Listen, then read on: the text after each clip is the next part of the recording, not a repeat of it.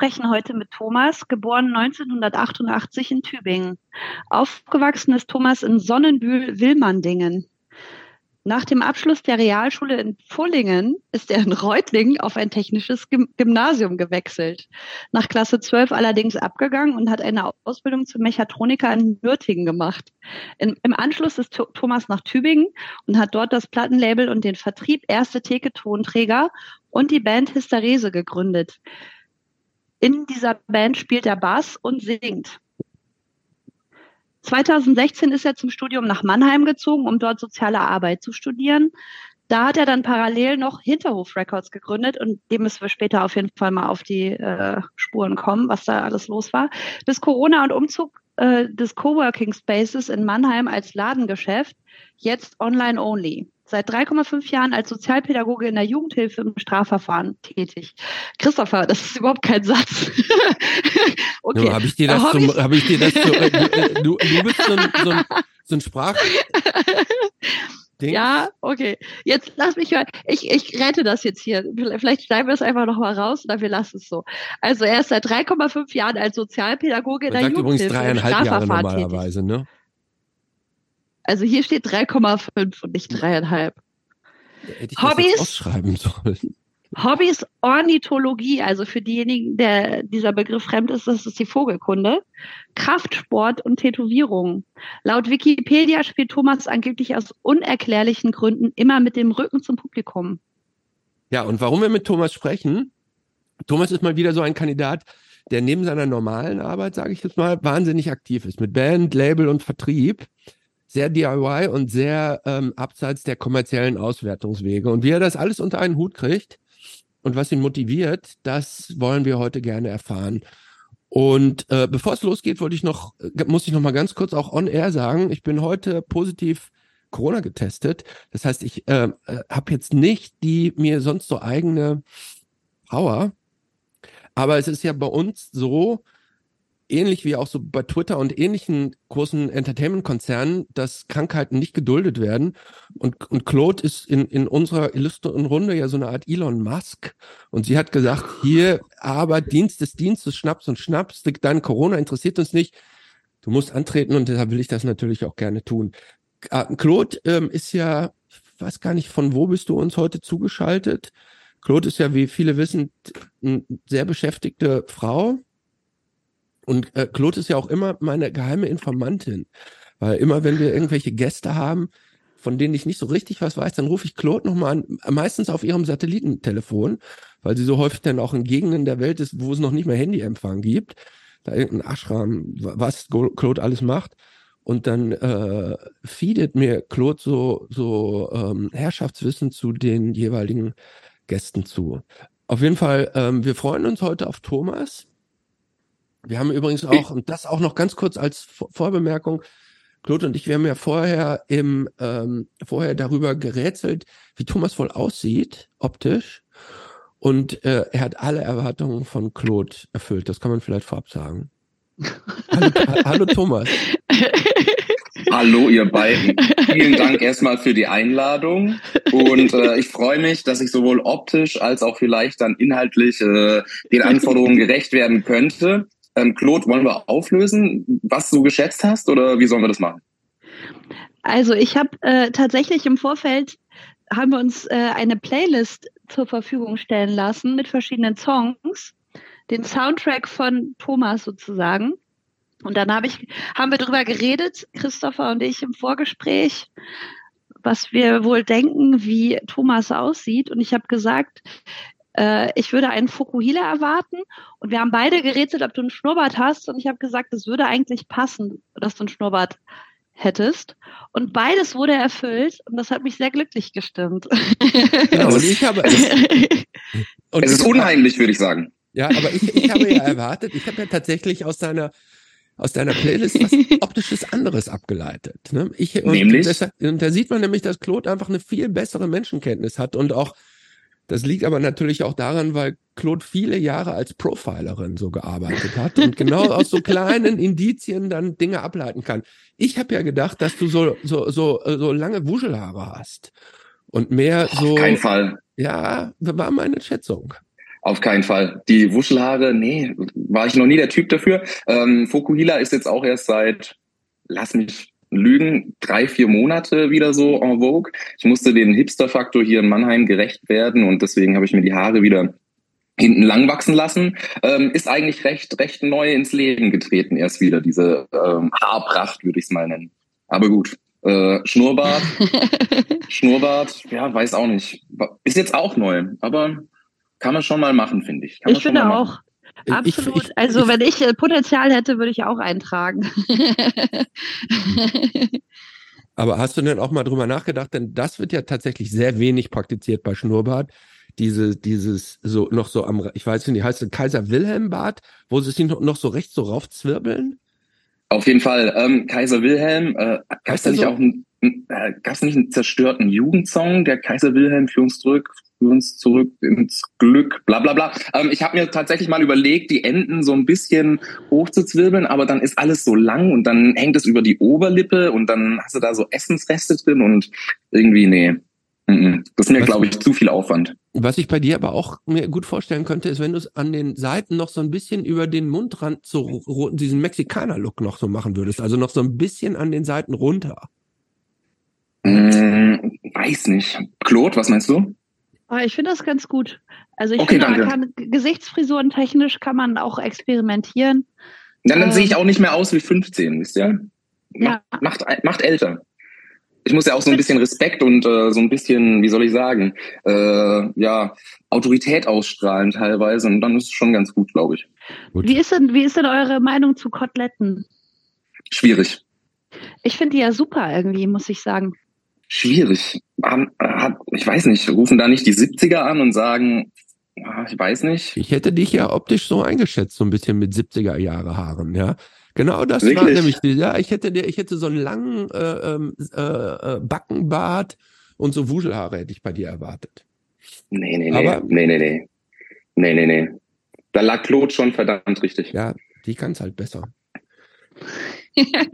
Leute. Vorfragen. Ich muss auch, ich muss auch noch was klarstellen. Oh. Ähm, ja. Bei Hysterese, ja, natürlich äh, mitgegründet und auch ähm, gespielt. Seit der Pandemie, seit Corona, ähm, gab es jetzt drei Leute, die mich äh, quasi vertreten haben. Ich bin noch in der Band, ich bin offiziell noch dabei, aber ähm, inzwischen spielt live und auch Platte eine andere Person meistens ähm, weil ich es gerade zeitlich äh, einfach nicht hinkrieg. Aber ich bin nicht aus der Band draußen, nur noch quasi zum Klarstellen. Ja. Das hättest du jetzt auch später sagen können, wenn wir über Österese reden. Okay, sorry. Aber ich, ich schaffe gerne die Klarheit. Und wenn ihr am Anfang das... Gut, nicht, dass falsche ja. Erwartungen sind, dass die Leute ja. denken, oh, das ist der Typ, der neulich der labert nur Scheiß. Ja, ja, okay. Nee, finde ich gut. So, Vorfrage, die erste Vorfrage, die stelle ich jetzt. Gut. Du, du bist in der Strafjugendhilfe tätig. Gibt es eine Straftat, die du begehen würdest, wenn sie nicht strafbar wäre? Also wenn sie nicht strafbar wäre, also wir reden ja wirklich nur, wenn sie nicht strafbar wäre. Ach, das ist tricky, Leute. Das ist wirklich tricky. Ähm, also ja, definitiv. Ich würde, äh, die Frage ist nur, droppe ich das jetzt oder behalte ich das für mich? Hä? Hm. Die Frage stellt sich nicht. Die Frage ist gestellt, das musst du beantworten. Wir sind hier, also, das, ist, das ist hier ja, mir wird ja übrigens immer nachgesagt, ich würde die Gespräche wie so ein Verhör führen. Und da muss ich jetzt mal, muss ich jetzt mal hier auf meine, auf meine Verhör, äh, ich muss gar nichts ich, zurückgreifen ich, und sagen. Ich muss gar nichts. Ach so. Ja, aber ich glaube, mh, hm, also, wie soll ich sagen? Wenn es nicht strafbar wäre, und ich meine, ähm, es kommt ja vielleicht auch nochmal auf den ethisch-moralischen Aspekt drauf an, wenn niemand anders zu Schaden kommt, ähm, könnte ich mir sowas wie ähm, hm, so ein bisschen mehr als Mundraub schon vorstellen. Wenn das jetzt eine, ähm, ja, jemanden trifft, der dabei nicht persönlich zu Schaden kommt. Alles andere lasse ich mal so ein bisschen noch im Interpretationsspielraum. Ja, Alles andere. Also, also bei per Definition kommt ja irgendjemand bei einer Straftat immer zu Schaden, sonst wäre es keine Straftat. Sonst ja, aber deswegen, wir reden ja auch von einer Straftat, die dann keine Straftat mehr ist. Okay. Ja, aber so ein Unternehmen berauben, da kommt ja nicht eine Person zu Schaden. Das da stimmt. kommt ja, also wenn man jetzt mal so einen Tesla klaut oder so, weiß ich nicht. Kommt drauf an, ob du es jetzt von Elon Musk klaust oder von irgendeinem Privatmenschen. Und es kommt ja auch drauf an, ob ich das damit meinte, aber da würde ich mal so die Mysteriösigkeit drüber walten lassen und äh, einfach das mal so so, äh, so im Nebel des Seins. dann lassen wir das da äh, so. Äh, Claude, du würdest einen Maserati oder sowas klauen, oder? Oh, ich glaube, ich würde vielleicht einen Jaguar klauen. Ich weiß, die sind gar nicht so teuer, ne? Aber jetzt, Maserati, muss, muss ja nicht teuer sein. Maserati finde ich gar nicht so interessant, muss ich Ja, sagen. aber du darfst ja, äh, das war jetzt ja nur ein Beispiel. Habt ihr so Lieblingsautos? So Traumautos? Nee, nee Claude, ja, nicht. Claude, Claude ist ja Auto. Spricht mich gar nicht an. Claude ist- Wirklich? Ja, Ja, ich, ich habe ich hab so einen alten Opel Kadett von 69. Ah, aber das hat ja schon wieder Klasse und Stil. Finde ich. Ja, und auch ganz süß irgendwie. Ja. Also das finde ich, kann man schon mal machen. Ja. Okay. Ah, und ansonsten Straftaten? Nee, also nee, tue ich mir jetzt gerade schwer. So bei Rot über die Ampel laufen. Na, das kann ja, come on, das ist eine Ordnungswidrigkeit, die zählt jetzt nicht. Ich würde zum Beispiel Ah, gerne, Der ich, Jurist, ich, kann, der Jurist. ich kann zwei Sachen sagen. Ich würde zum Beispiel gerne mal eine Bank äh, überfallen, da so einbrechen, so einen richtigen, so, so einen Heist machen, also so, so, sich da so, so rein sneaken. Und Würdest du dabei eine Maske tragen? Ja, glaube schon. Einfach so fürs Feeling, glaube ich schon. Okay, ja. Und auch, Fürs ich glaube, ich würde es auch, ich würde, ich würde es auch, glaube ich, gerne in so einer Gruppe machen. Mit so mehreren Leuten, wo dann so einer das eine macht und das andere. Oder ich würde auch gerne mal eine ne Nacht in so einem großen, ähm, in so einem großen Kaufhaus verbringen. Ja, ja, ja, ja, da bin ich bei dir. Ich glaube, da sehe ich mich auch so ein bisschen. Aber äh, im Ka Kaufhaus verbringen die Nacht, also klingt jetzt auch nicht so nach Straftat. Nimmst du Ja, dann da auch was mit quasi? Nee, aber das darf man nicht, falls du das nicht wusstest. Nee, ich will da nichts Ja, das mitnehmen. weiß ich. Jetzt also nicht zwingend, Okay. aber ich würde dann, also hier zum Beispiel, wir, wir haben hier in, wir haben hier in Berlin so ein, so ein, so ein, ähm, so ein kleines Geschäftchen, äh, Kaufhaus des Westen heißt das. Ähm, das, ähm, da würde ich gerne mal eine Nacht verbringen und dann in der Elektroabteilung da rumspielen und dann in die Feinkostabteilung und irgendwelche Klamotten, irgendwelche Klamotten anprobieren oder irgendein Schüssel da so machen. Fühle ich. Also kann ich nachvollziehen. Ich glaube, das macht Spaß. Siehst du? Und beim Bankraub könnte Claude ja mit dem Kadett ähm, den Fluchtwagen fahren. Oh, ob, das, ob der Kadett jetzt der, der richtige Fluchtwagen ist, weiß ich nicht. Ich glaube, es kommt auf die Person an, die fährt, oder? Ja, Claude kann gut fahren. Ja, ich kann deswegen. auf jeden Fall sehr gut und auch sehr gut, sehr schnell Auto fahren. Mhm. Mhm.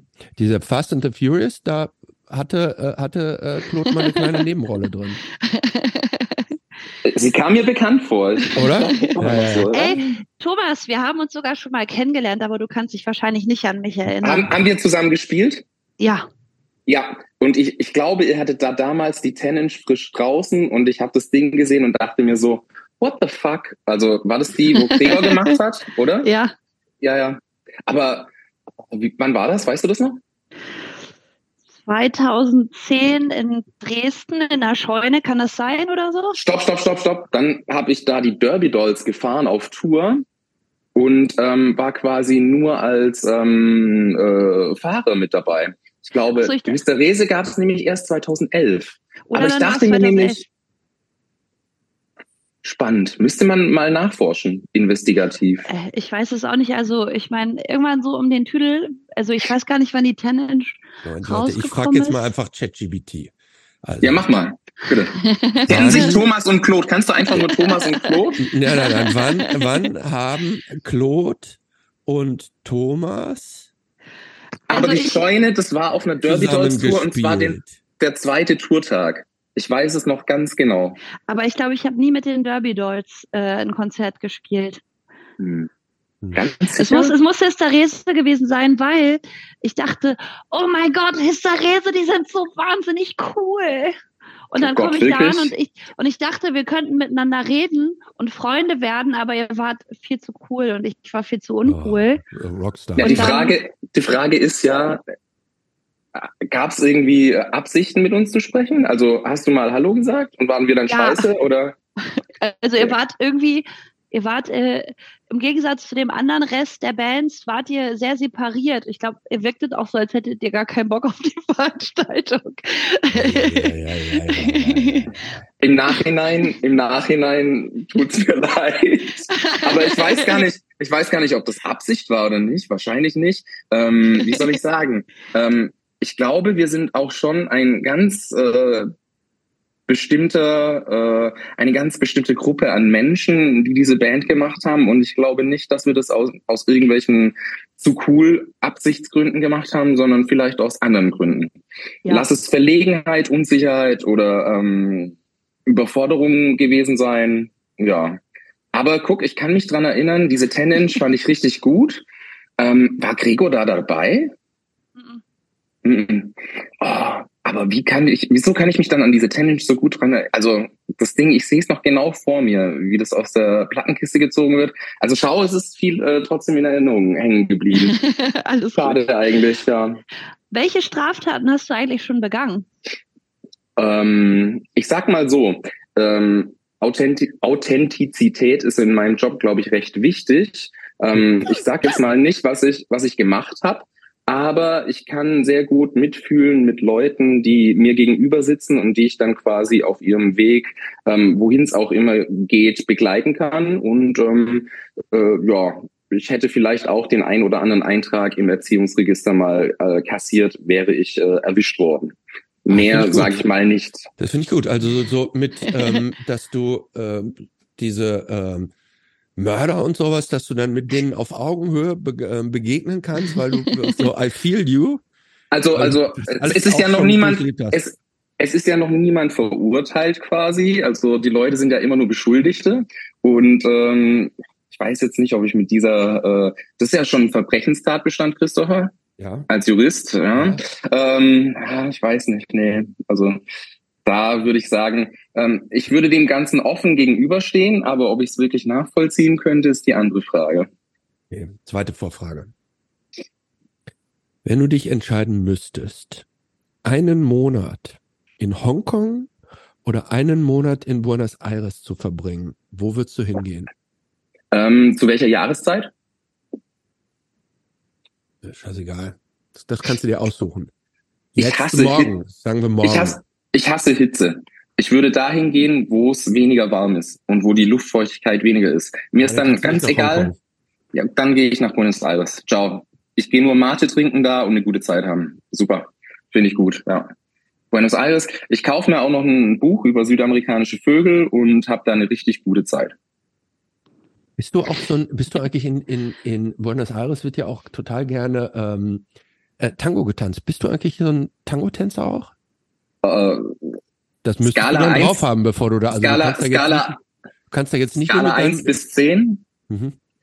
Nee, also minus 5. Oh je.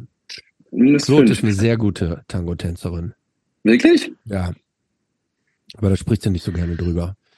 Äh, ich, ich bin eher in den Standardtänzen zu Hause.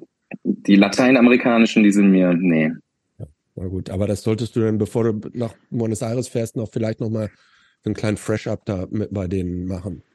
Was Aber muss man dann quasi. Ist das so Cha-Cha-Cha, Jive, äh, äh, Walzer? Ja. Ich wollte, äh, ja, aber ich wollte auch irgendwie nur was, was Tolles sagen. Ich, nee. Okay. Aber, aber ist es dann wirklich so, Buenos Aires, man, man kommt quasi ins Land und muss dann sofort einen sofort, aufs Parkett legen? Ja, sofort, sofort. Das ist okay. schon, äh, direkt nach der Passkontrolle musst du da sofort, du kannst dir entscheiden, entweder ein Paso Doble, ein Samba, oh. ja, brasilianisch, aber wird, würde auch, glaube ich, akzeptiert, oder halt okay. ein, ein Tango. Nee, also auf jeden Fall dann Südamerika wegen der Hitze. Wobei ich glaube, Hongkong wird mich rein kulturell mehr anmachen, aber ich bleibe bei Buenos Aires wegen der Hitze. Gut.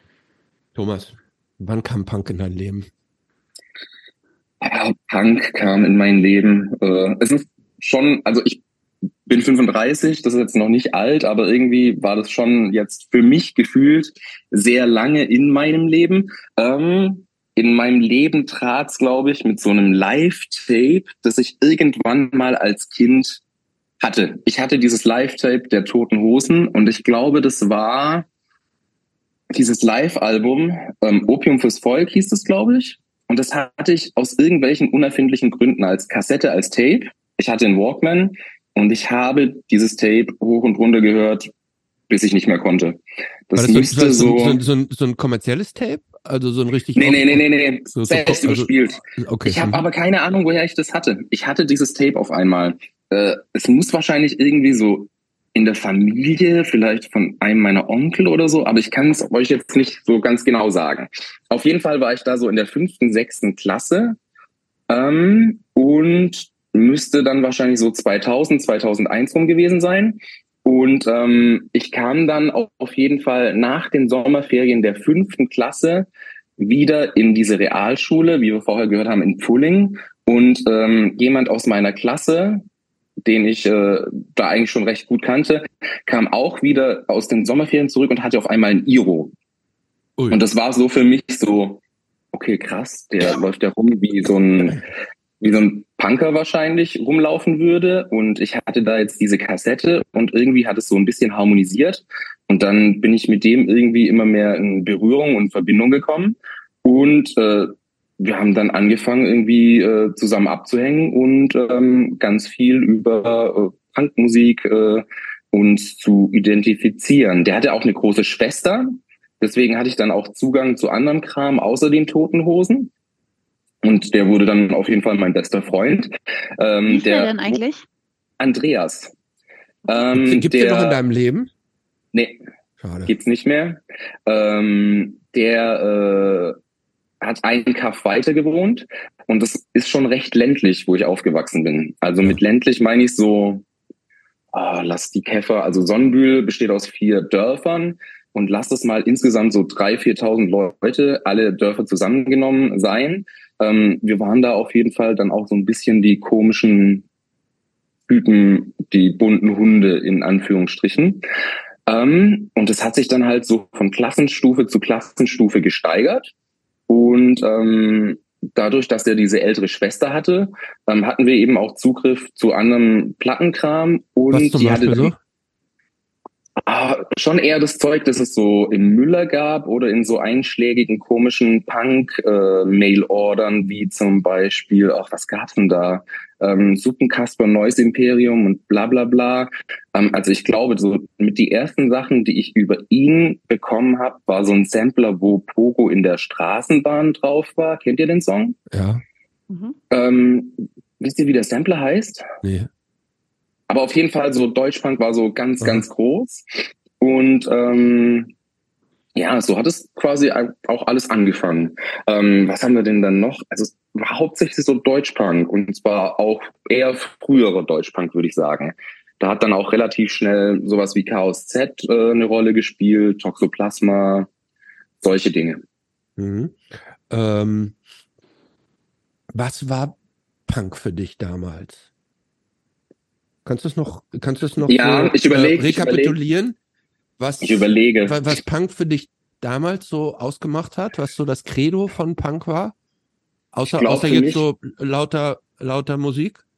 Ich glaube, für mich war es vor allem so ein Fluchtpunkt aus diesen bürgerlichen Existenzen, wo wir da in unseren kleinen Käffern so ein bisschen gefangen waren und auch vor allem so ein bisschen sehr anti sein äh, gegen alles, was da so vorgelebt worden ist. Wobei ich sagen muss, ich habe jetzt nicht so krass ähm, schulisch zum Beispiel mit den Leistungen nachgelassen, aber ich habe mir dann sehr viel Gedanken gemacht über andere Themen, wo sich vielleicht andere Leute weniger Gedanken gemacht haben. Also ich würde sagen, ich bin da auch so ein bisschen mehr politisiert worden, ähm, als ich oder wenn ich quasi diesen Menschen nicht kennengelernt hätte und diese dieses Ding Punk, dann wäre ich auf jeden Fall äh, anders aufgewachsen und hätte auch anders über Dinge gedacht.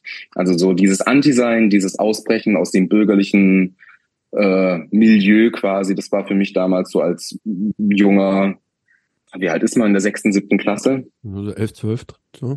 Ja, also schon verdammt jung. Das war, glaube ich, so das erste Ding. Mhm. Und vor allem aber auch Musik. Mhm. Vor allem auch Musik. Und äh, was ist Punk für dich jetzt? Was ist Punk für mich jetzt? Ja, das ist halt so eine, so eine krass breit gefächerte Frage, weil Punk für mich also es kann ja ein Musikgenre sein, eine Musikrichtung. Ich glaube, es ist was für sehr viele Menschen. Ja, für dich. Was Wir reden jetzt nur von Ja, dir. okay, ja. Ich glaube schon was Identitätsstiftendes. Mhm. Etwas, was mich über gewisse Dinge anders nachdenken lässt und vielleicht auch anders leben lässt. Ähm, ja, ich glaube, so dieses identitätsgebende, sinngebende im Leben. Mhm. Und auch etwas, was ähm, ich glaube, bei mir sich auch so über die letzten Jahre so ein bisschen gewandelt hat von einer sehr nihilistischen, destruktiven Haltung zu sowas eher noch ein bisschen mehr Schaffendem. Mhm. wenn ich das so sagen kann. Ja. Du hast es ja gerade so ein bisschen angedeutet, dass du damals, als du zum Punk gekommen bist, das auch als so ein Ausbruch aus diesem bürgerlichen äh, empfunden hast. Hast du damals in deinem Elternhaus unter so einem Druck gestanden? Druck würde ich es nicht nennen, aber es war auf jeden Fall, ähm, die haben das nicht verstanden.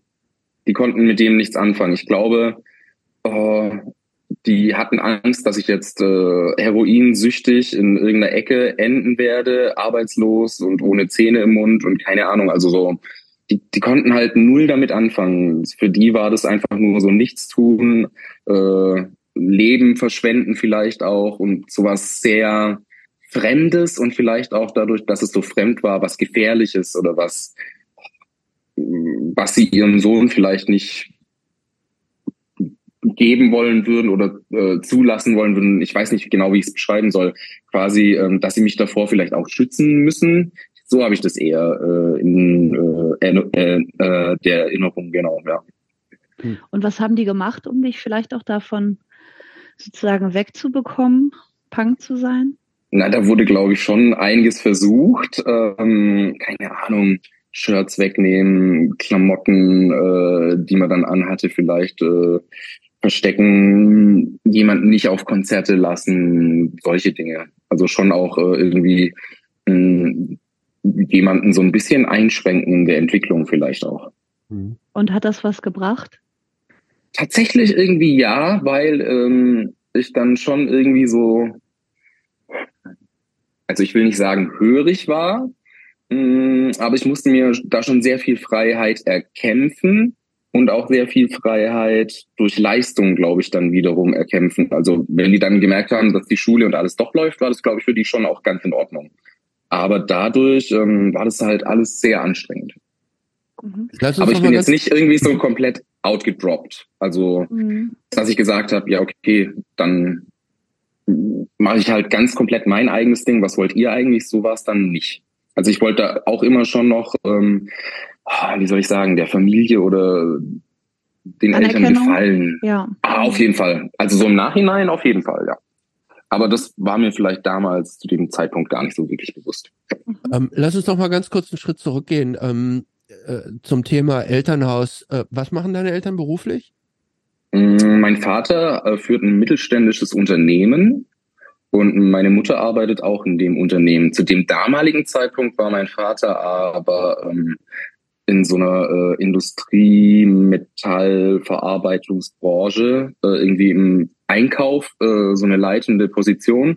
Und meine Mutter war größtenteils Hausfrau, beziehungsweise mein Vater hat sich damals zu dem Zeitpunkt so parallel selbstständig gemacht, so Just Schwaben-Things quasi. Also ähm, der hatte irgendwie äh, Angst, vielleicht den Job zu verlieren, weil es auch so eine krisen äh, Zeit war. Da war ich noch ein Stück jünger, das war so 96, 97, 98. Und ähm, ja, die haben sich dann selbstständig gemacht und es hat sich so über die Jahre hinweg jetzt dazu entwickelt, dass die jetzt komplett äh, einen eigenen Betrieb haben. Also sehr Arbeiterklassen, sehr mittelständisch äh, orientiert. Also sehr Hast leistungsorientiert auch. Hast du Geschwister? Mhm, einen jüngeren Bruder, der ist zwei Jahre jünger. Und wie war euer Verhältnis? Ist der auch äh, Punk geworden oder Punk gewesen oder war der ganz anders? Der war schon so, der, der hat schon dem größeren Bruder so ein bisschen nachgeeifert. Ähm, mhm. aber der hat eher so manche Dinge schleifen lassen, glaube ich, aber hat sich dann ähm, nachdem er irgendwann eine Ausbildung äh, begonnen hat, sehr gewandelt und ähm, ist jetzt tatsächlich auch in diesem elterlichen Betrieb mit am Start und führt den quasi. Also ich glaube, der hat so sein Ding gefunden. Ähm, ich glaube, er fand die Musik und so alles auch schon interessant, aber ist da nie so eingezogen worden, also wie es bei mir der Fall gewesen ist. Also für mich war es schon das Identitätsstiftende und das, was mich seit Jahren irgendwie so krass fesselt, ja. Gab es bei euch in der Familie irgendwelche zentralen Werte, wo du sagen würdest, die sind sehr ähm, prägend gewesen? Ja, ich glaube, da ist schon einfach so dieses schwäbische Arbeiten, Pünktlichkeit, äh, nicht negativ auffallen, ähm, ja, so diese Werte sind da, glaube ich, ganz groß. Ja. Gibt es, gibt, gibt es davon, gibt es irgendwelche Familie, familiären Grundregeln? Du hast schon gerade gesagt, das war so ein bisschen streng dann auch bei euch. Gibt es da irgendwelche Regeln, von denen du heute sagen würdest, die sind eigentlich ganz gut?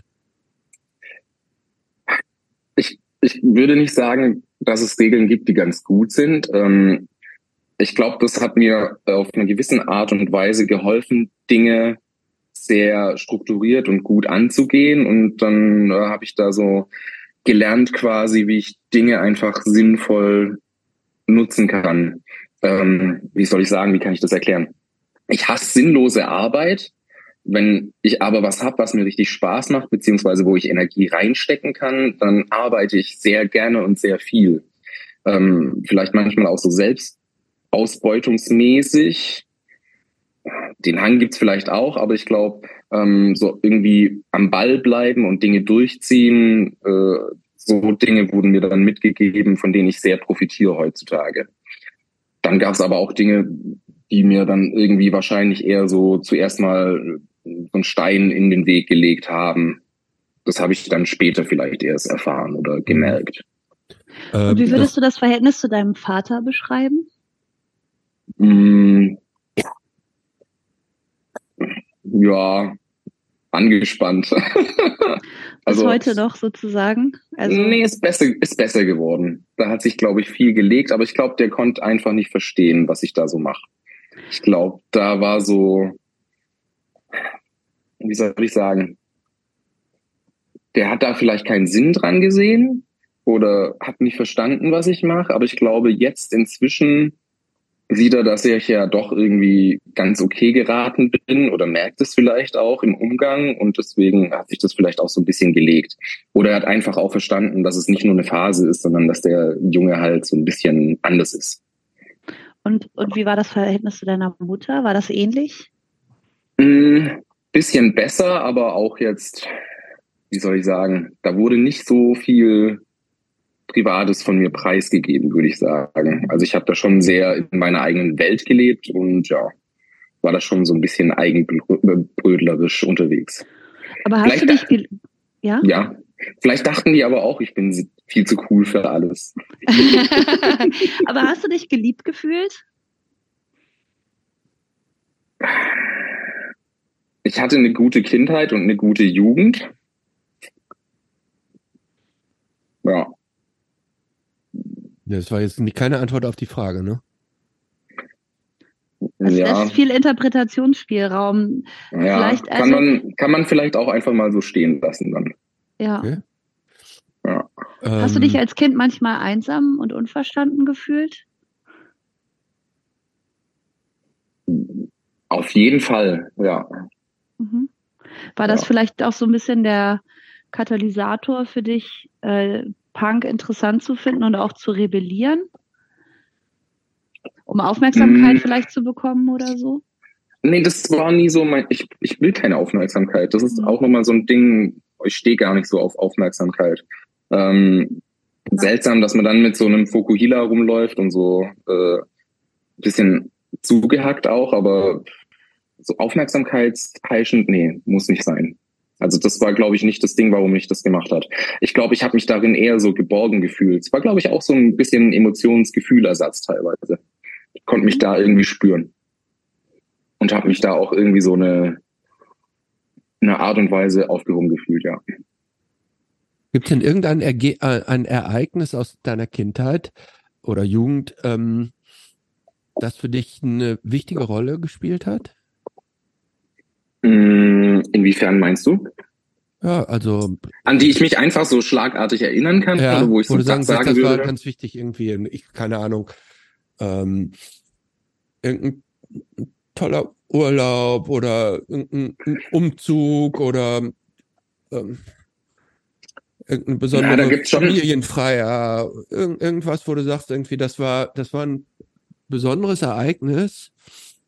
Ja, also mich da noch schon, gerne zurückerinnere. da gibt's schon Momente. Also ich erinnere mich schon sehr viel an Geburtstage und auch an Ereignisse. Ähm, aber jetzt so dieses outstanding Ding, boah, schwierig zu sagen gerade. Hm.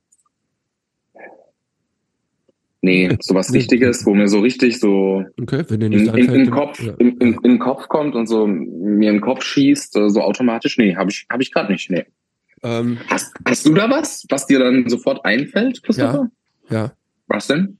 Ähm, und zwar äh, haben wir, ich erinnere mich noch total an ein Weihnachtsfest Mhm. und ähm, da muss ich, da war ich noch nicht in der Schule, also ich glaube, ich war da so fünf oder so. Und da sind wir, ähm, wir sind, äh, ähm, wir sind äh, Heiligabend immer in die Kirche gegangen, sonst nicht, aber Heiligabend natürlich dann noch in die Kirche gegangen. Und wir haben auf dem Rückweg haben wir ähm, ähm, an das, ähm, das, ähm, so eine Art Café. Das, das, das war im Sommer, war das ein Eiscafé, aber da es ja Winter war, war gab es tatsächlich kein Eis. War da so eine Familie von Sinti und Roma. Und ähm, die hat meine Mutter zu uns nach Hause eingeladen und die ähm, einfach so im Vorbeigehen. Und ähm, die, die haben dann mit uns zusammen äh, ähm, Heiligabend gefeiert.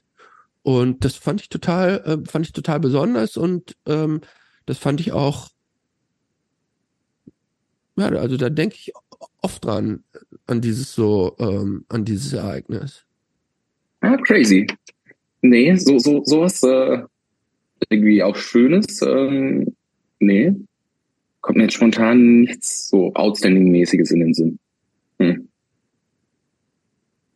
Hast du, ich überlege gerade, machen wir jetzt mit der Musik weiter oder gab's, äh, gab's? Nee, ich äh, habe noch, ich hab noch Fragen davor. Dein erster, dein erster Kontakt mit Alkohol, Drogen und Zigaretten. Wie ging das, wie ging das los? Mm, ich Auf dem Dorf sech- sicherlich früh, ne? Sechste Klasse auf jeden Fall Zigaretten. Ähm, äh, und dann, ich muss aber sagen, dann hatte ich eigentlich eine Phase, ich will nicht sagen, dass ich straight edge war, aber ich habe wenig getrunken. Und zwar, weil ähm, ich irgendwie kein Interesse an Alkohol hatte. Ich fand es langweilig. Ähm, hat mir jetzt nichts gegeben. Ähm, anderes äh, fand ich vielleicht interessanter und wurde auch praktiziert, möchte ich vielleicht im Podcast aber nicht so näher ausführen. Aber ich sag mal so, ähm, mit 18 dann, als ich einen Führerschein hatte, war mir der auch so hoch und heilig, dass ich auch fast gar nicht mehr getrunken habe. So richtig angefangen ähm, mit Alkohol etc. pp. Das, da war ich so 21, 20, 21. Und davor war ich eigentlich ähm, nicht so krass unterwegs. Ich muss ja, das muss ich Das ganz kurz, Rauchen, aber ja. das, das muss ich ganz kurz erzählen, weil das so crazy war. Ich habe ja, ähm, als ich so, ich glaube, da war ich so 12, 13 und so, und da ähm, äh, woll, wollte ich jetzt mal so auch so Rauchen probieren, aber ähm, da äh, habe ich mich nicht irgendwie nicht getraut, irgendwie in ein Geschäft zu gehen und mir irgendwie so ein Tabakgeschäft oder so mir zu kaufen, weil ich noch zu jung war und ich dachte, das wird da ab, wird da weggeschickt oder die rufen die Polizei. Und auch an Zigarettenautomaten dachte ich, ja, da sieht mich jemand. Und ähm, Süß. ja, ne? Aber jetzt, jetzt, Dann, aber jetzt ist richtig krass. Und dann habe ich praktisch immer so heimlich Zigarettenstummel von der Straße, so also Kippen aufgesammelt und habe dann praktisch so den Rest Tabak davon gesammelt. oh, Christopher, das ist so Ja, Achtung, aber jetzt wird's noch viel geiler. Jetzt wird's noch, viel- wird's noch viel Oh. geiler. Und dann habe ich praktisch aus so normalem Papier aus meinem aus meinem Zeichenblock für die Schule Papier mir so zurechtgeschnitten und dann diese Zigaretten gedreht und dann mit Tesafilm zugeklebt und das dann geraucht. Das erklärt einiges. Das erklärt einiges. Jetzt wird mir alles klar. und dann hast du dich dann wenigstens gefragt, hä, so geil schmeckt das gar nicht, Nein, wieso machen das alle? natürlich war das, natürlich war das total grauenhaft.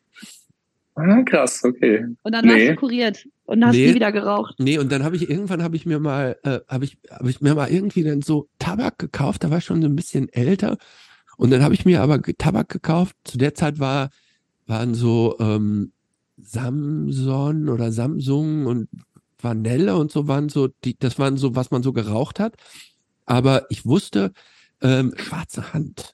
Das wäre so war so der härteste Tabak. Es ist Pfeifentabak. Nee, der war auch schon Zigarettentabak. Rothändler. Ah. Das war der, von Rothändler war das der, der Drehtabak. Und es hat grauenhaft geschmeckt. Also ich habe, glaube ich, die ersten paar Kippen, die ich dann irgendwie geraucht habe oder was ich besonders cool fand, es gab eine Marke, die hieß J und die waren in so einem Softpack mit J Guevara vorne drauf. Cool. Keine Ahnung, ob es die heute noch gibt. Ja, sau cool. Äh, fand ich damals auch, ja. Das waren so die ersten.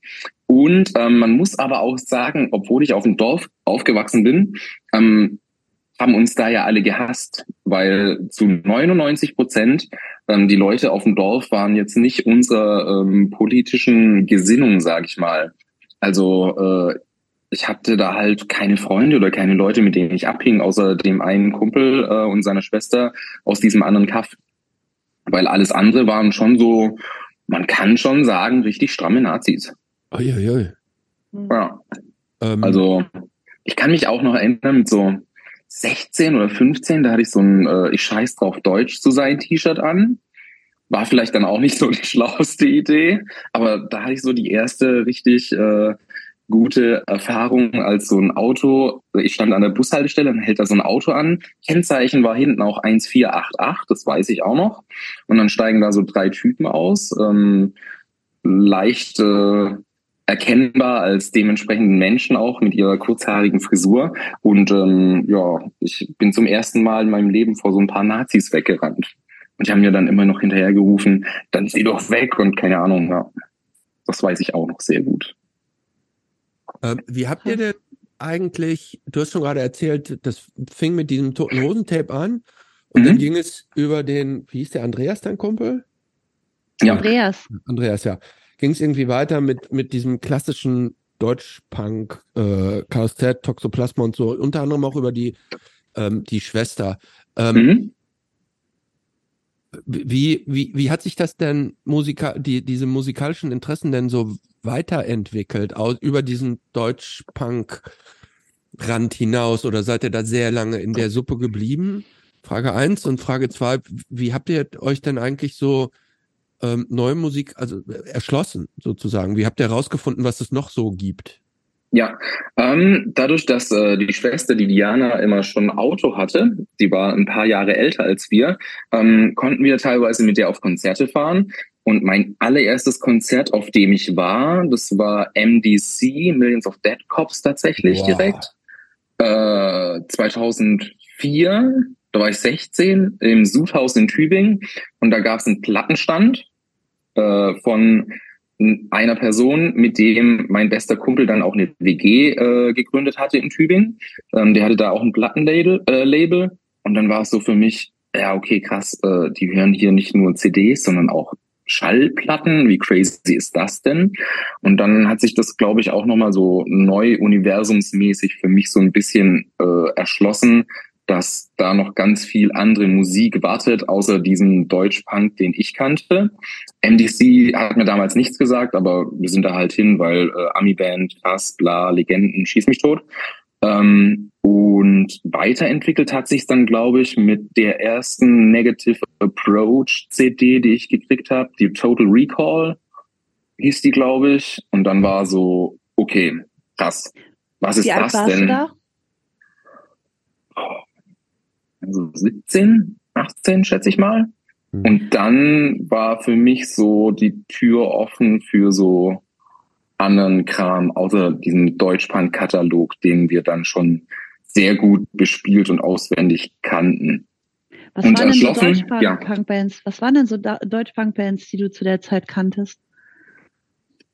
Äh, also an neueren Kram, in Anführungsstrichen, ja, diese ganzen Schlachtrufe-Sampler, klar, kannten wir auch. Mhm. Ähm, aber dann hat sich es, glaube ich, schon so äh, weiterentwickelt. Entweder, also mein Kumpel Andreas ist dann eher so auf dieses Rockabilly-Zeug gekommen irgendwann mal. Das mhm. hat mich aber so gar nicht interessiert, so Social Distortion und Schieß mich tot. Also ja, nicht so mein Grind. Ähm, bei mir ging es dann eben nach dem Deutschpunk-Klassikern, was weiß ich, eben Toxoplasma, äh, Vorkriegsjugend, Chaos Z.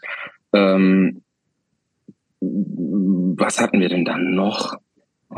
Ich glaube schon irgendwie so das bekannte Zeug zerstörte Jugend, Bosscops, ähm, ja, so das waren damals ja dann, schon alles, das waren damals ja schon alles auch vergangene Bands, ne? Also alle, die ja, du jetzt ja. gerade ausgezählt hast, das waren ja alles schon mhm. Ja, ja, also, zu der Zeit. Ja, ne? ja, ja, ja. Ähm, ich glaube auch sowas dann wie Inferno oder so recht früh zu hören, hat mich halt auch so ein bisschen offener gemacht oder interessierter gemacht. Also ja, und dann eben mit Negative Approach war halt so ein komplett neues Tor offen, weil das noch stumpfer war, noch radikaler und noch angepisster und ja, ähm, irgendwie auch haben sich dann irgendwie so die Spuren getrennt eben. Ich bin eher dann äh, in Tübingen. Man muss sagen, äh, mein bester Kumpel ist dann nach Tübingen gezogen mit 17 schon da habe ich noch bei meinen Eltern gewohnt, weil der eine Ausbildung angefangen hat nach der Realschule zum Tontechniker. Und der hat dann eben in der WG gewohnt mit dem Typen, der damals bei MDC den Plattenstand gemacht hat. Und dann habe ich eben bei dem ab und zu mal gepennt. Ich bin danach noch auf die Schule gegangen, auf die weiterführende Schule, war aber recht oft bei dem in Tübingen in seiner WG. Und wir haben dann halt Bands vorgespielt bekommen von diesem Typen, der das Plattenlabel hatte. Und dann habe ich dann zum ersten Mal, was weiß ich, Cox Sparrow oder sowas auch gehört. Mhm. Und der hat uns dann halt ab abends teilweise so Musikeinführungen gegeben und hat uns dann quasi so eine lektierte äh, Vorstellung an coolen Punk-Stuff gegeben. Eigentlich. Bitte? Oh, äh, ganz geil eigentlich. Ähm, übrigens, ja, es war mega. Also ich will mich nicht beschweren. Ähm, übrigens zu MDC. Ähm, MDC sind ja so eine Band, die, die hatten Anfang der 80er so ihr erstes Album, totaler Klassiker. Und danach haben die viele Alben so, ähm, so veröffentlicht, die so ein bisschen medioker waren. Ja. Ähm, die haben jetzt, ich weiß, kennt ihr, ganz aktuell dieses Jahr haben die ein neues Album rausgebracht. War is a Record. Äh, ist gar nicht schlecht. Okay. Ähm, zu NDC muss man auch sagen, da hat sich irgendwie der Kreis wieder geschlossen. Tübingen ist ja wirklich eine kleine Pissstadt. Aber äh, in Tübingen gab's KGB und der Hannes, der Sänger von KGB, war mit einer der ersten, der in Amerika auf Tour war, ich glaube damals mit Toxic Reasons. Mhm. Und MDC haben die damals kennengelernt und deswegen gab's da diese Punk-Freundschaft und deswegen gab's in Tübingen auch immer mal wieder so Ami-Bands, die regelmäßig oder auf jeden Fall da fest im Tourablauf hin sind, weil sie eben diesen Typen da noch kannten. Und Dead Moon unter anderem, die ganzen ersten ähm, Veröffentlichungen in Europa kamen auch auf einem Tübinger Plattenlabel raus. Also irgendwie hat Tübingen irgendwie schon punkmäßig immer so ein bisschen die Nase vorne gehabt. Ja. Was waren, was waren das so für Läden, äh, äh, Läden oder für Clubs, in, in denen die Bands da gespielt haben? Ähm, hauptsächlich im Apple-Haus äh, selbstverwaltendes Jugendhaus, wo ich dann wahrscheinlich auch so meine komplette Sozialisation durchlebt habe und dann auch Selbstveranstaltungen und äh, Konzerte organisiert habe. Und ähm, Sudhaus gab's noch. Ähm, ist eher so ein Kulturladen, so ein bisschen größer. Wir würden es äh, eher profihaft nennen, wenn wir jetzt äh, mit äh, den Hysterese-Leuten unterwegs wären. Also so ein Profiladen halt.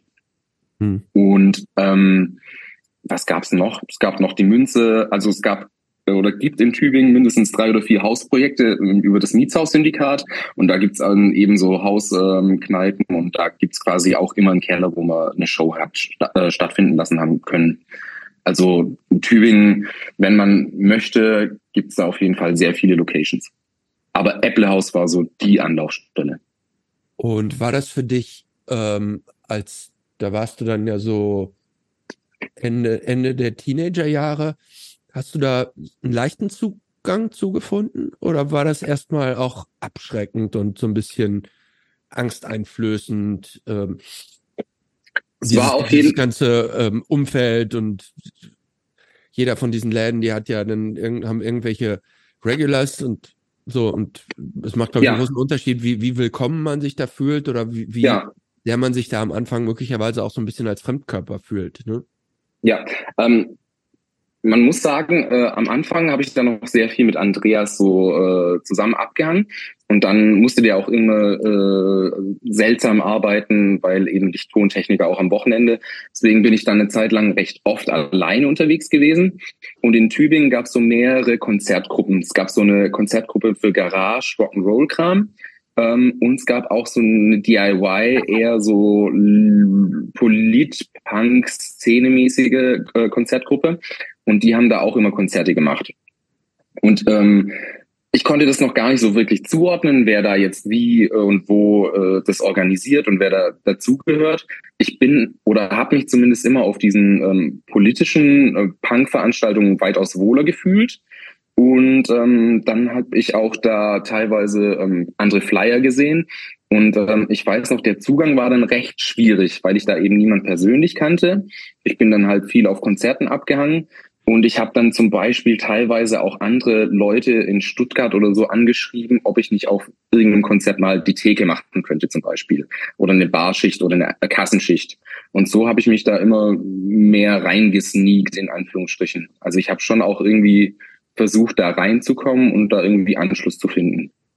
Und das hat dann eigentlich auch äh, irgendwann sehr gut funktioniert. Hm. Wie war Aber es war jetzt auch nicht so einfach. Also es war schon, man musste sich schon so ein bisschen kümmern. Es war auch irgendwie so ein bisschen, ich will nicht sagen eine Mauer, aber so ein bisschen abgeschottet alles. Also jeder kannte jeden und man musste schon irgendwie gucken, dass man da so reinkommt. Ja. Das hat dich also äh, irgendwie fasziniert und du wolltest das auch irgendwie, du wolltest Teil davon sein. Das hat dich nicht abgeschreckt, aber hast du dich damals selbstsicher gefühlt oder warst du eher eigentlich ein unsicherer Mensch? Ziemlich selbstsicher. Also äh, ich war auch in der Schule, was weiß ich, Klassensprecher, Schülersprecher, hatte ich kein Problem damit. Also es war nichts, was mich irgendwie so belastet hätte und äh, ich hatte Bock drauf und dachte mir, ajo, das machen.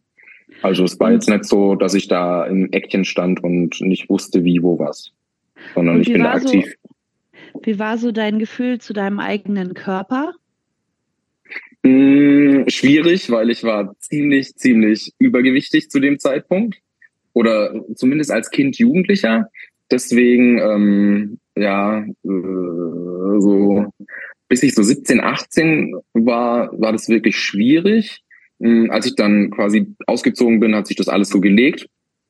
Aber es war auf jeden Fall so, oh, was, was mich, glaube ich, so im Nachhinein auch mehr mh, hm, verletzt hat, als ich das zugeben wollen würde. Mhm. Und was auch so ein bisschen so der einzige ähm, Wermutstropfen äh, auf dem Ganzen sich doch eigentlich ganz gut fühlen gewesen ist, ja. Hat das auch sozusagen deine, also, wie man sagen, hat dich das vielleicht auch stark geprägt, sozusagen, diese Erfahrung, unsicher zu sein mit deinem Körper? Und wie hat sich das auch ausgewirkt auf deine ersten Erfahrungen mit Liebesbeziehungen? Ähm, schwierig, weil da äh, teilweise nicht, nichts möglich war. ich war halt immer nur wahrscheinlich der Kumpel von XY. Also das war nicht einfach. Ähm, und im Nachhinein war das auf jeden Fall was Belastendes, ja. Und deswegen kann ich da sehr mitfühlen mit anderen Leuten, die mit sowas irgendwie strugglen. Ja. Mhm. Kannst du dich noch so dran erinnern, wann du das erste Mal verliebt warst? Boah. Ganz schöner Deep Talk. Ähm, äh, äh, boah.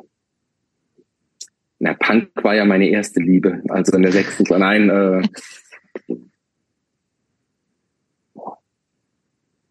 das erste Mal.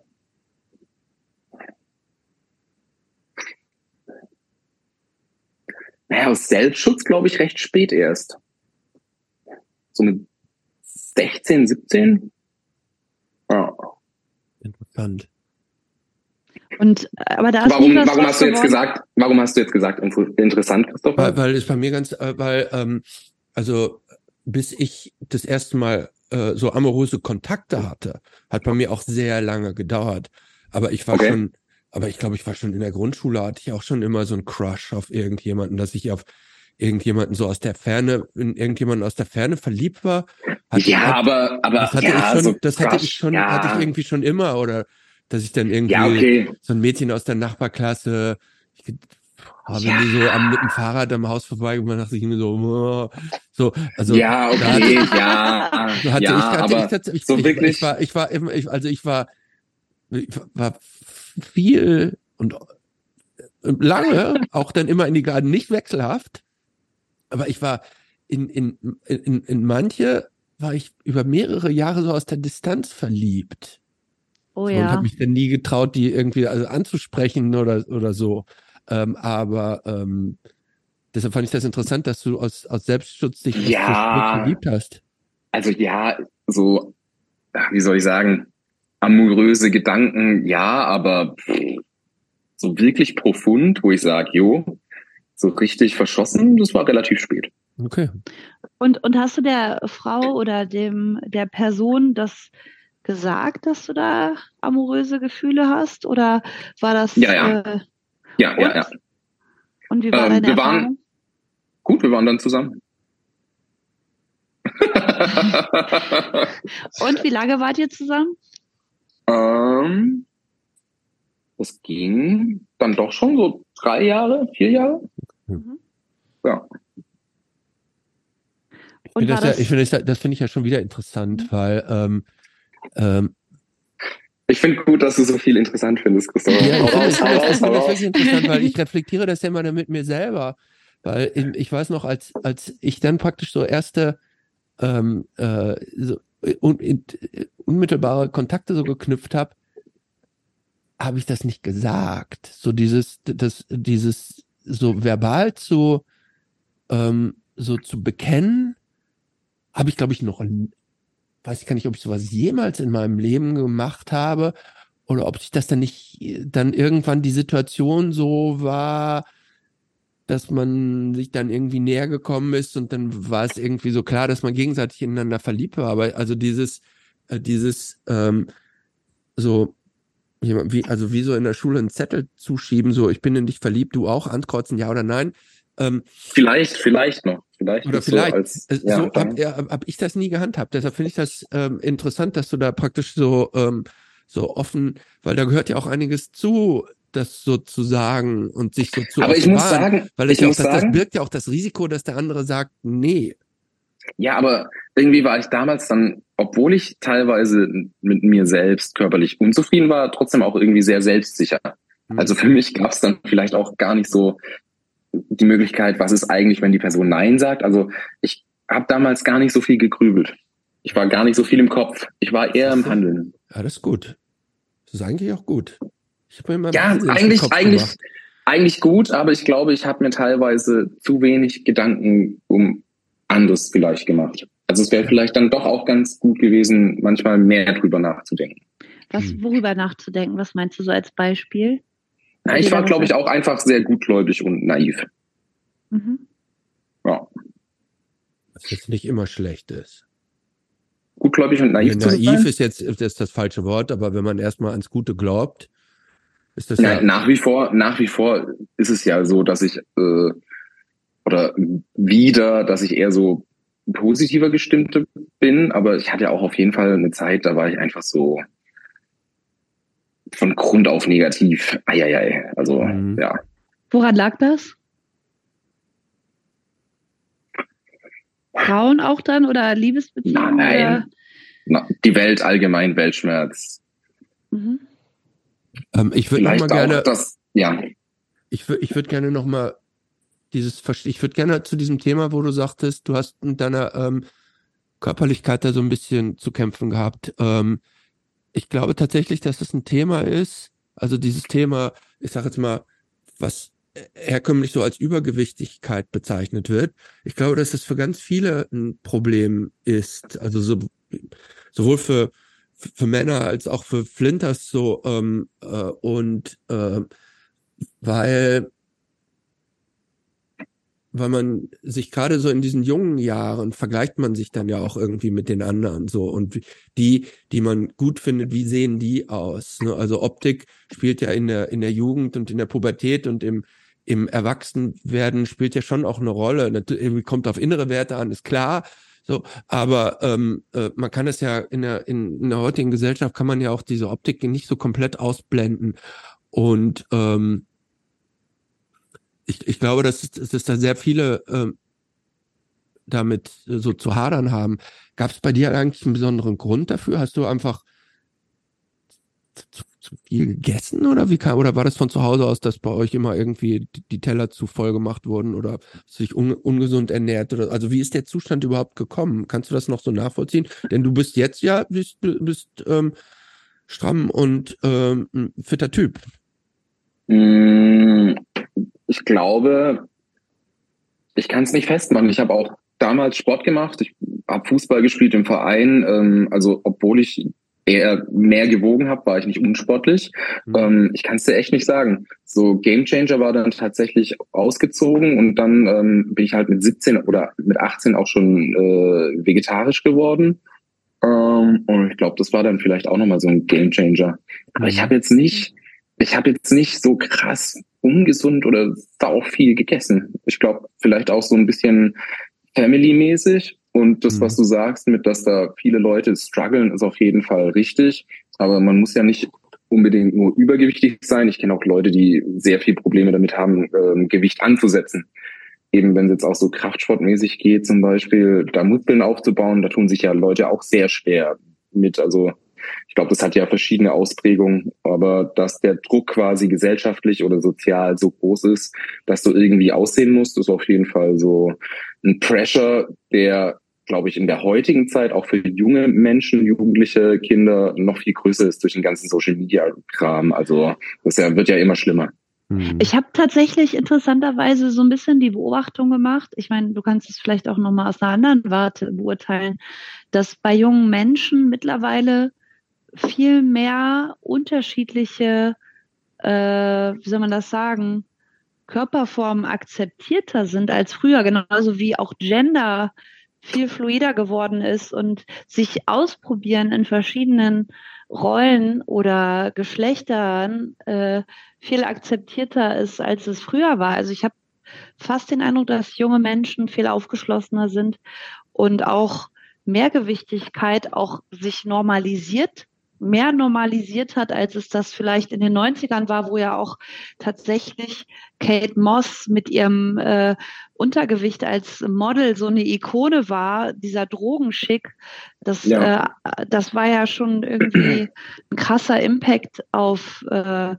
junge äh, Frauen und, und Flinter, ähm, dem auch zu entsprechen, was glaub, fast unerreichbar war. Mhm. Ja, ich glaube aber, das hat auch was mit so einem bisschen gewissen Grad an Bildung oder an, äh, mhm. an Vorleben oder an Input zu tun. Hm, ich glaube, es gibt nach wie vor noch einen großen Anteil an jungen Menschen, die mit anderen Dingen so viel zu tun haben und ja. so viel strugglen, dass denen scheißegal ist, ob du dick oder dünn bist, ähm, ja. beziehungsweise was es dazwischen noch gibt. Da sind die Problemlagen ganz andere, als dass man sich jetzt ja. Gedanken macht, bin ich jetzt Mann, Frau, also mhm. ganz grob runtergebrochen. Aber ich glaube auch, dass äh, wenn man eher so in eine gewisse gebildetere, gebildetere Schicht einsteigt, dass da auf jeden Fall sehr viel vorangegangen ist, was so Körperform, ähm, Geschlechtsdenken etc. pp. Ähm, angeht, auf jeden Fall. Und das ist auch gut und richtig so. Mhm. Ja, also da hat sich, glaube ich, noch mal einiges verändert. Aber also als ich 15 war, war das auf jeden Fall so ganz stumpf. Da war ich halt fett und fertig. also ja. Wurdest du auch gemobbt in der Schule? Mm, ja, aber ähm, dadurch, dass ich irgendwie ja schon sehr selbstsicher war, kam es nicht so oft vor. Mhm. mhm. Ja, aber schon auch, auf jeden Fall. Haben bei dir in der Jugend eigentlich äh, Bücher, Filme oder Games irgendeine Rolle gespielt? Also irgendwas mmh. außerhalb der Musik? Ich sag mal so, wir hatten sehr viel in dem Zimmer von Andreas verbracht. und da äh, war ähm, äh, ein gewisses Rauchutensil und eine gewisse Spielkonsole ähm, am Wochenende so das Alltagsstiftend oder Sinnstiftendste. Dann wurde nebenher noch äh, dementsprechend Musik aufgelegt. Also der hatte halt eine Playstation und da wurde halt, was weiß ich, was wurde denn da gezockt? James Bond auf der Playstation oder Worms war, glaube ich, so ein Ding, was ziemlich viel gezockt wurde. Aber ich hatte selbst keine Playstation. Es war eben nur bei dem Kumpel. Ähm, an Büchern. Ich habe sehr viel gelesen. Ähm, hab's dann eine Zeit lang ähm, schleifen lassen mit dem Lesen und ich hatte dann recht spät jetzt, als ich dann wieder studiert hab, äh, hatte, einen Prof, der hatte so ein Seminar angeboten, ähm, wo es sehr viel um Bücher und Bücher, die einen selbst ähm, geprägt haben, ging und dann habe ich wieder mit Lesen angefangen. Ähm, ich glaube, so eines der Bücher, die mich am meisten mitgenommen haben in der Zeit, war tatsächlich das Parfum, obwohl es so eine typische Gymnasiallektüre war, aber das habe ich so verschlungen. Ich weiß noch, das war so, wie das geschrieben war oder worden ist, das war so mindblowing für mich. Mhm. Ja. Ja. Und dann habe ich sehr viel Krimi-Kram gelesen, so Scandi-Krimis schon, Mankel, ähm, was gab's denn dann noch? Keine Ahnung. Aber das habe ich alles so mit, keine Ahnung, 17, 18, 19 gelesen. Ja. Wann hast du das erste Mal äh, Musik gemacht oder auch die Entscheidung gefällt, Bass lernen zu wollen oder vielleicht auch ein anderes Instrument gelernt? Äh, witzigerweise relativ spät erst. Also ähm, das war eigentlich tatsächlich ähm, der Fall, dass quasi ich dann mit Andreas gar nichts mehr zu tun hatte und dann trotzdem im Apple-Haus war und Helen und Moritz waren in dieser Konzertveranstaltungsgruppe, die eher so diese Garage-Rockabilly-Schiene bedient hat. Ähm, aber irgendwie sind wir dann ab und zu ins Gespräch gekommen, haben uns näher kennengelernt und irgendwann saßen wir so zusammen und dann haben wir festgestellt, okay, krass, wir hören halt die gleichen Bands, wir hören den gleichen Kram, wir sind ähnlich nerdig, was das anbelangt und irgendwie verstehen wir uns gut. Ähm, dann habe ich die Derby Dolls auf den ersten zwei Europatouren gefahren und ähm, die Derby Dolls haben sich dann irgendwann aufgelöst und die zwei, Helen und Moritz, hatten Bock auf eine neue Band. Und dann lag es irgendwie nahe, dass sie mich gefragt haben, weil die gemerkt haben, ähm, ich bin auch so musikaffin wie die, dass ähm, es doch ganz cool wäre, wenn ich Bass spielen könnte in der Band. Weil Helen hatte keinen Bock mehr nur zu singen, die wollte auch Gitarre spielen. Und dann hat sich das auf jeden Fall ergeben, dass ich dann ähm, von Moritz äh, irgendwie einen Bass in die Hand gedrückt bekommen habe. Moritz hat mir gezeigt, wie man Akkorde spielt und dann hatte ich eine Band. Mhm. Ähm, ja. Be bevor wir da weitermachen, würde mich jetzt nochmal interessieren, äh, weil du gerade gesagt hast, dass du, dass die Musik ja sehr wichtig für dich war und dass du da auch sehr nerdig unterwegs warst. Ähm, für, der, der letzte Status, von deinem musikalischen Horizont, den ich jetzt hier habe, das ist, dass du sagst, Negative Approach, die Total Recall CD, da hätte mhm. sich praktisch nochmal ein ganz, und Coxsparrow, da hätte sich nochmal ein ganz anderer Horizont so aufgetan. Ja. Was gab es denn danach noch so für, für, für musikalische Stepping Stones, die du dir davon ausgehend ja. so er, erschlossen hast? Da gab es dann eben diese andere Konzertgruppe außer der Garagen ähm, Rockabilly-Schiene im Apple-Haus. Ähm, die haben dann zum Beispiel immer das Hardcore Winterfest gemacht. Und da haben dann Bands gespielt, die dann eher ähm, ja so Hardcore-Punk-Kram gemacht haben. Ähm, lass mich mal überlegen, was habe ich denn da auf dem ersten Hardcore Winterfest gesehen? Ich glaube, Entertainment. Sagen die euch noch was? Ja, auf jeden Fall. Mir, mir nicht mindblowing, also quasi so eine Band zu sehen, crazy. Und dann, ähm, was weiß ich, gab es halt in Stuttgart auch ähm, diesen ähm, Be Part äh, Timo-Typ, der hat da sehr viele Konzerte veranstaltet. Dann habe ich da halt auch Crust Punk, die Beat Kram äh, gesehen, was weiß ich, Wolf Brigade. Dann gab es immer dieses Be Part Festival, was eigentlich sehr viel Crust Punk war, aber auch andere Punk Bands. Und dann hat sich so alles äh, in Kreis ergeben, dass ich dann auch in neuere Bands, die cool waren, reingekommen bin. Und dann äh, da jetzt irgendeine Band zu nennen, die so ganz krass prägend war, ist schwierig. Aber ich glaube, so Lights Out äh, aus Stuttgart damals dann quasi war schon auch nochmal so so eine Blaupause. und ähm, über den Weg dann quasi äh, sehr viel auf solche eher Polit-Links ähm, Konzerte oder Konzertgruppenveranstaltungen äh, zu gehen, hat sich dann irgendwie so ein anderer Horizont nochmal äh, entwickelt und dann bin ich halt so in dieses DIY-Punk-mäßige reingerutscht. So, das, das hast du dir tatsächlich, äh, das wurde über diese Konzerte jeweils immer getriggert. Ihr habt ja. euch also nicht zu Hause irgendwie so hingesetzt und dass du sagst, ich habe jetzt, okay, ich habe jetzt Negative Approach gehört was geht? Ja, doch, jetzt, doch, jetzt doch. nehme ich mir jetzt mal Bad Brains vor ja. oder jetzt doch, doch, mir, doch, doch, doch, jetzt gibt es irgendwie auch Black Flag klar. oder so. Doch, doch, klar. Das habe ich dann auch gemacht. Ich bin, ich bin dann auf Konzerte gegangen und habe die Plattenkisten von A bis Z durchgewühlt. Ich habe ja eine Ausbildung gemacht, ich hatte Kohle äh, immer mal wieder und habe dann irgendwie bei XY äh, die Plattenkisten durchgewühlt und dann sehr viel Bootlegs damals auch gekauft von dementsprechenden Bands ähm, oder von der Band, wo ich wusste, ah, die ist anscheinend cool, äh, nimmst du mal mit. Also damals gab es noch ähm, im Internet recht wenig, was man sich so ähm, anhören konnte, ähm, aber ich habe dann eben sehr viel Platten auf äh, Konzerten gekauft und wenn sie nicht so gut war, habe ich die irgendwie wieder weiter vertickt oder keine Ahnung. Ja. Aber du hast gerade so ein bisschen einen Schritt übersprungen. Du hast gerade gesagt, du hattest Kohle, weil du eine Ausbildung gemacht hast. Mhm. Wir haben das ja schon im, äh, in der Eingangsankündigung äh, sozusagen so ein bisschen äh, erläutert, wie dein, äh, dein Ausbildungsweg war. Warum hast du dich für eine Ausbildung zum Mechatroniker entschieden und wie kam es dazu und äh, Hast du es durchgezogen und wie war was das? Ist das was, was, ist das überhaupt? Das musst du mal erklären. Was ist überhaupt ein Mechatroniker? Ja, also ich weiß es inzwischen, weil ich es in der Vorbereitung nachgelesen hatte, aber ich wusste es nicht. Okay. Ähm, Ding war, ich war einfach in der Schule nicht schlecht, aber äh, aus irgendwelchen Gründen bin ich nach der Realschule auf das technische Gymnasium gekommen, obwohl ich Mathe und alles Naturwissenschaftliche hasse. Ich wäre viel lieber auf ein Wirtschaftsgymnasium oder auf ein ernährungswissenschaftliches Gymnasium gegangen. Aber irgendwie wurde ich nur auf ein technischen Gymnasium genommen. Ich konnte aber keine Mathematik, weil ich meinen Mathelehrer immer schon gehasst habe in der Realschule und äh, er mich. Und das hat sich irgendwie auf dem technischen Gymnasium fortgesetzt. Lange Rede, kurzer Sinn, nach der 12. musste ich abgehen, weil ich äh, Mathe so schlecht war. Ich hätte sie, äh, das Abitur nicht bestanden. Ähm, ich wollte mir aber den Schritt offen halten, äh, die Möglichkeit zu haben, irgendwann mal zu studieren. Und ich wusste, dass wenn ich mit der 12. Klasse abschlussmäßig äh, Abgangszeugnis plus eine Ausbildung das zusammenrechnen lasse, ich an der Fachhochschule in Baden-Württemberg studienberechtigt bin.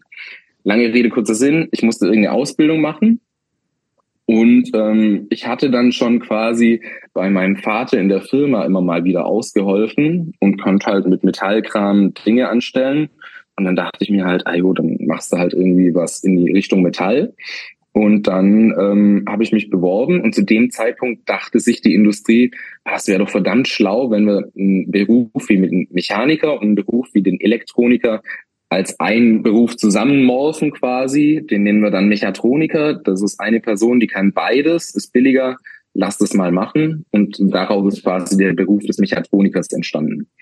Und dann habe ich mich beworben, irgendwie der, im Umkreis von Tübingen so 40, 50 Kilometer. Und in Nürtingen bin ich dann tatsächlich genommen worden. Und bin dann nach Nürtingen gezogen mit, boah, wie alt ist man dann? So 18, glaube ich. Ich hatte gerade einen Führerschein bin von zu Hause ausgezogen nach Nürtingen und habe diese Ausbildung gemacht. Ähm, ich konnte verkürzen, weil ich schulisch sehr gut war. Ich war ja auch schon auf dem Gymnasium quasi und konnte dann in drei. Du siehst jetzt nicht deine Mängel in Mathe, ne? Ja, aber das war machbar. Trotzdem machbar. Also das war jetzt nicht so das Anspruchsmäßige wie äh, äh beim Abitur. Und ähm, dann konnte ich nach drei Jahren diese Ausbildung abschließen. Das klingt, eigentlich, hab, also, das klingt eigentlich nach einem total coolen Beruf. Ist, oder ist ja, wenn man, doch, doch, wenn man Bock hat. Aber ich glaube, von allen, mit denen ich damals äh, diese Ausbildung gemacht habe, äh, macht keiner mehr den Beruf. Ich glaube, die haben danach alle nochmal den Techniker oder Meister gemacht und sitzen jetzt irgendwo auch im Büro und machen Einkaufslisten oder sowas. Also mhm. quasi ähm, so den Arbeiter in Anführungsstrichen zu mimen, macht da keiner mehr. Ja. Und ähm, ja, wenn ich mir anschaue, äh, was da teilweise die Leute verdient haben, äh, haben, die quasi am Ende ihres Berufsweges standen und was man damals als Ein Berufseinsteiger verdient hat.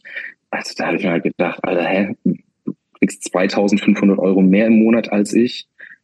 So viel Geld werde ich nie verdienen. Warum soll ich mich da jetzt so schichtmäßig fertig machen? Nee, lass mal. Deswegen bin ich nach der Ausbildung dann auch äh, nicht in diesem Beruf geblieben. Ist das heute auch immer noch so? Ich dachte eigentlich, gerade solche technischen Handwerksberufe, die hätten heute ähm, einen deutlich besseren ähm, äh, Status und da würde man auch, auch gar nicht so schlecht verdienen, hätte ich jetzt immer gedacht. Naja, als, als äh, Ingenieur oder Techniker, äh, Meister wirst du auf jeden Fall mehr verdienen. Plus, ähm, ähm, es gibt ja noch einen Unterschied Handwerk und Industrie. Und in dem Zweig, wo ich war, war Industrie. Ähm, Handwerk ist auf jeden Fall, glaube ich, was Sinnvolles, ähm, was ich jetzt auch sehr vielen Jugendlichen empfehle, weil ähm, Handwerker hm, gibt's immer weniger und ich glaube, das hat auf jeden Fall eine sinnvolle Zukunft, wenn du Bock hast, was mit deinen Händen zu erschaffen. Mhm. Ja, es kann auch ein sehr sinnstiftender Beruf sein. Aber für mich war es jetzt nicht so sinnstiftend, so eine Werkzeugmaschine zusammenzubauen.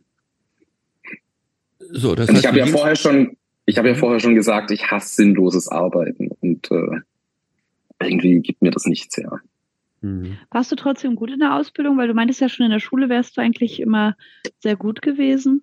Naja, ich sag mal so, ich konnte verkürzen, das kannst du nur mit einem gewissen mhm. Schnitt. Also scheinbar war ich nicht schlecht, ja. Mhm. Aber da hat mich dann, glaube ich, auch nochmal so dieses, was ich vorher gemeint habe, mit dem Positiven, was mir mitgegeben wurde, so dieses Dinge durchziehen, habe ich dann schon hingekriegt, ja. Mhm. Ähm, wo sind wir jetzt eigentlich ähm, regional? Du hast diese Ausbildung in Nürtingen, Nürtingen. gemacht. Mhm. So. Genau.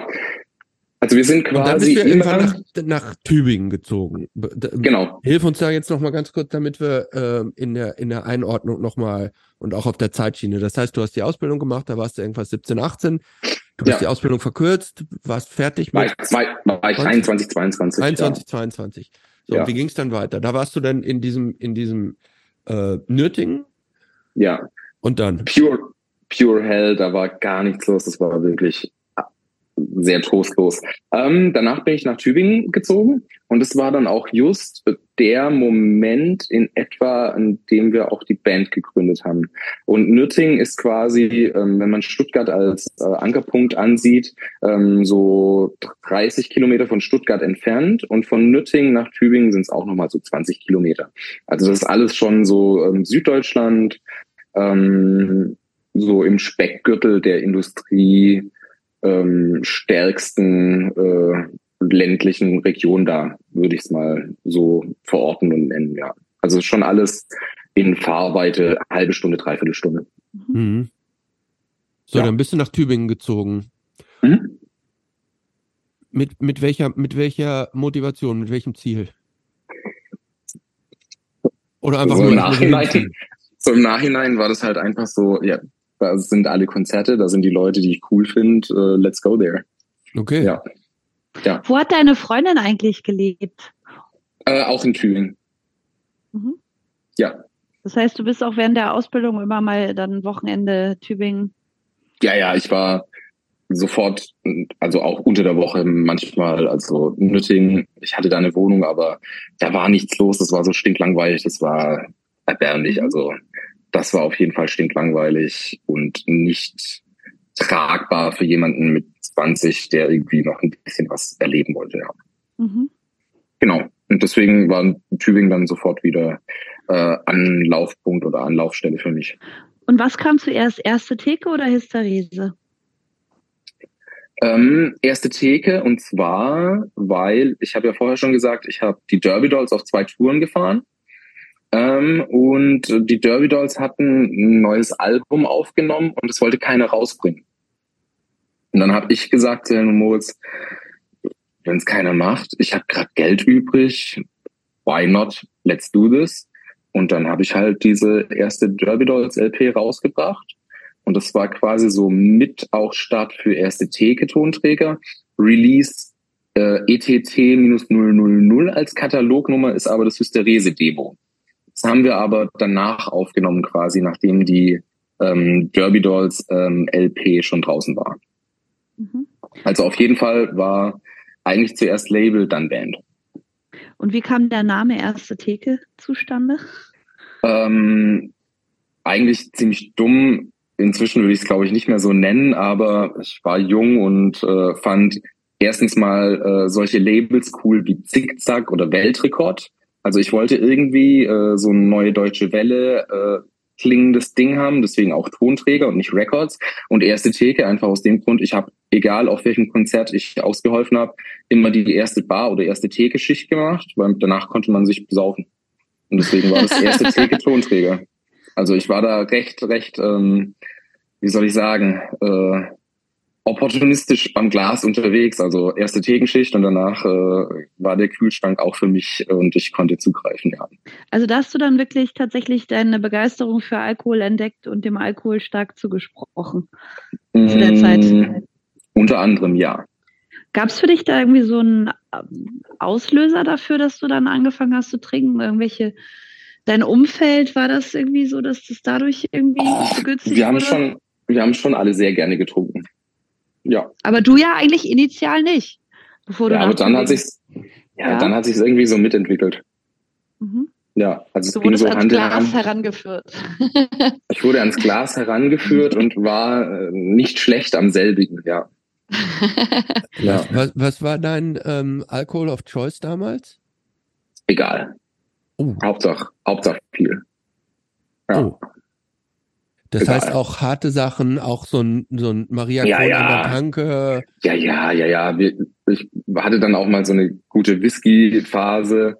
Ähm, also, ja, ja, egal. Hauptsache rein. Wie, wie siehst du das heute?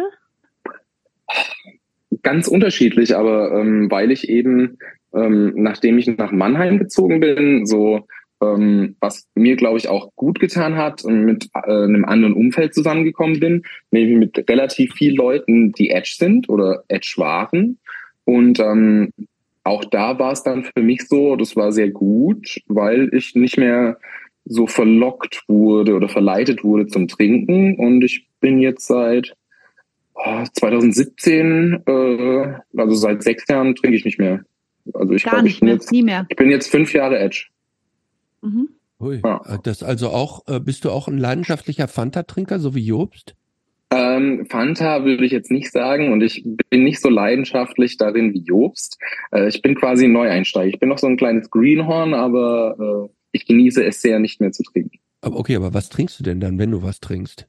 Also jetzt sag mir nicht irgendwie stilles Wasser. Nee, nee, ähm, auf jeden Fall. Alles, was mir geblieben ist, ist ja das Koffein, deswegen Mate en masse.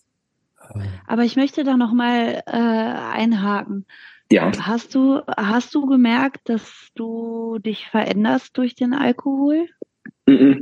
Also, ähm, ich, man hat mir das, glaube ich, auch selten so krass angemerkt. Also, ich konnte halt leider unfassbar viel trinken, mhm. aber habe dabei jetzt nicht so einen Kontrollverlust gehabt.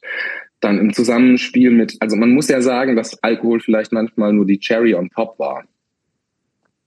Ähm, und dann quasi, oh, ich sag mal so, pff, irgendwann war es halt dann auch mal an dem Punkt, wo man in der Stadt aufgewacht ist, irgendwie in einem Hotelzimmer, wenn man mit der Band unterwegs war und nichts mehr wusste, was passiert ist. Mhm. Und ähm, irgendwie, ja, das war nicht mehr so healthy und so sinnvoll und ja. auch so ein bisschen, ja, nicht, nicht, nicht gesund. Ja. ja, weil das Verändern, das meine ich auch gar nicht unbedingt äh, in Bezug darauf, dass man sich im Alkoholrausch anders verhält, sondern okay, was, ja. ich, was ich in meinem Umfeld auch in den vergangenen Jahren und Jahrzehnten beobachtet habe, ist, dass Leute auch durch den regelmäßigen und starken Alkoholkonsum depressiv werden, weil das ja auch den, den Dopamin- oder Serotoninhaushalt irgendwie durcheinander bringt. Ne? Also ich sag mal so, ich hatte Karte, die haben wochenlang angedauert auf jeden Fall. Also es war auf mhm. jeden Fall absolute Hölle. Ich habe keine Ahnung, wie ich das auch damals gemacht habe. Ich habe jetzt eine Karte, weil wenn ich spät abends irgendwie ins Bett gehe, ja. also keine Ahnung, wie das damals ging. Ja, also auf jeden Fall, das war super ungesund und war auf jeden Fall was, was ja Hattest Dann- du in deinem Leben äh, irgendwie auch mal Probleme mit deiner mentalen Gesundheit? Mm, Durchaus, ja. Mhm. Das heißt? Dass ich Probleme mit meiner mentalen Gesundheit hatte. ja. Ja, aber Ähm, ist, da- das war das auch ein Auslöser für dich zu sagen, ich lasse das jetzt mit dem Ja, Saufen? Ja, ja, ja, safe, ja. Ja. Mhm. Also ich sag mal so, ähm, auch da ist wieder ähm, die Nachvollziehbarkeit von Problemlagen, die vielleicht manche Klienten von mir haben, so, dass ich ganz genau Dinge nachvollziehen kann oder auch wenn andere Leute ähm, mir Dinge erklären, diese belasten oder Problemlagen haben, kann ich da sehr gut nachvollziehen und das war mit 18, 19 nicht der Fall. Also wenn mir, wenn mir jemand mit 18, 19 gesagt hätte, dass ich mal wüsste, wie sich eine Panikattacke oder ähm, Angst haben anfühlt, hätte ich gesagt, äh, Mhm. was, was laberst du denn da? Also ich bin da safe, ich bin da auf jeden Fall stabil. Ähm, ja, War das eigentlich nur Also- Alkohol oder war da auch mal das eine oder andere kleine Heroinspritzchen dabei? ähm, ich habe Angst vor Spritzen, ähm, aber sagen wir mal so, viel ausgelassen wurde nicht. Was ja auch oft üblich ist bei diesen exzessiven, äh, soll man sagen, diesem exzessiven Umfeld ist ja Koks oder Speed oder sowas, ne? Was ja dann auch dazu führt, dass man noch mehr trinken kann. Und, äh, und dann kommt man ja schnell auch in so einen Strudel, dass man das dann immer wieder denkt, man braucht das, um wieder gut drauf zu kommen. Und dann, dann ist es dieses Umfeld, was das auch irgendwie so unterstützt, weil die das auch machen. Dann ist es so verlockend, wieder mitzumachen.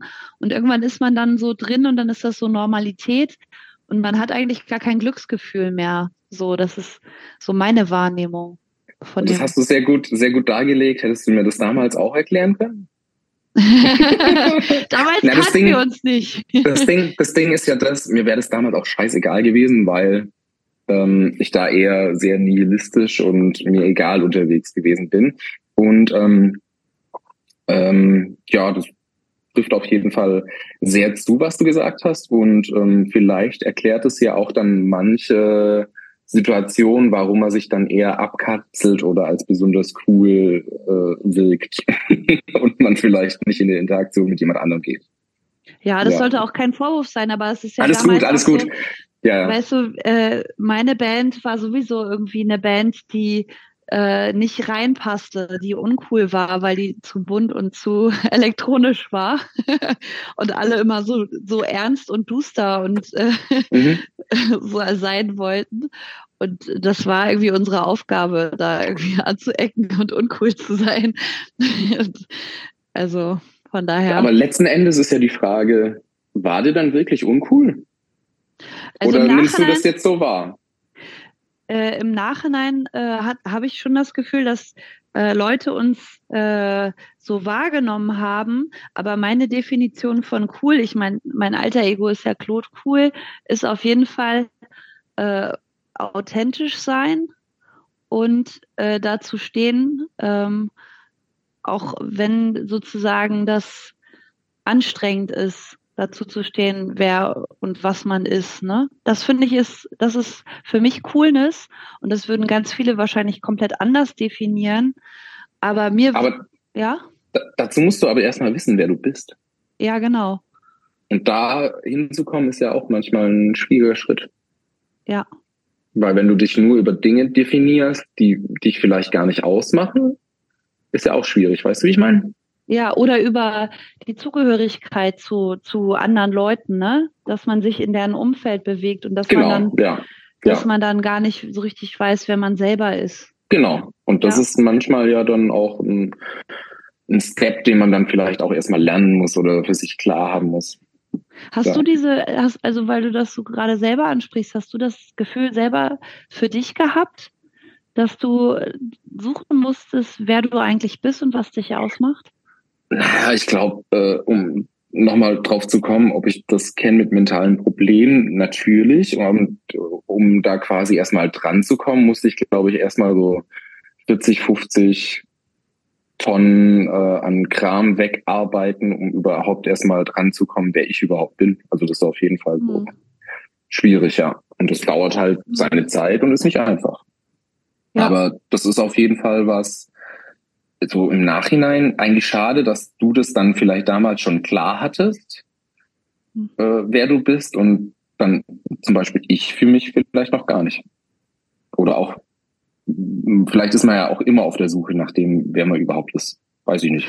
Ja, das ist ja auch nie festgeschrieben. Das entwickelt ja, sich ja. ja auch weiter. Ne? Klar. Das ist, ist ja kein abgeschlossener Prozess. Nein, auf jeden Fall. Weil hättest du mir jetzt mit 22 gesagt, dass ich mal mit äh, 35 lieber am Wochenende, ähm, was weiß ich, Vögel beobachte, anstatt saufen zu gehen, dann hätte ich dir einen Vogel gezeigt. Also, ja. weißt du, wie ich meine? Also, ja. Ist, ja. ist ja eigentlich schön, dass es so eine Entwicklung ist.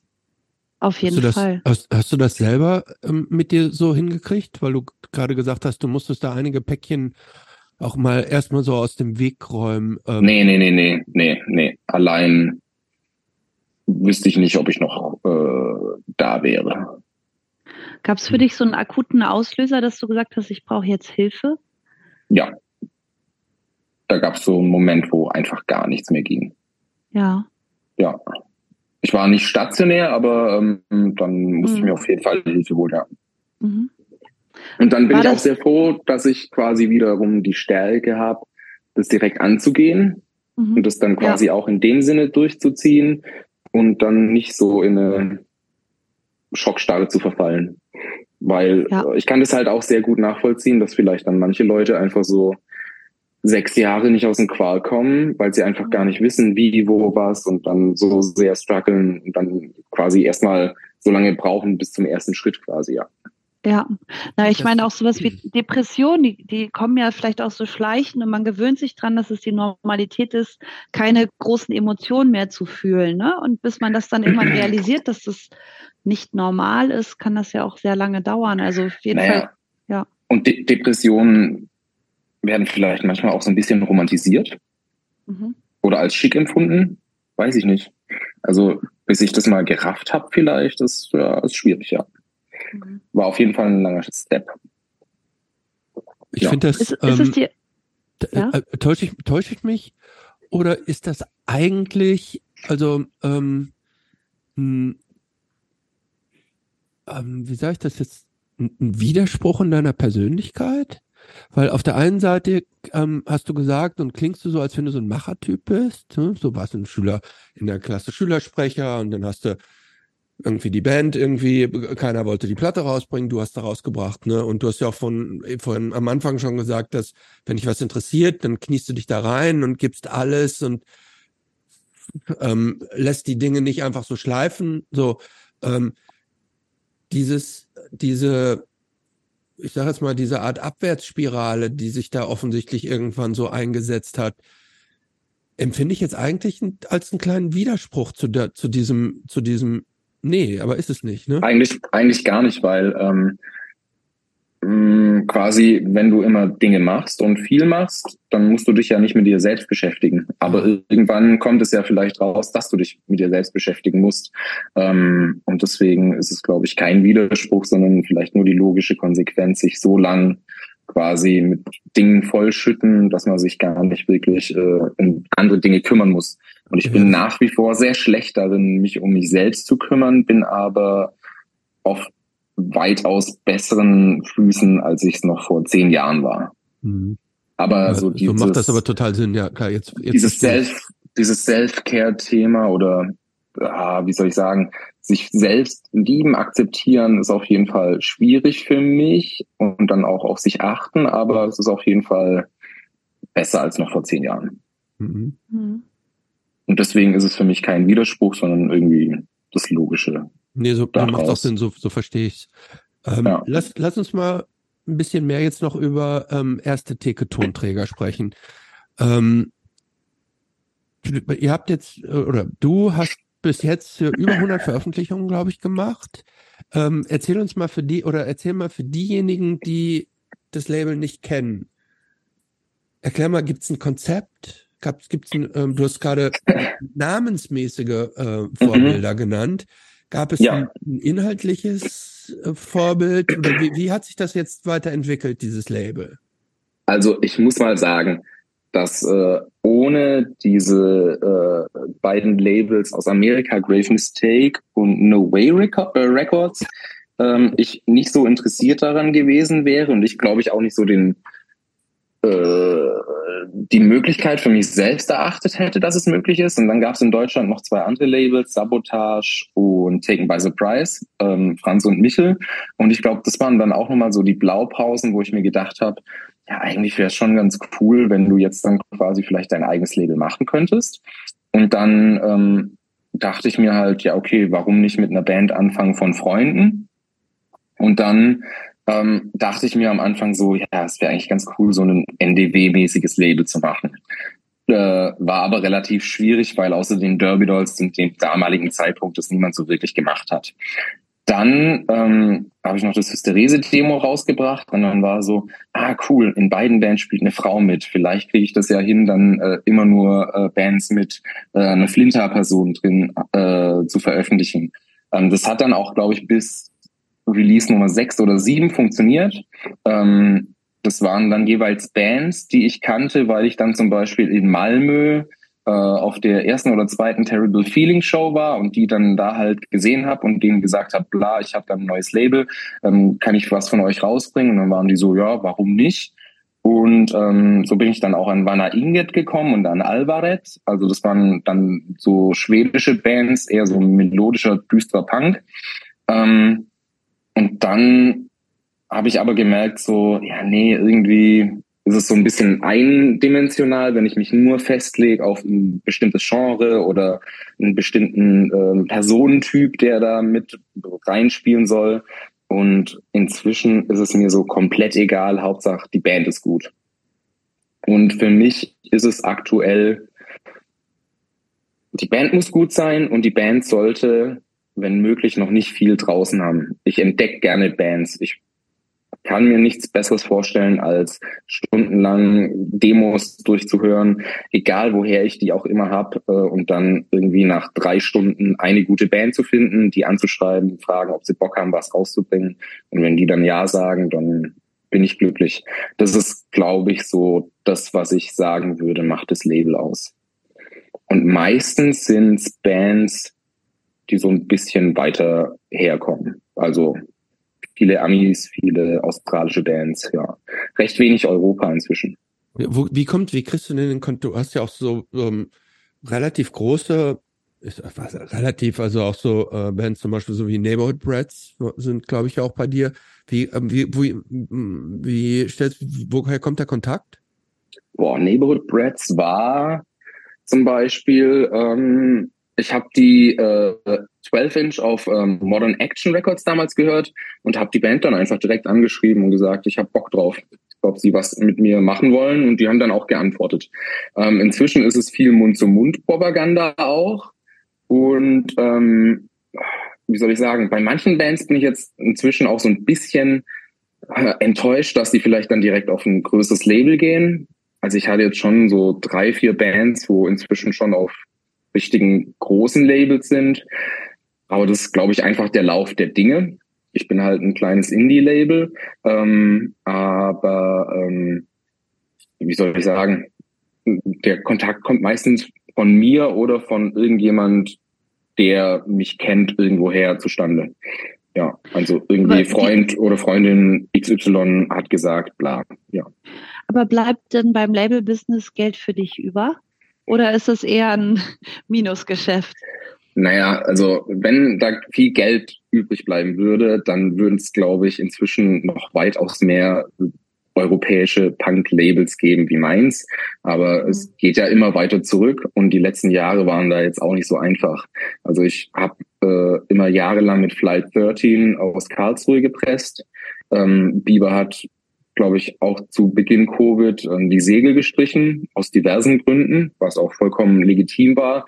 Dann stand ich halt da zum Beispiel ohne Presswerk da. Dann ist alles so viel teurer geworden.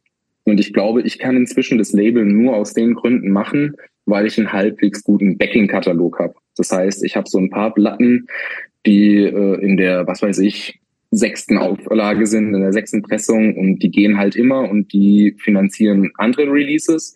Welche sind das zum ähm, Beispiel? welche, welche sind das so deine, deine äh, deine Moneymaker?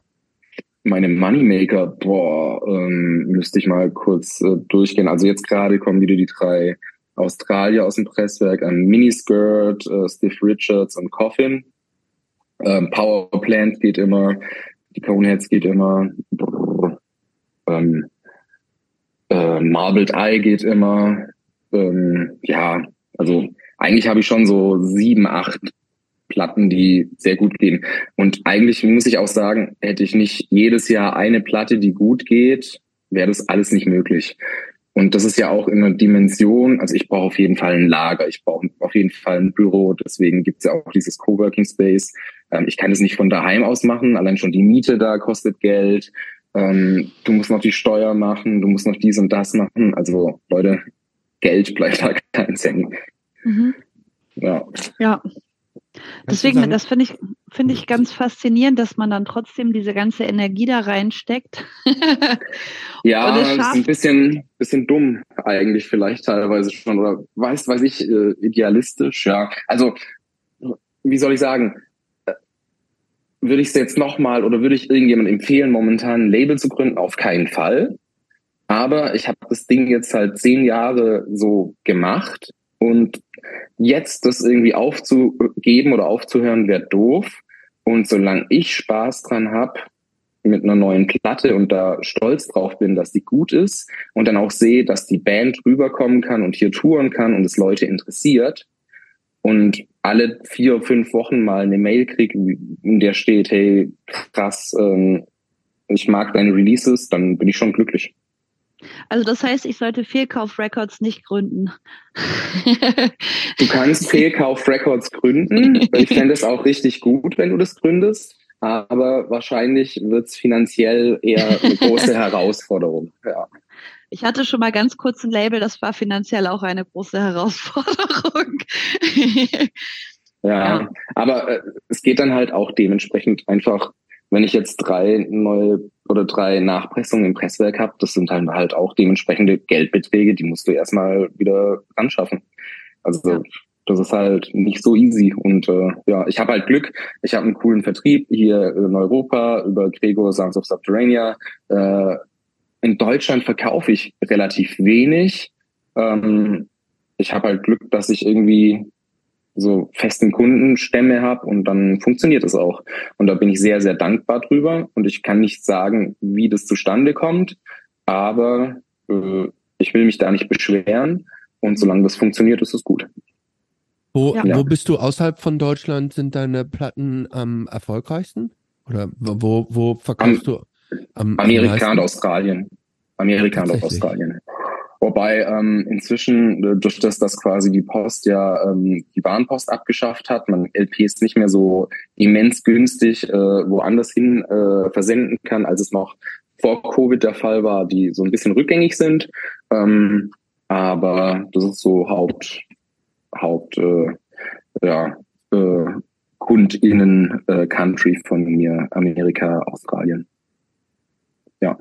Das heißt, du verschickst die dann tatsächlich ähm, von Deutschland aus äh, oder hier von Europa aus, musst die dann nach Amerika und nach Australien äh, äh, schicken. Und lässt Ich die da nicht ja, natürlich, nein, Ja. natürlich, klar. also, um es mal runterzubrechen, ein Label zu haben, ist cool, aber ich stehe halt stundenlang einfach da und platt, äh, packe Platten in Kartons ein und äh, muss die versenden und dann auch dieser ganze Struggle. Dann ist Person XY nicht zu Hause, kommt dieser Rückläufer, äh, wo ist meine Platte? Also da ist ja so ein Rattenschwanz hinten dran an Arbeit, den du gar nicht siehst. Mhm. Ja, also jetzt gerade frage ich mich auch wieder, warum ich es mache. ja. Gibt es da aktuell einen Anlass, warum du dich das fragst oder nur weil du mit uns drüber sprichst? Naja, wenn man so, wenn man so über Dinge spricht, ist es schon so äh, nochmal so, so ein Augenöffner. Also Ja, ja, ja. aber ich finde dein Label total cool und ich wäre auch voll gerne auf deinem Label. Aber ich schick dir Oh. mal, ich schick dir mal ein Demo irgendwann.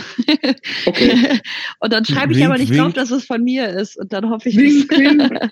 Aber ich, ich kann halt, ich kann halt nicht so krasses Zeug machen wie Gregor, weil, also Nein. was der halt anstellt, ist immer so.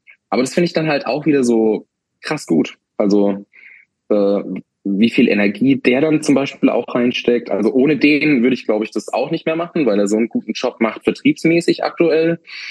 Und ähm, äh, viele Plattenläden halt über ihn beziehen. Also was der, glaube ich, gerade auch so insgesamt für diese DIY-Community äh, in Europa an Möglichkeiten erschafft, ist schon auch krass. Und das sieht halt ja. auch nicht äh, jeder oder nicht jede. Ja. Ich glaube, über diesen Satz in dieser Podcast-Folge wird er sich auf jeden Fall freuen und ich sehe das auch so. Also es ist auf jeden Fall super wichtiger Beitrag. Ja. Ja. Und äh, wie soll ich sagen? Ähm, ja, es ist schön, dass es solche Menschen gibt, weil ja. wenn ich mir dann überlege, wenn mir dann eine Band sagt, ey, wir haben nach sechs Tagen Tour die 60, 70 LPs verkauft, die wir mit hatten. Ja. Kannst du uns nochmal welche schicken? Dann denke ich mir halt auch, ja krass, okay. Ohne die Arbeit werde ich jetzt vielleicht gar nicht erst auf Tour. Ja. Ja. Und von dem her ist es äh, dann eigentlich schon ausreichend, ja. Aber du hast nicht nur äh, erste Theke-Tonträger, du hast auch noch ein weiteres Label mit dem Zusatz Records, nämlich Hinterhof Records. Oh, ja. das war ja auch noch. Ja. Um, Erzähl. Ja. Ähm, ich bin damals nach Mannheim gezogen, 2016. Und ich bin nach Mannheim gezogen, ähm, ohne äh, irgendwie einen festen Platz für Wohnung, WG, sonst was.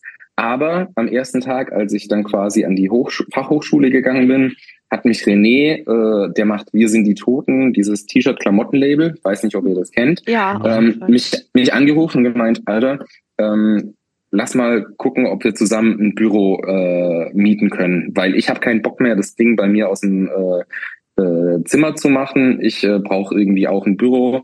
Und dann war ich so, ja, okay, krass, ja, why not? Lass mal angucken. Und dann waren wir da bei Sarah, die ähm, unser äh, Coworking äh, seitdem auch quasi leitet und führt und haben uns da so Räumlichkeiten angeguckt und es war alles cool. Und dann habe ich halt gesagt, ja, okay, ähm, René, lass machen. Und wir hatten so ein Zimmer, das hinten raus äh, perfekt gewesen ist für ein Büro und vorne war halt so ein Durchgangszimmer. Und dann waren wir so, ja, was machen wir jetzt mit dem Durchgangszimmer? Muss einer von uns dann quasi in den sauren Apfel beißen und dann quasi der andere immer äh, durchgehen lassen oder durchwinken lassen? Oder wie crazy wäre das, wenn man da in so einen Pop-Up-Store mäßig irgendwie was reinmacht? Und dann waren wir so, ja, dann lass doch einen Plattenladen machen. Ich verkaufe da meine T-Shirts und du verkaufst da deine Platten. Und dann war ich so, ja, okay, dann lass das machen. Und dann hatte ich auf einmal einen Plattenladen. So ist es quasi zustande gekommen. Sprich, René mit Wir sind die Toten hat hinten mit mir sich das Büro geteilt. Wir haben da äh, unser Lager, Büro etc. pp. gehabt und vorne habe ich Plattenladen und René äh, Shirtladen mäßig äh, den Kram vertickert. Ja. Das, heißt, und das, das war Hinterhof Records. Das war Hinterhof Records und das haben wir gemacht äh, bis zur Pandemie quasi. Mhm. Das war dann quasi auch mein Job neben Studium. Mhm. Ja, das war jetzt gar, also das habe ich möglicherweise falsch verstanden. Das heißt, Hinterhof Records war nie ein eigenes Label? Nee, nee, Hinterhof Records war unser Plattenladen. Immer nur ein Plattenladen, okay. Also Platten- und Shirtladen, ja. Mhm. Und Hinterhof, weil quasi erste Tonträger gerne Deutsch und dann, wir waren halt im Hinterhof mit dem Coworking Space und sind es auch immer noch. Und deswegen Hinterhof Records. Bevor wir ich, bevor ich gleich mal zu Hysterese überschwenken wollen würde, noch eine Frage an dich als, als Music Biz-Experten sozusagen. Ähm, es, macht den, es macht den Anschein, sagen wir mal so, als wenn ganz viele Bands gar nicht mehr richtig ganze Alben überhaupt machen, sondern wahnsinnig viel einzelne Singles nur oder Singles nennt es sich, aber eigentlich sind es einzelne Songveröffentlichungen digital raushauen oder vielleicht mal eine EP, aber ja, aber ähm, ich nehme so ein bisschen den Trend wahr, als wenn ähm, äh, äh, Bands gar nicht mehr so, so ein ganzes Album anstreben. Ähm, nimmst du das auch so wahr oder wie, wie stehst du dazu, zu diesem Trend, so, sofern es einer ist? Ich weiß nicht, ob es ein Trend ist, aber ich hasse ja auch Spotify und ich glaube, das ist halt so äh, yes. Dadurch, dass es Spotify gibt, äh, ich hasse auch Discogs, ähm, dadurch, dass es Spotify gibt, ist es da halt, glaube ich, die Möglichkeit, da einfach nur einen Song hochzuladen und so verlockend, dass es halt vielleicht viele wahrnehmen. Also vielleicht ist es einfach nur ähm, die Möglichkeit, quasi so äh, einen Song unter die Menschheit zu bringen, einfach oder auf Bandcamp auch nur einen Song hochzuladen, dass es leichter ist, so seine Musik äh, irgendwie unter die Leute oder die Menschen zu bringen als eine ganze LP machen zu müssen. Und eine LP zu machen oder was weiß ich, eine 12-Inch mit sechs, sieben, acht, neun Songs ist ein, äh, schwerer als nur drei Songs. Und wenn du drei Songs hast, haust du die halt raus. Also vielleicht ist es auch nur Angebot und Nachfrage. Ähm, das, das Rätsels Lösung. Also ich glaube, mhm. wenn Spotify oder Bandcamp nicht so einfach zu bespielen oder zu bedienen wären, wäre es vielleicht auch wieder ein Ansporn für manche Bands da mehr zu veröffentlichen. Aber ich würde nochmal unterscheiden, weil ich meine, bei Bandcamp bist du auf einem Künstlerprofil und hörst dir den Kram von einem Künstler an. Bei Spotify bist du dann in irgendwelchen Playlists oder hast irgendwelche Autoplay-Sachen und da sind dann irgendwelche Playlists, in die irgendwelche nach Schema F äh, produzierten Songs äh, drin sind, die dann natürlich nach, äh, innerhalb von zehn Sekunden zünden und äh, die Hörgewohnheiten bedienen von der Masse. So. Mhm. Ja. Also ich, ich bin ja auch großer Feind von Spotify und damit ziemlich alleine. Und jetzt gerade freue ich mich noch viel mehr, mit dir zu sprechen, weil ich einen Verbündeten habe. naja, naja, ich, ich, sag, ich sag auch mal so, ähm, ich will nicht, dass man sich Musik erarbeiten muss. Und ich will nicht äh, so äh, geheimnistuerisch oder Geheimniskrämer oder Gatekeeper sein. Ähm, aber durch die Möglichkeit Spotify kannst du halt auch so viel Müll einfach raushauen. Und das ist halt so, ja, es ist schwerer dann, glaube ich, auch zu selektieren, was man gut findet und was nicht. Und ähm, ja, ob das aber jetzt dann quasi ausschlaggebend ist, warum niemand mehr ganze Alben macht, kann ich nicht sagen. Vielleicht ist es auch einfach, äh, weil die Leute sowieso in einer schnelllebigen Zeit leben und äh, sowieso ähm, einen Kick nach dem anderen brauchen. Ähm, wie zum Beispiel, wenn man auf TikTok oder Instagram ist und da durchcrawlt und da immer sehr viel, äh, äh, sehr schnell seine Befriedigung im Sinne von neues Reel äh, kommt oder neues Video ähm, befriedigen kann. Ähm, vielleicht ist es dann bei den Hörgewohnheiten auch so. Vielleicht will einfach keiner mehr ein ganzes Album hören. Vielleicht ist es zu anstrengend. Das kann sein. Bist du eigentlich selber in den, in den, sozialen Medien aktiv? Mit dem Label, ja. Aber als Privatperson nicht? Hm, privat, ich identifiziere mich ja auch damit. Ich habe noch einen ähm, Ornithologen äh, Instagram. Also als Birdwatcher habe ich noch ein eigenes Insta, aber privat ansonsten nicht. ja. Okidoki, bevor wir zur Ornithologie kommen, gehen wir nochmal zu, äh, zum Thema Hysterese. Das haben wir jetzt schon so oft irgendwie angesprochen, aber wir sind noch nie so wirklich deswegen, da eingetaucht. Deswegen habe ich es ja vorher schon am Anfang gleich angesprochen. Ich wusste doch, dass wir so lange brauchen. Nein. ähm, Genau, Helen war ja schon zu Gast beim Podcast. Da habe ich mich übrigens auch sehr gefreut. Ja. Ich fand das eine sehr gute Folge. Auf jeden Fall. Und die Band hat 2021 ihr viertes Album veröffentlicht. Im Moment ist es aber ziemlich ruhig geworden um Hysterese. Vielleicht kannst du mal ein bisschen was darüber erzählen. Ist es tatsächlich nur so ein subjektiver Eindruck oder würdest du das auch so sehen? Ich habe ja vorher schon erwähnt, dass ich quasi zu Corona ähm, zeitlich dann äh, rausgegangen bin. Sprich, ich habe auch bei dem letzten Album gar nicht mehr so wirklich mitgewirkt. Und mhm. ähm, man muss ja auch mal überlegen, seit wann es die Band gibt. Und das sind dann jetzt auch zwölf Jahre, 13 Jahre, also schon echt lange für so eine Popelpunk-Band eigentlich. Und ähm, ich glaube, da hat es ja niemand drauf angelegt, dass die Band jetzt so und so lange äh, existieren muss. Und ich glaube, da haben sich auch einfach Lebenswelten so ein bisschen verändert. Und ich mhm. glaube, da sind jetzt Leute eben mit anderen Verpflichtungen äh, momentan am Werk, als davor war.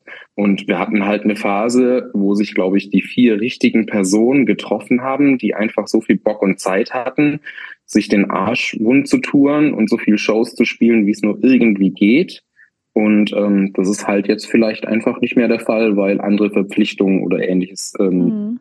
mit dazugekommen sind. Und ähm, weil man vielleicht auch nicht nur steht, ständig Dinge wiederholen möchte. Mhm. Also, wie soll ich sagen? Ja, ich glaube, das ist so der Grund dafür. Finde nicht, ich, würde, ich, ich, finde tatsächlich nicht, dass sich die Band äh, wiederholt hat so bisher. Ähm, vielleicht nochmal, wenn dich jemand fragt, der Hysterese nicht kennt, wie würdest du die beschreiben? Hm. Wer hat es gesagt? Death Pop trifft es vielleicht ganz gut. Also so düsterer, gitarrenlastiger äh, Punk, der schon auch melodisch ist, aber auch immer so ein Ticken ähm, Schwermut dabei hat. Dabei aber trotzdem genug Raum lässt äh, für äh, Emotionen wie äh, auch vielleicht mal die Faust in den Himmel werfend. Äh, zum Glück gab es nie solche O's, aber ähm, es ist ja schon immer auch recht, ähm, äh, wie soll ich sagen, recht eingängig. Aber auch immer mit einem gewissen Anteil an, an Tiefgängigkeit und an ja, ich will nicht sagen, was Depressiven, aber auf jeden Fall was Düsteren. Ja. Gab es Vorbilder? Ja, auf jeden Fall. Auf jeden Fall. Ich glaube, waren? Mh, mm, viel zu viele, um es, glaube ich, zu nennen. Aber ich würde sagen, äh, als, als Konsens würde auf jeden Fall Turbo Negro reinspielen. Hat ja Helen damals in der Podcast-Folge, glaube ich, auch erwähnt. Ähm, ich glaube, Jay Retard ist auf jeden Fall so ein Rieseneinfluss. Ähm, ich glaube, so dieses ganze ähm, mit 2000er, äh, 2000er Garagenzeug, Cola Freaks, Sex Dispensers etc. pp. ist ein mhm. Einfluss. Ähm, ja, ich glaube, das sind so die prägendsten Bands, glaube ich, die dann so am Anfang zumindest ein Einfluss waren. Und dann hört man, glaube ich, stetig von Album zu Album auch so eine gewisse ähm, Weiterentwicklung, was auch das Thema so vielleicht Erwachsenwerden betrifft. Mhm. Also das erste Album ist schon noch sehr auf die zwölf und sehr schnell. Im zweiten ist es schon so ein bisschen mehr Songwriting orientiert. Ja, im ersten, da sind schon, das, das geht dann auch an die Grenze zum Hardcore hier und da schon fast, mhm. ne? Ja, ja, ähm, genau. Und dann hat sich halt immer so weiterentwickelt. Und ich glaube, jetzt ist es auch so, dass man sich vielleicht auch Dinge rausnimmt oder traut, die man sich damals vielleicht nicht getraut hätte. Mhm. Würdest du auch sagen, dein Bassspiel ist ausgefeilter geworden über die Jahre? Ich meine, du hast ja mit Hysterese.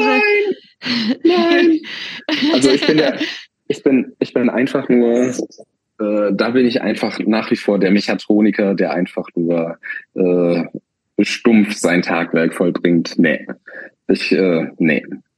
Auf keinen Bist Fall. Du musikalisch? Ja. Also man kann so irgendwas hinlegen und äh, ich klimper oder klopf auf irgendwas rum, aber ich bin zu faul, um das jetzt so wirklich äh, äh effektiv zu lernen. Also ich kann alles so ein bisschen, aber nichts wirklich gut. Und äh, was, was hast du für einen Bass und was nutzt du für Effekte oder machst du, spielst du clean und äh das Ding ist, dass wir auch da sehr, sehr nerdig gewesen sind und ähm, ich habe dann quasi am Ende ähm, ein äh, MPEG Heritage gespielt, also ein mhm. Vollröhren-Amp, der schon auch sehr, sehr, sehr viel Klang einnimmt äh, oder Raum einnimmt. Also mhm. wenn du den voll aufträgst, äh, macht er dich äh, schon weg. Ähm, dann eine 8x10er MPEG. ähm, und Beste habe ich zwei. Ein Fender äh, Precision, tatsächlich den Signature von dem Anthrax Basser, mhm. aber nicht, weil es das Signature-Ding ist, sondern weil der einfach so viel Schub hatte. Und dann habe ich noch einen Sandberg, ähm, oh, der ja. mhm. so ein bisschen ähm, äh, wie eine Flying äh, V oder ein Thunderbird ist. Der nennt sich ähm, Sandbird. Ich glaube, da gab es nur drei oder vier Stück. Äh, ich glaube, irgendjemand von Turbostart, ich glaube, der ähm, Robert von. Turbostart hat auch einen gehabt. Ja, aber den habe ich live eigentlich nie gespielt. Und ähm, ja. Wie bist also, du an den rangekommen? Wurdest du äh, da irgendwie, wer ist das gesponsert, endorsed? Nee, nee. Ähm, den habe ich im Musikstore in Köln gesehen und den musste ich haben. Okay. Und welche Und Farbe? Hinter mir steht er, äh, Creme. Ich glaube, die waren so alle vier, alle vier, alle vier waren äh, Creme und geaged, ne? Benny hatte Glaube auch einen. Mhm. Benny hatte den von Tobert. Ja, genau. Ja. Und äh, mega Teil. Also sieht auf jeden Fall hervorragend aus. Ja. Ja. Äh, macht auf jeden Fall Spaß. Ähm, was wollte ich noch sagen? Ja, ähm, witzigerweise, äh, was mich auch immer sehr äh, amüsiert hat, war, dass teilweise Leute, die uns nicht kannten, wenn wir live gespielt haben, äh, am Ende äh, nie abgekauft haben, dass wir keine Ami-Band sind, Mhm. sondern eine deutsche Band. Also irgendwie scheinen wir das soundmäßig auch gut hingekriegt zu haben. Also wir waren da schon auch so, ja, sehr, sehr darauf bedacht und erpicht, dass es soundmäßig gut klingt und haben da auf jeden Fall viel Zeit und Energie reingesteckt. Mhm. Ja, Moritz hat auch äh, im Apple House Sound gemacht, jahrelang. Von dem her, wir haben auch die ersten beiden Alben komplett selbst aufgenommen. Äh, ähm, ja, es war uns schon sehr wichtig. Aber Effekte hast du nicht benutzt? Nee, hasse ich. Braucht kein Mensch. Nicht meine Zerre. Nee. Ich habe mal, ich habe noch bei Nakam mitgespielt. Ich weiß nicht, ob die euch was sagen. Ähm, da im ersten Demo, was hatte ich denn da als Zerre? Irgendein Boss-Zerrer. Ich weiß nicht, wie der Bass da, die Zerre für den da hieß, aber ansonsten habe ich nie äh, ein Effektgerät bei Hysterie verwendet. Nee. Muss einfach so gut klingen. Aber mit einem äh, fetten Ampeg und mit einem äh, dementsprechenden Bass äh, ist es kein Problem. Apropos Alben. Ja? Ähm, vier Alben habt ihr rausgebracht äh, bisher. Äh, alle sind self-titled. Mhm. Warum haben die Alben keine richtigen Titel? Erstens. Und zweitens, warum ist keine dieser Platten äh, auf deinem eigenen Label rausgekommen? Ähm, ich fange an mit der Frage rückwärts äh, mit der Beantwortung. Ähm, ich hatte keinen Bock, dass wir uns stressen oder streiten wegen Geld, weil die Hysterese-Platten schon alle gut gingen und ich nicht irgendwie wollte, dass ich da irgendwie mit den anderen mich irgendwie in die Wolle krieg, dass da irgendwie sich, äh, wie soll ich sagen, ich hatte keinen Bock drauf, dass es heißt, äh, jetzt äh, streichst du da die Kohle ein für das Album. Äh, also da habe ich irgendwie Konfliktpotenzial gesehen und da hatte ich keinen Bock drauf. Hm. Und wir hatten immer das Glück, dass wir Leute fragen mussten und die haben sofort Ja gesagt. Und deswegen war das nie ein Problem oder ein Thema. Und ja, ich hatte einfach keinen Bock drauf, dass wir uns deswegen in die Haare kriegen. Und self-titled ist doch witzig, dass du nie weißt, von welcher man eigentlich spricht. Also ja, ich glaube, ja, das war vielleicht der einzige Hintergedanke, ja. Mhm. Hättest, Ähm. du den Alben, hättest du den Alben Namen gegeben? Ja, Wie, wie hätten denn die Alben geheißen? Das ist ja interessant. oh, das müsste ich mir jetzt mal, müsste ich mir mal Gedanken zu machen, aber ähm, Vielleicht könntest du ja Ghostwriter werden für Plattennamen. das könnte, das könnte sehr gut werden. Claude die ist ja, Claude ist ja schon Ghostwriterin für, für Song, Songtexte. Ähm, also, also als Ghostwriter für, für Plattentitel würde ich mich ähm, anbieten. ähm, äh, achso, jetzt ist er gerade weg. Äh, bist du zufrieden bisher, Claude? Ja, absolut. Guter Typ, ne? Ja, auf jeden Fall. Wir können ja gleich mal zu den äh, zehn Songs kommen, oder? Gleich, ja, ja, ja, gleich, gleich. Ich habe noch eine oder zwei Fragen zur Band und dann können wir zu den zehn Songs kommen. Aber ich habe richtig krasse Kopfschmerzen übrigens. Hast du dir mal irgendwie eine Ibo genommen? Ja, aber ist jetzt schon eine Weile her, eine halbe. Ich hätte hier eine für dich. Hm. Hast du keine, hast du keine in Doch, doch, doch, greifbarer Nähe? doch, doch, doch. Ich, ähm, das so halte ich, das halte ich jetzt noch durch bis zum Ende. Äh, Es wird dir sicherlich besser gehen, wenn du jetzt eine nehmen dann würdest. gehe ich jetzt auch mal, aber dann bist du, dann sitzt du hier alleine rum jetzt. Nee, ich gehe einfach auch auf die Toilette. Okay. Dann bis gleich. Dann bis gleich.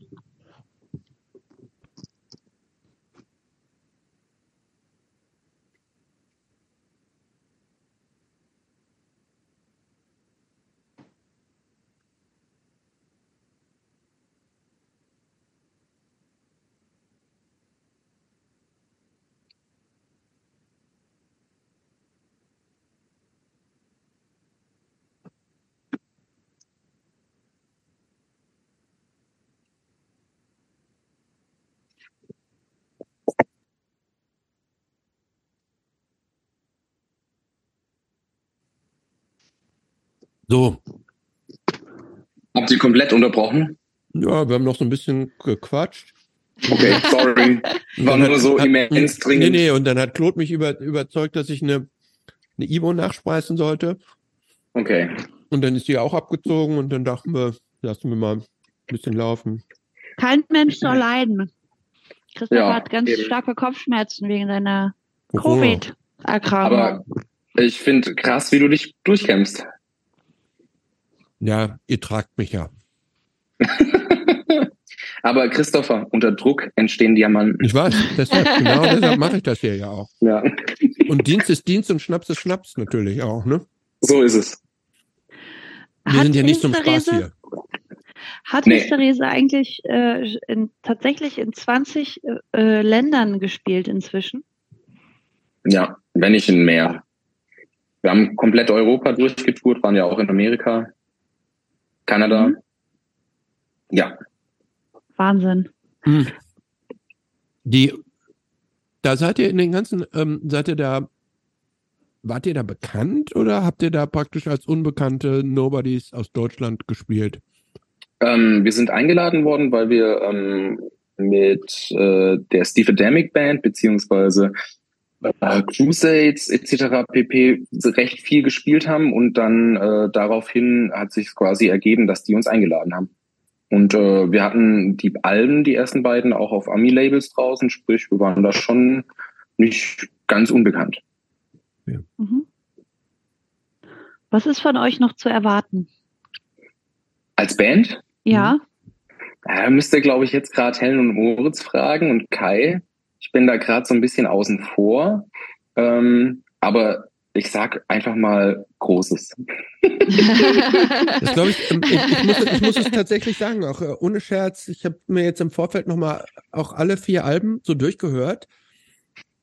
Und ich dachte so noch bei mir, ähm, und das gleiche Gefühl hatte ich übrigens bei Terrible Feelings, die ja auch da bei dir waren, ähm, dass ihr irgendwie auch das Zeug hättet zu so einem, zu so einem Mainstream-Crossover-Erfolg. Also auch ähm, aus, aus diesem ähm, undergroundigen DIY-Circlen rauszukommen. Ähm, ich finde, in euch steckt das drin, dass ihr eigentlich auch noch breiter und äh, ähm, ich sag jetzt mal erfolgreicher in, in Anführungsstrichen äh, werden könntet. Also dieses äh, musikalisch steckt, ist, ist, ist da total viel drin. Ihr habt halt diese, diese unglaubliche, diese, diese Emotionen und diese Leidenschaft, die da immer drin ist, durch vor allen Dingen auch diesen, das habt ihr so ein bisschen abgelegt, diesen kanonmäßigen zweistimmigen Gesang. Der, der war ja nach meiner Wahrnehmung immer so ein, auch so ein sehr prägnantes Stilmittel. Ja, aber auch da muss man ja sagen, irgendwann wird's ja vielleicht auch langweilig. Und ähm, wenn, Ja. wenn sich dann quasi eine Person auch vielleicht mehr rausnehmen möchte oder sich mehr auf Gitarre oder Songwriting äh, spezialisiert, ähm, ja, aber krasses Kompliment. Ähm, manchmal frage ich mich halt auch, woran liegt es quasi, dass eine Band dann doch irgendwie so ganz großen Erfolg hat?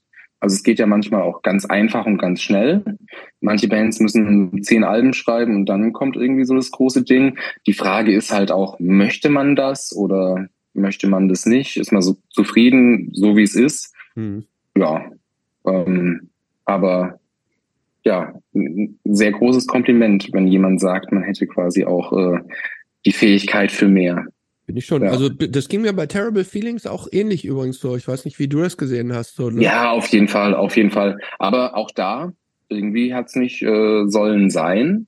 Ähm, aber vielleicht auch ganz gut, weil dadurch ist es unpeinlich und einfach nur richtig gut gewesen. Hm. Und jetzt kann man sich auch die Sachen anhören und ist nicht so peinlich berührt oder denkt sich so, oh Gott, oh Gott, was machen die Nee, überhaupt jetzt? nicht. Es ähm, Ja. übersteht auch ähm, wunderbar den Test der Zeit. Äh, Ja, ja, ja, ja. Und hey, hättest du mir gesagt, also, sorry, ich konnte ja wirklich mein Instrument nicht wirklich spielen und war schon so zufrieden, wie das alles gewesen ist. Hm. Also für mich du, war so warst du voll krass, froh, trotzdem eine Band zu haben? Also auch Voll. Teil einer Band zu sein, ja? Voll, voll. Und Ja. äh, was ich auch richtig toll fand, ist, dass wir halt äh, immer ähm, mindestens eine Flinter-Person drin hatten, Ja. die nicht nur so ein reiner äh, Herrenquatschhaufen waren. Das fand ich schon auch immer sehr gut. Teilweise frage ich mich auch, oh Gott, Helen, wie hast du das eigentlich immer ausgehalten oder wie hältst du das aus? Ähm, Ja gut, das kann ich dir Aber- beantworten. ja, Äh, die, das, das ist die alte Turbo-Jugendschule, durch die du gegangen bist. stimmt. Ja, Äh, also ja, das ist ja klar. Ne? Ja, Ähm, ja, da- Ich habe die Folge ja auch mit, mit, mit Helen, habe ich ja nicht gemacht. Ich habe die also auch praktisch nur mit Aufmerksamkeit gehört. Ja. Aber durch diese Turbo-Jugend äh, ja. Die Schule, die prägt halt, ja. das prägt Ja. natürlich. ja, ja. Aber jetzt habe ich noch, noch eine Frage zu Hysterese, die, das fällt mir gerade noch mal wieder ein. Du hast ja einerseits gesagt, du bist schon irgendwie so ein selbstbewusster Typ und so, ne? Hat dir das eigentlich gefallen, in der, auf der Bühne zu stehen, in der Öffentlichkeit? Weil, das haben wir eingangs ja auch gesagt, das steht sogar im Wikipedia-Artikel. Angeblich stehst du immer mit dem Rücken zum Publikum. Also äh, dieses Mysterium werde ich heute garantiert nicht auflösen, warum das so ist. Ähm, äh, ich sag mal so, zu 99 Prozent stehe ich sehr gerne auf der Bühne. Ja. Mhm. Ja. Aber mit dem Rücken zum Publikum. Definitiv. Das will er jetzt ja nicht auflösen. Äh, Thomas, der hat Ähm, ich so sag die- mal so, es diese gab Art, der auch will die- hier so diese es ein, gab auch- Warte, es gab auch- Christopher! Lassen. Es gab auch äh, Konzerte, die andersrum gespielt worden sind. Ja? Ja, äh, vielleicht waren das aber auch nur die ersten zwei, drei. Gefällt dir dieser Mythos und dieser Eintrag in deinem Wikipedia-Artikel? Hast du das nee, selber da reingeschrieben? Ich, ich war's, ich war's nicht. So viel kann ich schon mal sagen. ähm, ja, ähm, ja, alles andere lassen wir einfach mal so stehen. Witzigerweise habe ich auch ja. nur Fotos mit dir äh, Rücken zum Publikum finden können bei meiner Internetrecherche. Ja, ich bin ja auch auf dem dritten Cover nur mit Rücken äh, zu sehen. Ja, aber warum? Ja. Das wollen wir jetzt lieber mal so stehen lassen. Äh, Ihr könnt ja, jeder kann mal so ein Wild Guess äh, in die Mitte rufen und wenn was davon stimmt, dann, dann stehe ich auch dazu. Also du bist einerseits geil, äh, schon gerne Teil dieser Band, aber dass alle dich angucken und dir auf die Finger gucken, weil du ja nicht so ein mega Überbassist bist, äh, das magst du nicht. Hm, das ist nicht der Grund. Nee, das ist nicht der Hauptgrund.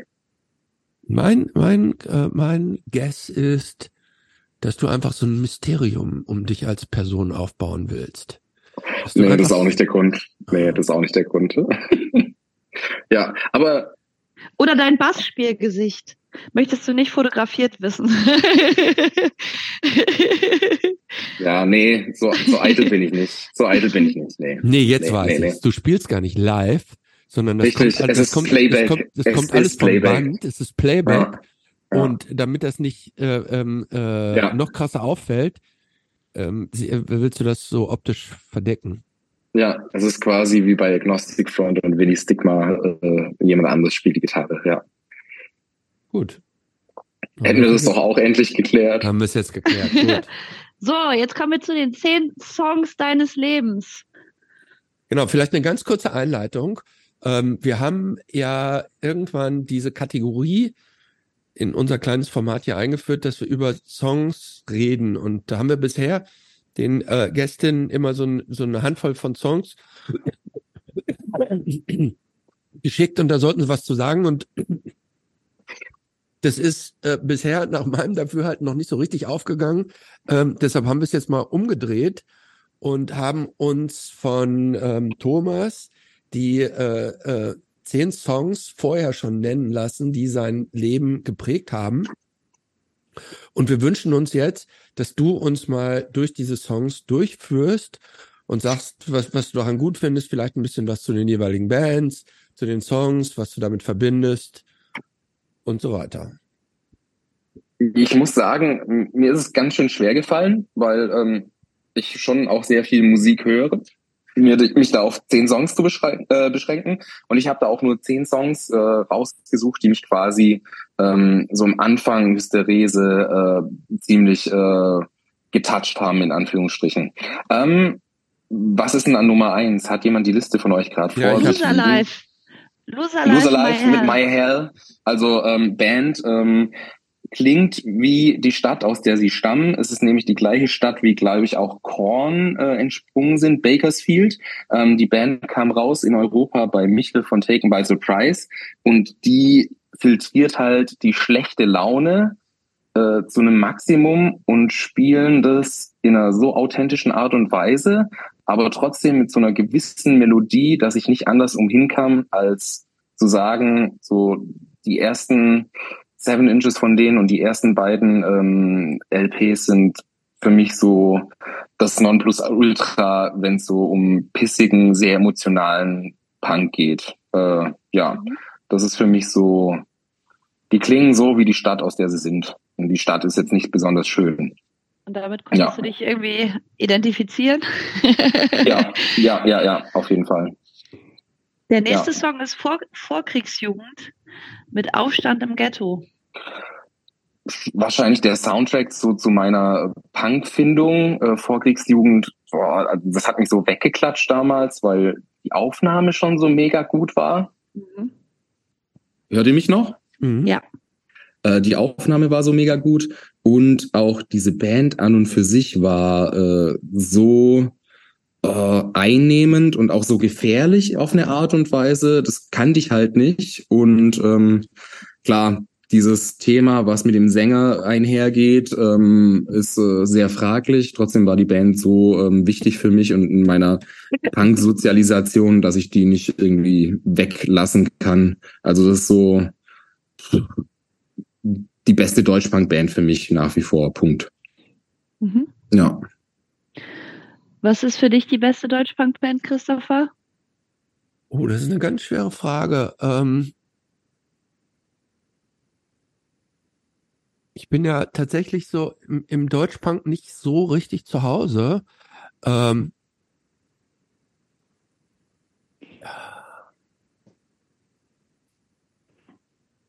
ich sag jetzt mal, ich glaube der KFC. Finde ich gut. Rip Tommy, wann ist er gestorben? Vor einem Monat? Kurzem, vor zwei ja. Monaten? Ich, ja. ich, glaube, ich glaube, Tommy Stumpf, bin mir nicht sicher, ob das so ein, so ein ganz einfacher Zeitgenosse war. Ähm, also ich habe dem auf, äh, auf äh, Facebook, was ich da bei ihm so gesehen habe, da dachte ich immer so, oh, aber ähm, schon ein sehr bedeutender Typ, in dem Sinne, dass er sowohl im Deutschpunk sehr prägend war, früh, und dann ja auch nochmal diesen Switch gemacht hat mit, mit der, mit diesem Elektro, Elektropunk, den er da so gemacht ja. hat. War eigentlich so ein, so ein Techno-Vorläufer, würde ich fast schon sagen. Also ja. war schon prägend. Und stumpf hat ja manchmal nicht schlecht zu sein. ja, Klar. ich hatte, ich, ich, bin mir nicht sicher und ich, ich will jetzt auch nichts Falsches sagen. Ja, alles gut, ich weiß, so, was du meinst. Es hat manchmal dachte ich irgendwie, dass er schon so hart auch in, in eine Querdenker-Ecke äh, so abdriftet, aber pff, decken wir den äh, Mantel des Schweigens drüber. Ich, ich weiß es nicht. Claude, was ist deine Lieblingsdeutschpunk-Band? Boah, ich bin auch, äh, also ich würde jetzt wahrscheinlich so aus Verlegenheit abwärts sagen. Ja, ja, auch sehr gut. Hm. Ja, zumindest die ersten zwei und danach ging es abwärts. Ja. Das ist auch das, ich, ich bin auch tatsächlich sehr früh mit Deutschpunk in Kontakt gekommen. Und dann habe ich aber echt so scheiße wie angefahrene Schulkinder und sowas gehört. Und äh, Schlachtrufe BRD-Sampler äh, kenne ich auch. Aber äh, so richtig äh, gekriegt hat mich dann tatsächlich Hardcore so. Und äh, deswegen Deutschpunk fand ich gut, weil es irgendwie krass war, aber so richtig gekickt hat es mich ja auch nicht tatsächlich. Ja. Aber die nächste Band, die hat mich sehr begeistert. Das, äh, du hast schon ein bisschen was auch irgendwie angedeutet. Jay Retard mit My Shadow. Mega mhm. Song. Ich habe den auf der Autofahrt nach Hamburg gehört und ich bin richtig, ich saß auf dem Beifahrersitz und ich bin richtig durchgedreht, weil ich mich so gefreut habe, diesen Song, weil ich den so lange nicht gehört habe und der einfach so gut ist. Und äh, ja, danke, dass du mich an äh, diesen Song erinnert hast. Ich bin richtig durchgedreht. Sehr gerne. Jay Retard, crazy. Also da hätte es mich vor allem interessiert, wenn er nicht so früh gestorben wäre, was wäre da noch gekommen? Weil er hat am Schluss äh, vor allem so poppigeren Kram gemacht mhm. und ähm, auch alles, was er davor gemacht hat, sei es jetzt äh, Lost Sounds, sei es, ähm, was weiß ich, Retards, sei es Bad mhm. Es war alles so gut und so ja. optisch und ähm, so die Solo-Sachen, also Hut ab, was der da so aus dem Ärmel geschüttelt hat. Es hat er ja auch alles noch selbst bei sich zu Hause aufgenommen und diese Energie, die auch ähm, My Shadow zum Beispiel hat, so in ja. seinem eigenen Zimmer irgendwie rüber zu kriegen, ist mindblowing. Und ich glaube, er hatte auch sehr viel mit sich selbst zu kämpfen und ist dem leider erlegen, aber musikalisch so über allem erhaben. Ja, auch sehr eigenständig irgendwie ja. und besonders, ja. ja. Auch super melodiös, obwohl super pisst ja. manchmal und super einfach auch. Und ich finde, es ist auch schwierig, einfache Dinge gut klingen zu lassen. Also ja. wann habe ich genug weggenommen, dass es noch interessant ist, aber noch ja. wenig genug, dass es nicht überkandidelt ist. Also ja, schwierig. Ja. Ich muss ja gestehen, ich kannte den, bevor ich du mich jetzt hier in der Vorbereitung drauf gestupst hast, ich kannte den ja tatsächlich überhaupt nicht. Ähm, Finde ich aber schön, dann kannst du ihn noch neu entdecken. Und ja, alles, aber ich, ich, ich, muss ja, ich muss ja tatsächlich sagen, das, was ich gehört habe, ich habe jetzt mir nicht alles von dem durchgehört, sondern hier den Song, diesen My Shadow und noch zwei, drei andere. Da war jetzt mein, ähm, mein, meine spontane Wertung, dass ich sagte, okay, das ist ja ähm, äh, wie eine zweitklassige Version von Hysterese. das ist nach wie vor Blasphemie, aber äh, danke. Ich glaube, vor allem Moritz wird's freuen, wenn er das hört. die, die nächste Band oder der nächste Künstler, ich weiß es gar nicht, ich, ich kannte das nicht. Kajun SS. Ist, ich habe erstmal nach, du hast geschrieben Kanjun, ich dachte so, nee, hm. Oh. Kajun oh. SS, I ja. got a drug problem das ist für mich so ein bisschen aus deiner Playlist rausgefallen. Das fand ich ganz abgefahren und interessant. Und dann habe ich aber gedacht, so, also es ist ja so ein bisschen elektroorgelig irgendwie. Was begeistert dich an diesem Song? Was hat es für dich äh, Neues es, ins Spiel gebracht? Da ist es, glaube ich, auch einfach diese Zusammensetzung der Band, weil da Louis Bankston ja. mitgespielt hat und der hat danach äh, unter anderem ähm, mitgespielt Louis Vuitton. Louis Bankston, der ist auch vor kurzem leider gestorben. Und ähm, er war dann später auch ähm, äh, Gitarrist von, oh Gott, wie heißen sie? Ähm, Power Pop Band aus Portland, ähm, sind bei einem Autounfall verunglückt. Guitar Romantic war das erste Album. Ähm, Electric, oh, ich komme gerade nicht drauf. Ähm, egal. Ähm, auf jeden Fall hat der danach eben auch sehr viel poppigeren Kram gemacht, aber der hat eben ähm, so ein eigenes Genre, garagenmäßig, mit eben komplett übersteuerten Gitarren geprägt und ähm, äh, diese Teenage-Angst, dieses äh, Scheiß auf alles auf so einen Punkt destilliert mit Kajun SS. Keine Ahnung, das fühle ich einfach so sehr. Also das ist, mhm. glaube ich, ich an meinem Peak äh, ich an meinem Fire Peak. ist, ist der Song. Interessant. Also kann, kann ich, ich nach interessant. Das klang, klang für mich überhaupt nicht, ich kannte es auch nicht, klang für mich überhaupt nicht nach einer Teenage-Band, sondern das klang für mich schon sehr erwachsen und so kaputt auch. Ja, kaputt trifft's schon. Ich fand es ja. sehr flip, flipper-mäßig so. Ja. Und ähm, dieses auch so ein bisschen schleppend. Ja, aber ist halt auch nur der Mid-Tempo-Banger äh, auf der 7-Inch. Ähm, ist mhm. ähm, quasi eigentlich so ein bisschen ähm, abweichend davon, ähm, was eigentlich die Band gemacht hat. Aber ist so, ist eine Hymne, finde ich. Das ist doch oft so, wenn man so ein Album hat, dann gibt es manchmal so einen Song, das ist dann oft mit Tempo oder so, so irgendwie fällt der raus und am Anfang tut man sich so schwer mit dem. Ich weiß nicht, ob es euch auch so geht und dann hört man das Album ein paar Mal durch und am Ende ist das der Song, der so hängen bleibt ja. weil der so anders ist. Ja. Und, und so kann ich es dann irgendwie verstehen. Ja. Irgendwie, also das, das ist mir in der Vergangenheit äh, auch äh, oft so gegangen. Ja. Bei, bei Hot Snakes Alben oder bei Live at the Speeds Alben, die ich so erinnere. Ja. ja. Äh, die Exploding Hearts habe ich vorher natürlich gemeint, wo äh, Louis Bankston dann auch mitgespielt ja. hat. Ähm, ja, und der hat dann eben auch äh, äh, in diversen Bands noch mitgespielt, war so die erste, wo er so wirklich aufgeploppt ist bei mir und ja, leider auch schon gestorben. Also mhm. dieses Kaputte zieht sich da leider auch durch äh, das Leben, mhm. ja. Nächster Song. Bombenalarm, Taschen voll mit nichts. Äh, es gab in Deutschland eine Zeit, da waren Burial, Bombenalarm und ähm, mhm. Doomtown, ähm, so diese drei Bands, die für mich alles geprägt haben. Die hatten auch so einen Japan-Einfluss mhm. und Bombenalarm textlich und auch live performance-mäßig so über alles erhaben und war einfach so Faust aufs Auge, als ich so 18, 19 war, war das, glaube ich, mhm. Überband für mich. Also was die Band quasi für mich bedeutet, kann ich gar nicht in Worte fassen. Ist so crazy. Und der Song ist so aus, also so, wie soll ich sagen, Blaupause für diese Band, finde ich. Ist mega gut. Und ich besteht finde, nach wie vor den ja. Test of Time. Ich finde auch, ich habe die einmal mitveranstaltet im Juzi in Göttingen und äh, ist komplett hängen geblieben. Ich fand den Sänger total faszinierend. Und vor allen Dingen, während er geschrien hat, ist seine Halsschlagader immer so massiv nach vorne ja. getreten. Also die war auch wichtiger Bestandteil dieser Bühnenshow. Ja. Äh, total geile Liveband. Ja. Überragend. Ja. Ich hätte, ich hätte jetzt gedacht, dass du vielleicht sowas wie Dean Dirk auch äh, aufzählen würdest, aber äh, ganz ja, andere Nummer. Ich aber. zu oft gesehen, hat sich irgendwie, hat sich über Band äh, was Drummer und Gitarre da zusammen veranstaltet haben, ist so on point gewesen. Die hättest du nachts um vier aufwecken können und die hätten dir äh, runtergespielt. Crazy. ähm, Habe ich vielleicht einmal zu viel gesehen. Ja. ja.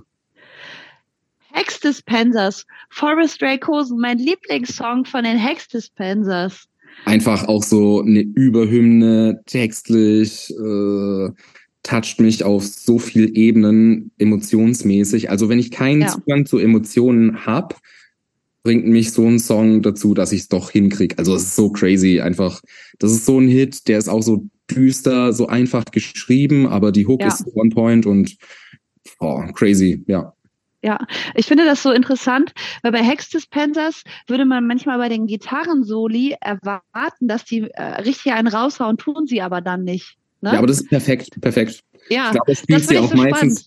Ja, ja, aber spielt sie auch meistens mit äh, so einem Fingerteil äh, und ja, das ist einfach so on point. Ähm, Finde ich auch gut, dass ähm, mindestens zwei Mädels in der Band sind, plus der Typ. Oh, mega. Ja. So, als nächstes kommt für mich ein, ein, ein kleiner Ausfall. Nämlich äh, Coxbearer Take Them All. Ich musste einen Oi-Song mit reinpacken. Sorry. Und dann war es halt Coxbearer. Hast du, hast du ähm, so eine richtige äh, Oi-Ader? Ja, auf jeden Fall. Was, was, was liebst du noch an Oi-Bands? welche anderen Oi-Bands? Ich glaube schon, vor allem äh, der Großbritannien-Einschlag ähm, Blitz, dann aber auch so französisches Zeug wie ähm, Camera Silence oder ähm, Rix jetzt neu. Also triggert mich auf eine Criminal Damage, auch Überband, mhm. wobei reine Blitz-Coverband, wenn man so sagen möchte, ähm, triggert so diesen Höhlenmenschen in mir. Kann ich ganz ja, irgendwie sagen, dass, also ja. Da hätte ich dann aber doch wieder Bock, Bier zu trinken. Aber du hast in deiner Vergangenheit nie so wirklich dich dem Eu zugeordnet oder so. Äh, vielleicht hatte oder ich mal eine Zeit lang eine Glatze. Das habe ich mich nämlich gerade gefragt. Hattest du auch eine Bomberjacke und Doc Martens? Docs ja, Bomberjacke nee. Fred Perry auch nicht? Hm, trage ich inzwischen gerne. Bisschen was ist hängen geblieben, okay. Ja. Ausfall, sagt der da. Cox Sparrow, Alter. Das erste Cox Sparrow Album ist so gut. Nur Hits. Punkt. Ja, das sagen sie es über das erste Screwdriver-Album auch, ne? Oh, oh, oh, jetzt vergleichen wir aber Birnen mit Äpfeln. Eieiei, gefährlich, gefährlich. Wenn das der Ian wüsste, würde sich im Grabe. Nein, nein, also ich, ich, will die nicht in die eine, in die gleiche Ecke ähm, schieben. Das ist schon okay. Ähm, das ist schon okay. Ich ja, finde, okay. nee, aber ich finde äh, tatsächlich von den ähm, von diesen Allbands, von allen Allbands, die du gesagt hast, ähm, Magst du eigentlich auch diese hier, die jetzt gerade auf Tour sind, diese Conservative Military Dings? Nee. Aber das ist doch auch eine Oi-Band, oder? Ja, nee, vergiss es. Das Ding ist, ähm, ich glaube Cox deswegen so, weil das, glaube ich, eine der Bands war, als ich 16 oder 17 war und äh, mein Kumpel da in Tübingen diese WG hatte mit dem anderen Typen, war das eine der ersten Bands, die er uns vorgespielt hat. Und das ist mir so im Kopf hängen geblieben. Ja, ich glaube deswegen. Ist auch sehr viel Nostalgie dabei noch. Hm. So, als, ja. als nächstes, äh, mit der nächsten Band hast du es für mich wieder rausgerissen. Ähm, obwohl ich die, wie ich wirklich schändlich sagen muss, überhaupt nicht kannte, obwohl sie mir mega gut gefallen, nämlich äh, Nightstick Justice. Nightstick Justice, äh, Bay Area Band. Ähm, wenn mich jemand fragen würde, was Hardcore Punk ist, würde ich ihnen Nightstick Justice vorspielen, weil es so on point ist. Äh, es ist einfach so viel Hass destilliert und ohne Schnickschnack, ohne komisch Hall auf der Stimme, ohne äh, Gimmicks, ohne doppelten Boden, ist einfach nur perfekter Hardcore-Punk. Also ja, ähm, waren auch in Europa auf Tour, haben viele Leute irgendwie übersehen leider, ist aber so pff, immer noch mindblowing. Also ja. Ähm, wie gesagt, ich habe die, ich habe die jetzt zum ersten Mal gehört, wo ich so dachte, ja. so, hä, warum kenne ich die nicht? Ähm, weil ähm, die schon richtig geil sind. Ja. Ähm, interessanterweise, ähm, ich habe dann mal auf Discogs nachgeguckt, deren Platten sind auch werden auch für ganz kleines Geld da verkauft. Kann es sein, ja. dass die, dass die, äh, dass die nicht so richtig die Anerkennung gefunden haben, die die eigentlich verdient haben? Ja, aus meiner Sicht ja. Warum auch immer. Aber es gibt ja viele Bands, die irgendwie nie so den Hype hatten. Aber ist doch schön, wenn du da jetzt äh, vier oder fünf äh, gute Platten für kriegst. Ja, ist, unbedingt. Äh, auf jeden Fall alles, was auch auf Even Verse oder Kangaroo ähm, damals rauskam, also auf den Labels, wo die released haben, ist eigentlich Blindkauf. Wer auf Hardcore-Punk steht, ist damit gut aufgehoben. Mhm. So. Das nächste ist, wie, das ist ein Klassiker, haben wir jetzt, ne? Äh, äh, und zwar von äh, Negative Approach Can't Tell No One. Ja, war mein Einstieg so für Hardcore-Punk eigentlich. Äh, diese Total Recall CD oder ich weiß nicht mehr genau, wie sie hieß. Doch, doch, die hieß Total oh, Recall. Diese Stimme allein schon, alter Verwalter. Also es war so, ja, so, so eine neue Lebenserfahrung, ja. Und auf jeden Fall so runtergebrochen, stumpf, aber so gut einfach. Ja, Negative Approach ist so. Ja, hat mir die Tür geöffnet. Ja, das kann ich sehr gut Super verstehen. Spannend. Claude, bist du eigentlich auch Negative Approach Fan? Das könnte ich nicht behaupten. Also, aber das liegt höchstens auch, also es liegt vielleicht daran, ich finde, man kann ja nicht alles so richtig gut kennen und das ist ja auch so stark von dem Umfeld, in dem man sich bewegt, geprägt, was mhm. man dann kennt. Und äh, ich habe auch gar keine Lust mehr, immer so zu tun, als würde ich immer alles gut kennen. Ich kenne einfach nicht alles gut. Ich kenne mhm. Negative Approach nicht gut, aber ich kenne Weezer. Und äh, deswegen, ich, ich, ich habe gar keine, ich habe gar keine Meinung zu Negative Approach. Ich habe es gehört, aber äh, äh, kannte den Song irgendwie vielleicht, habe ich ihn schon mal gehört, er kam mir nicht unbekannt vor, aber ich, ich habe mich noch nie so wirklich mit Negative Approach auseinandergesetzt ich denke mir aber auch jedes Mal so, vielleicht war ich selber mal so ein Depp und habe andere Leute gejudged wegen, wenn sie eine Band nicht kannten, aber was ist denn da dran schlimm? Ist doch mega total, gut, total, die Band dann neu für dich ja. entdecken ja. kannst und dann vielleicht noch eine andere Tür aufgeht und nach wie vor freue ich mich diebisch, wenn ich irgendwo eine Band finde ja. und dann da auch wieder so ein kleines Türchen aufgeht und oh, ist doch toll, wenn ich irgendjemand dann sagen kann, ey, freut mich für dich, dass du jetzt Band XY entdeckt hast und es dann jetzt äh, mhm. anhören kannst. Das ist doch toll. Das sehe ich ganz genau. Ja. Das ist auch, glaube ich, einer der vielen Gründe, warum äh, Flinter-Personen schweren Zugang haben, weil Typen ganz oft so tun, als würden sie alles kennen. Also ich erinnere mich auch selber noch daran, wie ich äh, ganz oft so getan habe, als wüsste ich, worüber die Leute reden, als ich noch jung und unsicher war und irgendwann einfach beschlossen habe, nö, interessiert mich aber auch nicht. Letztens stand ich ja auch vor einem Konzert und dann kommt so ein Typ und la will mich ja irgendwie voll labern, weil er mich irgendwie gesehen hat mit meiner Band und erzählt, klingt wie das und klingt wie das und bla und ich so, kenne ich alles, kenne ich alles nicht, interessiert mich aber auch gerade nicht. Der wollte einfach nur zeigen, was er alles weiß und kennt, war so mein Eindruck.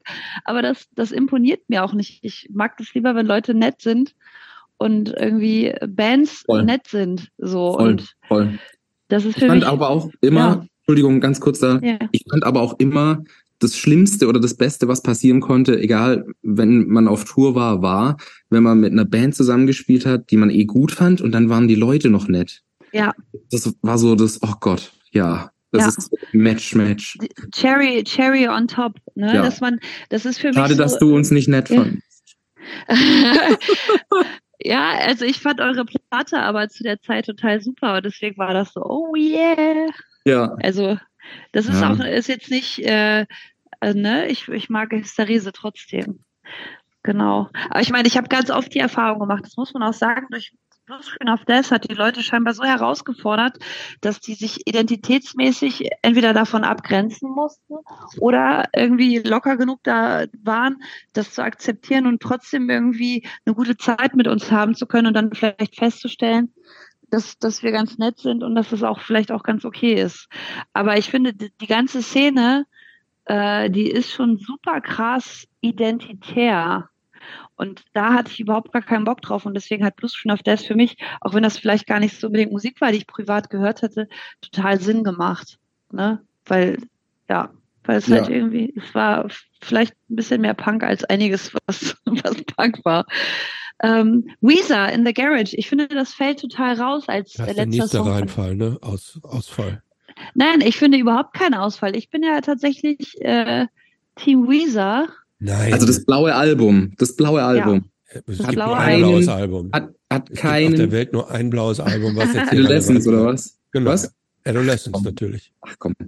Das blaue Album von Weezer hat nur gute Songs drauf und ich wollte auch noch so ein bisschen irgendwas Poppigeres auf die Liste äh, äh, schreiben. Der hat ja übrigens, Claude, habe ich dir gar nicht weitergeleitet, ne? Ich hat, der hat ja auch noch so eine Popliste geschickt, äh, die jetzt, und da waren auch noch so Grausamkeiten wie Bruce Springsteen und so weiter drauf.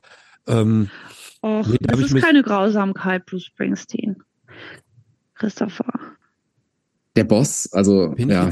Aber das ist auch wieder so ein. Was? Schon wieder in der Minderheit. Minderheit. Ich habe ich hab eine Podcast-Folge gerade aufgenommen mit Jobst, wo ich die einzige Person war, die Reggae nicht ertragen kann. Und ich war in der Minderheit. Jetzt muss ich auch mal in der Mehrheit sein. so, so, so. Aber zum Thema Reggae Rocksteady geht klar, finde ich. Aber Reggae ist so, oh nee. Leute, ich empfehle euch jetzt mal eine Reggae-Band. Und zwar, ähm, ja, warte, ich, ich vergesse immer, wie die heißt. Ähm, und zwar, ich glaube, die heißt so Constitution oder so ähnlich. Moment. Ähm, die heißt bestimmt, die heißt bestimmt Constitution. Äh, was, was, was macht, machen die gut? Warum? Die machen, die, sind, ähm, die machen so ein bisschen so, ein so ein Crossover aus Reggae und Jazz. Oh, Christopher, also das ja. ist was, was mich. äh, nee. Ja, ihr wollt mir einen drüber geben hier. Äh, Crossover aus Reggae und Jazz. Nee, die heißen nicht Constitution, scheiße. Ähm, aber es gibt eine Band, die heißt Constitution. Ja, die gibt's, aber die ist es nicht. Ähm, aber hier, wenn, wenn äh, du das raussuchst, kurze Frage, in welcher deiner Lebensphasen hast du Reza gehört oder hast du es immer gehört? Weezer? Das muss ja? eine ganz schlimme Lebensphase gewesen sein. Boah, ich glaube so zum dritten Hysterese-Album habe ich viel. heißt ja. die übrigens. Ich ja. rede erstmal weiter, Entschuldigung. Zum dritten Weezer, äh, zum dritten Weezer-Album habe ich Hysterese. zum dritten Hysterese-Album habe ich Weezer gehört. Ja. Ja. Okay. So, ich kann jetzt übrigens sagen, die, die Reggae-Band, die ich euch wirklich mal ans Herz lege, die anzuhören, heißen Groundation.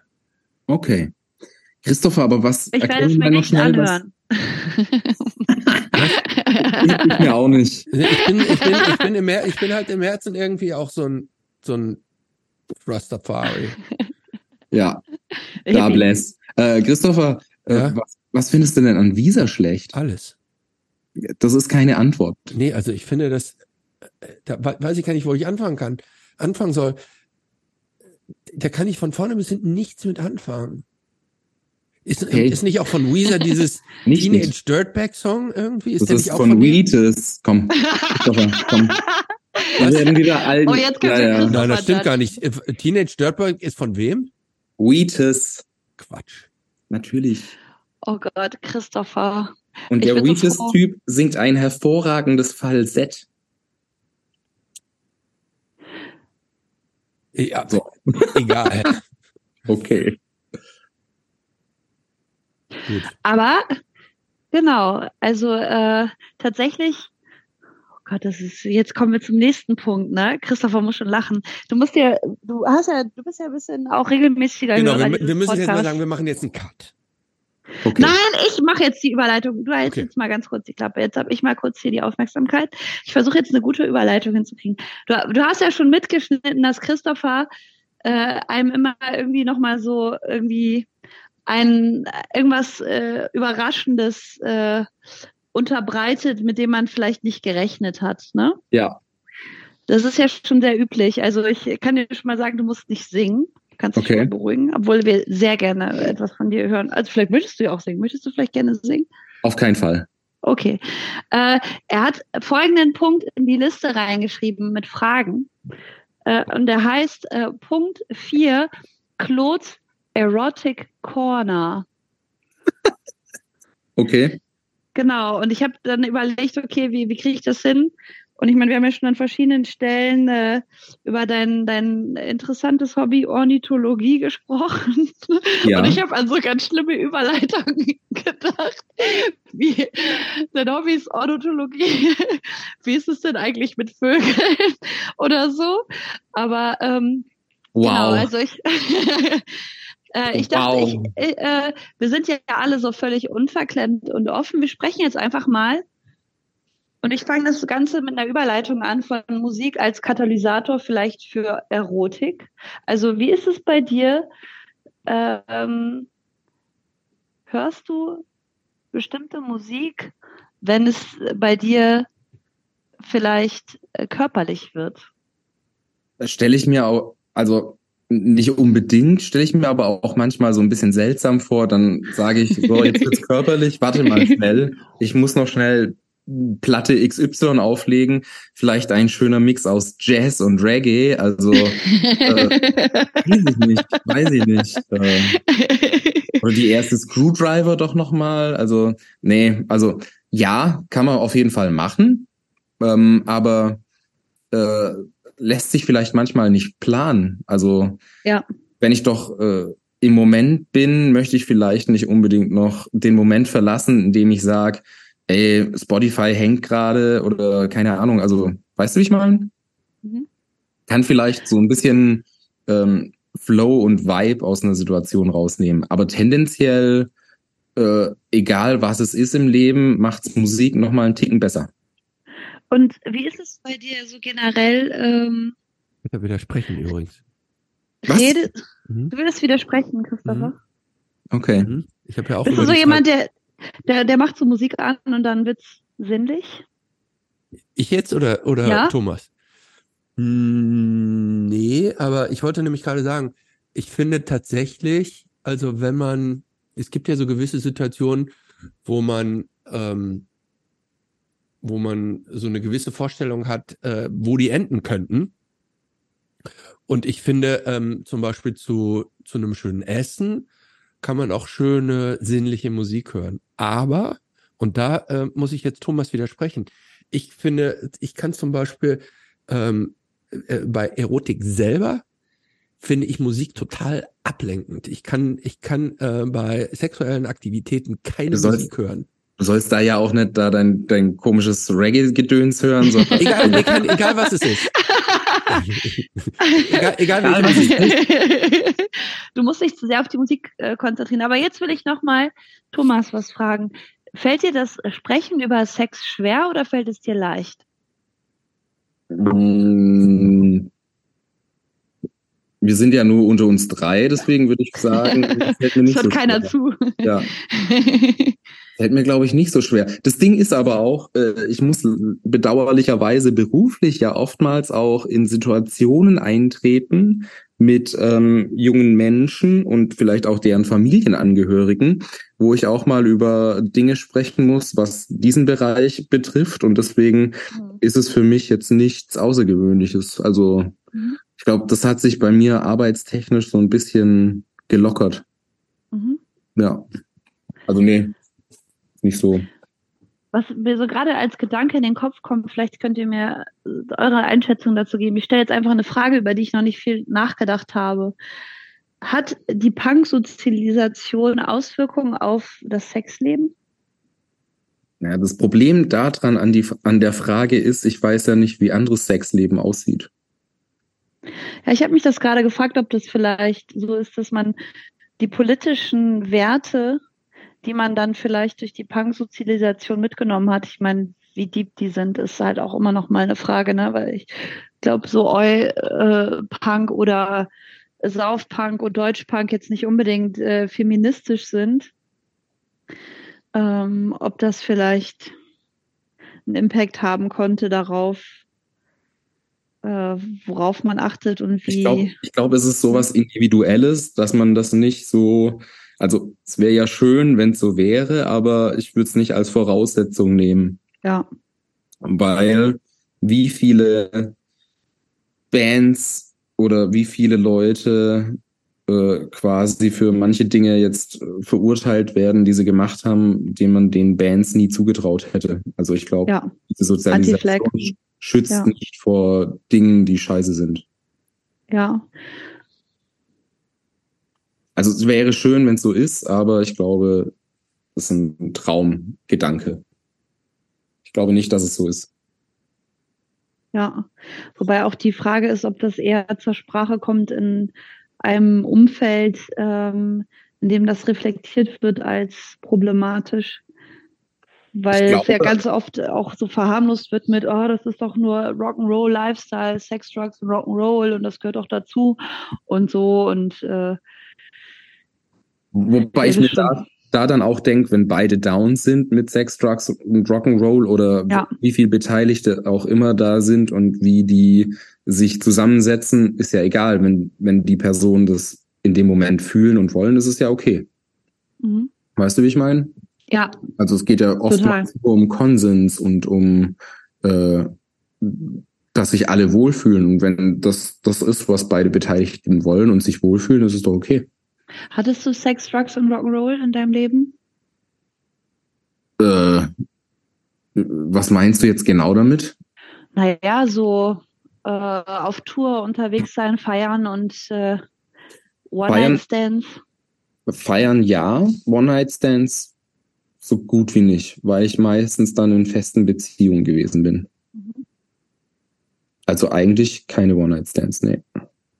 Bist du momentan auch und, in einer festen Beziehung? Und äh, warte, warte ganz kurz, was auch noch dazu kommt, ist ja, wenn du auf Tour bist, also ja auch unfassbar schwierig quasi, äh, das irgendwie zeitlich hinzukriegen. Und man ist ja, also, Alter, auf Tour, oh, schrecklich.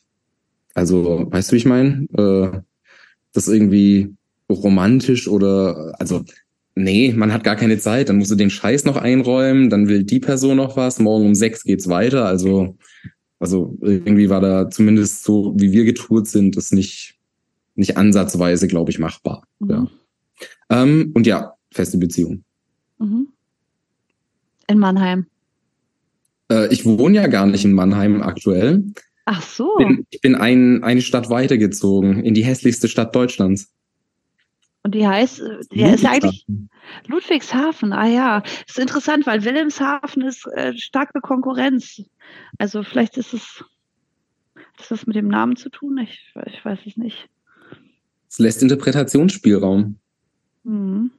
Christoph ist so ruhig geworden. Ja, ich denke noch, ich denke, nee, nee, nee, nee, nein, überhaupt nicht. Ähm, ich äh, denke nur über etwas, über die Frage von Claude vorhin nach, über inwieweit Welchen? die die äh, Punk-Sozialisierung, inwieweit die äh, Auswirkungen auf die, äh, auf die Erotik hat. Und ähm, ich glaube, wahrzunehmen, dass es in der Tat ja auch äh, durch die, die, die praktisch die Thematisierung von bestimmten Rollenverhältnissen und über äh, dadurch, dass der Fokus viel stärker auch auf die Entgleisung gelegt wird und dann das nicht mehr weggewischt wird, sondern da sehr genau auch drauf geguckt wird, was nicht in Ordnung ist, dass sich dadurch natürlich auch ähm, neue neue ähm, äh, so so gewisse ein gewisses Reglement sozusagen entwickelt hat. Das ähm, von dem ich sagen muss, also dieses ähm, um sicher zu gehen, dass alles auch konsensual ist, vorher bei allem immer so zu fragen. So nehme ich so ein bisschen wahr, als das, als das, das jetzt so quasi so als der korrekte Umgang gilt.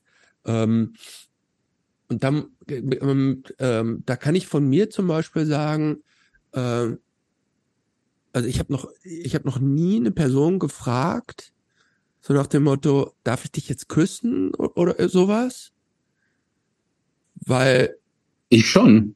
Ja, das finde ich interessant. Deshalb, deshalb finde ich, weil ähm, du hast ja auch vorhin gefragt, irgendwie, ich bin verliebt, weil ich immer viel zu schüchtern war, okay. dass es, so dass es zu solchen Situationen immer nur dann gekommen ist, wenn es hundertprozentig klar war, dass, dass da kein. Äh, aber wie kein, kannst du dir denn hundertprozentig ja, sicher? Das weiß ich auch nicht. So, das kann ich jetzt nicht so richtig sagen. Was aber gefühlt so war, wenn ich nur den Hauch von einem Zweifel hatte, habe ich mich eher zurückgenommen. Hast du das mal mit jemand besprochen? Nee, ich bespreche ich jetzt ja mit euch. okay. aber, aber kann ja trotzdem sein, dass die Person, auch wenn du dich hundertprozentig sicher fühlst. Ja, natürlich kann ich mich täuschen. Kann, kann ja. es ja trotzdem sein, so, nee. also vielleicht. Ja, ja, natürlich kann das sein. Und ich, ich weiß, was du meinst, wenn der Weit, wenn, wenn der Weit nicht klar ist oder so. Ja, genau so. Also so, ähm, ich, aber ich natürlich kann das theoretisch sein, dass ich mich täusche in der Wahrnehmung der Situation. Der ist Menschen. Ja. Richtig. Ähm, und natürlich wäre der, wäre das wäre der ist der sicherere Weg, das so abzufragen. Ja, ich, ich, ich kann es einfach nur sagen. Also ich habe das so noch, aber ich habe jetzt auch nicht so häufig das, also das ist jetzt nicht so, dass ich mal hier, mal da irgendwie, dass die Situationen jetzt irgendwie so, so multiple wären, äh, dass es so flüchtig ist, ähm, dass es da, dass es da dann so Unsicherheiten gegeben hat, aber ähm, ja. Also ich, also ich, was ich dazu sage, ich habe da auch gerade überlegt, wie ich das richtig formuliere, aber ich habe das sehr häufig gemerkt, dass ich äh, quasi das, das männliche, das männliche Gegenüber meine Grenzen überschreitet und ähm, von daher finde ich auch dieses Konsensuale schon wichtig und ich glaube auch, dass mir das so bewusst ist, hat tatsächlich auch mit meiner Sozialisation in, in dem ganzen linken Kontext zu tun, dass meine Grenzen total wichtig sind und dass ich die einfordern kann. Ich meine, Bands heißen No Means No. Also das ist, das, das, es gibt zig Songtexte darüber, dieses ganze Bikini Kill Ding, dass man sich irgendwie diese, diese Fremdzuweisung irgendwie aneignet und das damit halt irgendwie entkräftet und so, das hat mich schon total krass politisiert und auch so dieses, diese Körpernormen, die auch oft in Frage gestellt werden in Punk, dieses äh, schön sein sollen. Das finde ich in Hardcore übrigens noch sehr, sehr präsent, dass, dass immer so Double Standards an, an äh, äh, Schauterpersonen, die, ne, also Flinterpersonen, die schauten, gestellt werden, so, das wird trotzdem bewertet, wie die dabei aussehen oder so. Und dann denke ich so, ey, ich will hässlich sein dabei, ich will nicht irgendwie schön sein oder so, weil man ständig irgendwie bewertet wird und so. Und ich finde auch dieses, Bewusstsein, ich weiß gar nicht, ob das mir so präsent wäre, dass das mein Recht ist, meine Grenzen zu verteidigen und Leuten aufs Maul zu hauen, wenn die mich einfach anpacken oder so. Das hätte ich, glaube ich, nicht ohne meine Sozialisation in diesem ganzen Punk, Hardcore, linke Szene-Kontext. Aber das also, finde ich schön, dass du das dann ja. quasi als positives Ding rausnehmen kannst. Aber das heißt ja. ja gleichzeitig auch, dass es Leuten nicht möglich ist, weil sie das nicht als Möglichkeit haben. Und das ist ja traurig. Also ja. der Gros der Gesellschaft, entweder ich spreche es den Leuten dann gerade ab, dass die trotzdem so handeln können, oder der Gros der Gesellschaft ist einfach so, hm, ich muss sehr vieles über mich ergehen lassen. Ja. Was also ja Bullshit mal, ist. Ich habe mal so eine Podiumsdiskussion organisiert, wo äh, Flinterpersonen aus der Musikszene miteinander über sowas diskutiert haben. Und ich fand interessant, dass alle Übergriffe äh, thematisiert haben, bis auf eine Person, die in einer relativ kommerziell erfolgreichen Popband äh, gespielt hat. Die meinte, das wäre ihr völlig fremd, dass es sowas geben würde. Das hätte sie auch noch nie erlebt. Und sie hätte auch keine Nachteile dadurch, dass sie äh, eine Flinterperson in einer Band ist. Und da habe ich mich irgendwie gefragt, ist das jetzt nur ein Problem des linken Kontextes oder sind das diese, ist es diese, diese Awareness, die gar nicht da ist für das, was hm. da passiert? Wo und ich, ich bin eher zu dem Punkt gekommen, es passiert permanent was. Also so viel, wie es mir passiert ist, das kann gar nicht sein, dass es irgendwo eine Frau auf dieser Welt gibt oder eine Flinterperson gibt, der noch nie irgendwas passiert ist. Also, das, das glaube ich einfach nicht. Ich, ich, ich glaube das total. Ich, ich, äh, ich glaube das total auch. Aber wir hatten zum Beispiel auch äh, in der, in der Folge, die, wenn das hier rauskommt, schon veröffentlicht ist, ähm, äh, äh, mit der äh, äh, aktuellen äh, äh, Drummerin von äh, Östro 430, die, ähm, die von sich sagt, sie hätte nie irgendwie Übergriffigkeiten wahrgenommen. Die Aber war die dann schon mal auf einem Konzert? Ja, auf, Entschuldigung, die, die ist voll in der Szene ja drin. natürlich, und, natürlich, aber hä, das ist doch so. Ich, ich, kann ich zitiere nur. Ja. Ähm, und die, die sagt auch irgendwie in, in, dem, in, in dem Dialog mit ihren anderen Bandmitgliederinnen, was die so erzählt hätten und so, so voll krass. Und sie meinte, sie hätte nie was, also so erlebt. Aber ist doch dann auch gut für die Person. Ja. ja. Also ist auch schön dann. Ja. Entweder hat sie sich dann schon mit den richtigen Leuten umgeben oder einfach so ein glückliches Setting immer gehabt. Ja. Ja. Aber ich würde auch nicht sagen oder das einschätzen, dass es der Normalfall ist. Nein, nee, nee, nee, auf gar keinen Fall. Nee. Ähm, aber äh, ja. Wie machen wir weiter? Claude, hast du Aber interessante, interessante neue Rubrik. du, hast du hast geschrieben, du musst mal kurz ums Eck. Ja. Dann ja, machen wir gleich ruhig. weiter. Ja. Aber wir bleiben jetzt hier oder musst du auch noch mal ums Eck? Nee. Gut. Hast du denn jetzt noch eine Frage in deinem, in deiner Corner? Nee, aber ich würde jetzt die Überleitung machen zum Hobby. Gut. Welches Hobby? Vogelkunde. Gut.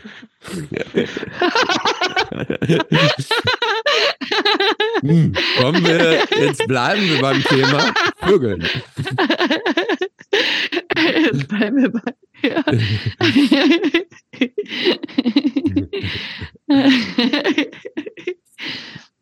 ja. Da bin ich mal ich finde das schon ganz, ich finde das ganz interessant. Aber ich finde, also bei den Vorbereitungen, die du hier gemacht hast bei unserem Fragebogen, ja. bist du gerade hier, wo es so interessant wird. Da fallen mir so viele Fragen ein, da bist du so ganz an der Oberfläche geblieben. Das Entschuldigung, ich, ich habe ich dir das Skript vorher geschickt, damit du das ergänzen durftest. Das ist, das ist ein gemeinsames Werk. Das waren 80 Fragen. Was sollte ich? 89 Fragen waren das. Ja, die von mir gekommen sind. Ja. Was redet ihr? Lästert ihr? Ich wurde gerade ah, dafür kritisiert, nein. dass ich das Skript irgendwie an, an entscheidenden Stellen äh, nicht tiefgehend genug äh, vorbereitet hätte. Aber, genau, wir sind aber nämlich jetzt beim. Ich finde, wir haben krass deep gesprochen bisher. Aus meiner Aber das lag jetzt daran, weil, weil Claude das mit, mit ihrer äh, mit ihrer Spontanität und ihrem Imp Improvisationstalent so die Fäden aufgenommen hat. Aber in, es liegt jetzt nicht an dem, wie wir jetzt wissen, mangelhaften, der Mangel, an dem mangelhaft vorbereiteten Skript. Aber ich würde einfach sagen, dass auch hier unter Druck Diamanten geschaffen werden und du wolltest vielleicht einfach auch mal jemand anderem geben, äh, die Chance geben zu scheinen. Nichts anderes, ist, ist, nichts anderes ist hier meine Absicht. Ich, ich wollte noch mal die Überleitung zu deinem Hobby äh, Vogelkunde. Was gibt's denn da zu lachen? Nee, Nein, wir, haben, wir, wir hatten gerade gesagt, wir bleiben beim Vö bei Vögeln. genau, deswegen mussten wir lachen. Ähm, ja mich interessiert das ja. Wie bist du dazu gekommen, dich für Vögel zu interessieren? Ich muss jetzt immer wie so ein Teenager lachen, weil ich einfach voll den Teenager-Humor habe. Ich bin da irgendwie hängen geblieben in der Pubertät. Es tut mir leid. Also ich, ja. äh, vielleicht muss ich mich einfach muten und ihr müsst mich ignorieren. Aber die Frage war wirklich ernsthaftes Interesse. Wie ich zum Vögeln gekommen bin, meinst du jetzt? Ja. ja. Ähm, also die Vögel und ich ähm, hat relativ früh angefangen. Ich hatte als Kind ähm, mein Lieblingsbuch äh, war äh, so ein Naturkundeführer und da waren unter anderem auch Vögel drin. Und ich habe so äh, ich habe so Inselwissen oder so eine Inselbegabung. Wenn mich was interessiert, sauge ich das auf und dann weiß ich das einfach. Und Vögel haben mich besonders fasziniert. Ich weiß nicht genau warum, aber ist einfach so. Mhm. Und dann saß ich da schon als kleines Kind irgendwie mit dem Fernglas ähm, am Fenster und wollte die Vögel, die ich in diesem Buch gesehen habe, in der Natur auch sehen. Äh, kleiner Thomas wusste aber nicht, dass die nicht einfach nur am Fenster vorbeifliegen, sondern dass man da quasi in die richtige Habitate gehen musste. Aber ich wusste die Namen auswendig und ich hätte den Vogel sofort erkannt, wenn ich den Vogel denn gesehen hätte. Ähm, das hat sich dann so bis 15, 16 nicht mehr weiterentwickelt aber ich habe mich trotzdem noch so für Tiere und Vögel allgemein interessiert und ich kannte auch so die Klassiker zuordnen. Und dann, als ich nach Mannheim zum Studium gekommen bin, musste ich mir irgendeinen Ausgleich suchen, der nichts mit Musik zu tun hatte, der nichts mit Sport zu tun hatte, der irgendwie äh, einen Ausgleich für mich darstellt, wo ich einfach so einen Kopf ausmachen kann und irgendwie was anderes machen kann. Und ähm, es hat irgendwie was Meditatives, Vögel zu beobachten. Du musst gar nichts machen, du musst einfach nur dort sein und diese Vögel beobachten. Die machen alles von sich, die kommen, die gehen. Das ist irgendwie was sehr Entspannendes und sehr Entschleunigendes. Gleichzeitig dieser angetriebene, komische Irre, der ich bin, bin ich dann natürlich trotzdem sehr into it und ähm, habe dann auch angefangen, äh, also es gibt so eine Meldeplattform, die nennt sich Ornitho, da kann man sich einen Account anlegen und dann kann man quasi Vögel zählen. Und wenn man quasi 300 Vogelarten in einem Land, in dem man wohnt, gesehen hat, ist man quasi ein richtig guter Ornithologe. Und ich bin jetzt quasi dabei, gerade 300 Arten für Deutschland zusammenzukriegen melde die auch regelmäßig, wenn ich irgendwo Vögel sehe und ich fahre auch ge äh, gezielt irgendwo hin, um irgendwo einen seltenen Vogel zu sehen. Also heute zum Beispiel hat mir ein Freund geschrieben, ähm, dass er Rebhühner gefunden hat. Ich bin heute Morgen oder heute Mittag Rebhühner suchen gewesen und habe die auch gesehen und gefunden. Und das ist so ein perfektes Hobby und ein perfekter Ausgleich für mich. Hast du einen Lieblingsvogel? Das ist auch wie die Frage nach einer Lieblingsband. Schwierig, nee. Würde ich auch sagen, ist jahreszeitenabhängig, ist geländeabhängig. Ähm, es gibt vielleicht einen Vogel, den ich besonders gerne sehen würde noch oder den ich besonders auf dem Schirm habe. Welcher wäre das denn? Ich, seit Jahren versuche ich eine Beutelmeise zu kriegen und habe einfach noch keine bekommen. Mist. Beutelmeise, äh, ja, kleinen Biester. Ja, äh, das wäre zum Beispiel was. Also nicht mega häufig, aber auch nicht so unhäufig. Aber äh, würde ich mich mal sehr freuen, wenn ich noch vielleicht dieses Jahr eine kriegen könnte. Ja, die Chancen sind recht schlecht. Und, Und lockst du die dann an? Oder Bitte? lockst du die nee. auch an bei dir am Balkon, dass du da irgendwie so ein ich habe keinen Balkon. Ach ich so. habe keinen Balkon. Hätte ich einen, würde ich es machen. Aber nee, du musst schon in die richtigen Habitate fahren. Also wenn du äh, eine Limikole, also einen Wattvogel sehen möchtest, musst du schon irgendwo hinfahren, wo dann auch so eine Flachwasserzone ist und wo so ein bisschen schlammig ist. Wenn du jetzt einen Bienenfresser sehen möchtest, musst du irgendwo hinfahren, wo besonders viele Sandgruben sind. Wenn du keine Ahnung, äh, einen Adler sehen möchtest, macht es Sinn, irgendwo in die Berge zu fahren, äh, zumindest für einen Steinadler. Also dementsprechend, ähm, wenn du einen Vogel finden willst, musst du in das Gebiet gehen, wo der Vogel ist. Und dann wirst du den Vogel auch irgendwie schon finden. Und äh, je öfter du rausgehst, desto mehr und desto besser wirst du Vögel aufspüren. Also wenn ich dann mit Leuten unterwegs bin, die das noch nicht so oft gemacht haben, sagen die immer so, oh krass, äh, wie hast du das jetzt gesehen? Dann waren die drei, vier Mal dabei und dann sehen die die Vögel auch re relativ schnell. Also das ist auch so ein Training quasi, ja. Aber und dann geht, muss man auch sagen, ja. Ja, geht, gehst du denn da praktisch so durch diese entsprechenden Habitate einfach so durch und guckst? Oder legst du dich dann auch irgendwie da so auf die, auf die Lauer ins Untergebüsch sozusagen, fern, ähm, Feldstecher raus, nicht bewegen, in Tarnanzug, ein Büschel Gras auf dem Kopf oder so auch? Nee, so extrem nicht. Das würde ich machen, wenn ich auch noch Fotos mache wahrscheinlich, aber äh, oder machen würde. Ähm, nee, ich gehe da ähm, ja mit so einem äh, Outdoor-Outfit, als ob ich jetzt die größte Bergwanderung der Welt mache, äh, weil ich schon auch äh, gut dabei aussehen muss. Aber im Ernst, nee, ähm, ich gehe irgendwo hin, stelle mich hin und dann warte ich einfach mal ab. Und wenn ich weiß, dass da irgendwo in der Nähe dieser Vogel ist, dann werde ich den irgendwie erwischen. Also ich gehe da nicht ins Unterholz. Ähm, äh, man will ja auch schon irgendwie Naturschutz betreiben und dann schauen, dass man da die Tiere nicht aufschreckt, sondern auf Wegen bleibt und ähm, genau. Ähm, ja, es gibt auch sehr viele Beobachtungshütten, wenn es irgendwie ein Spot ist, der bekannter ist. Dann wurde da extra sogar eine Hütte aufgebaut, wo man sich reinsetzen kann. Ähm, ja, genau. Und das ist auch eine riesen Community. Und da gibt es auch sehr viel elitäre, ähm, seltsame Menschen, die dich ganz komisch anschauen, wenn du Vogel X und Y noch nicht gesehen hast. Und da gibt es aber auch sehr viele nette, nette Menschen, mit denen man einfach auch richtig gut abhängen kann und eine gute Zeit haben kann.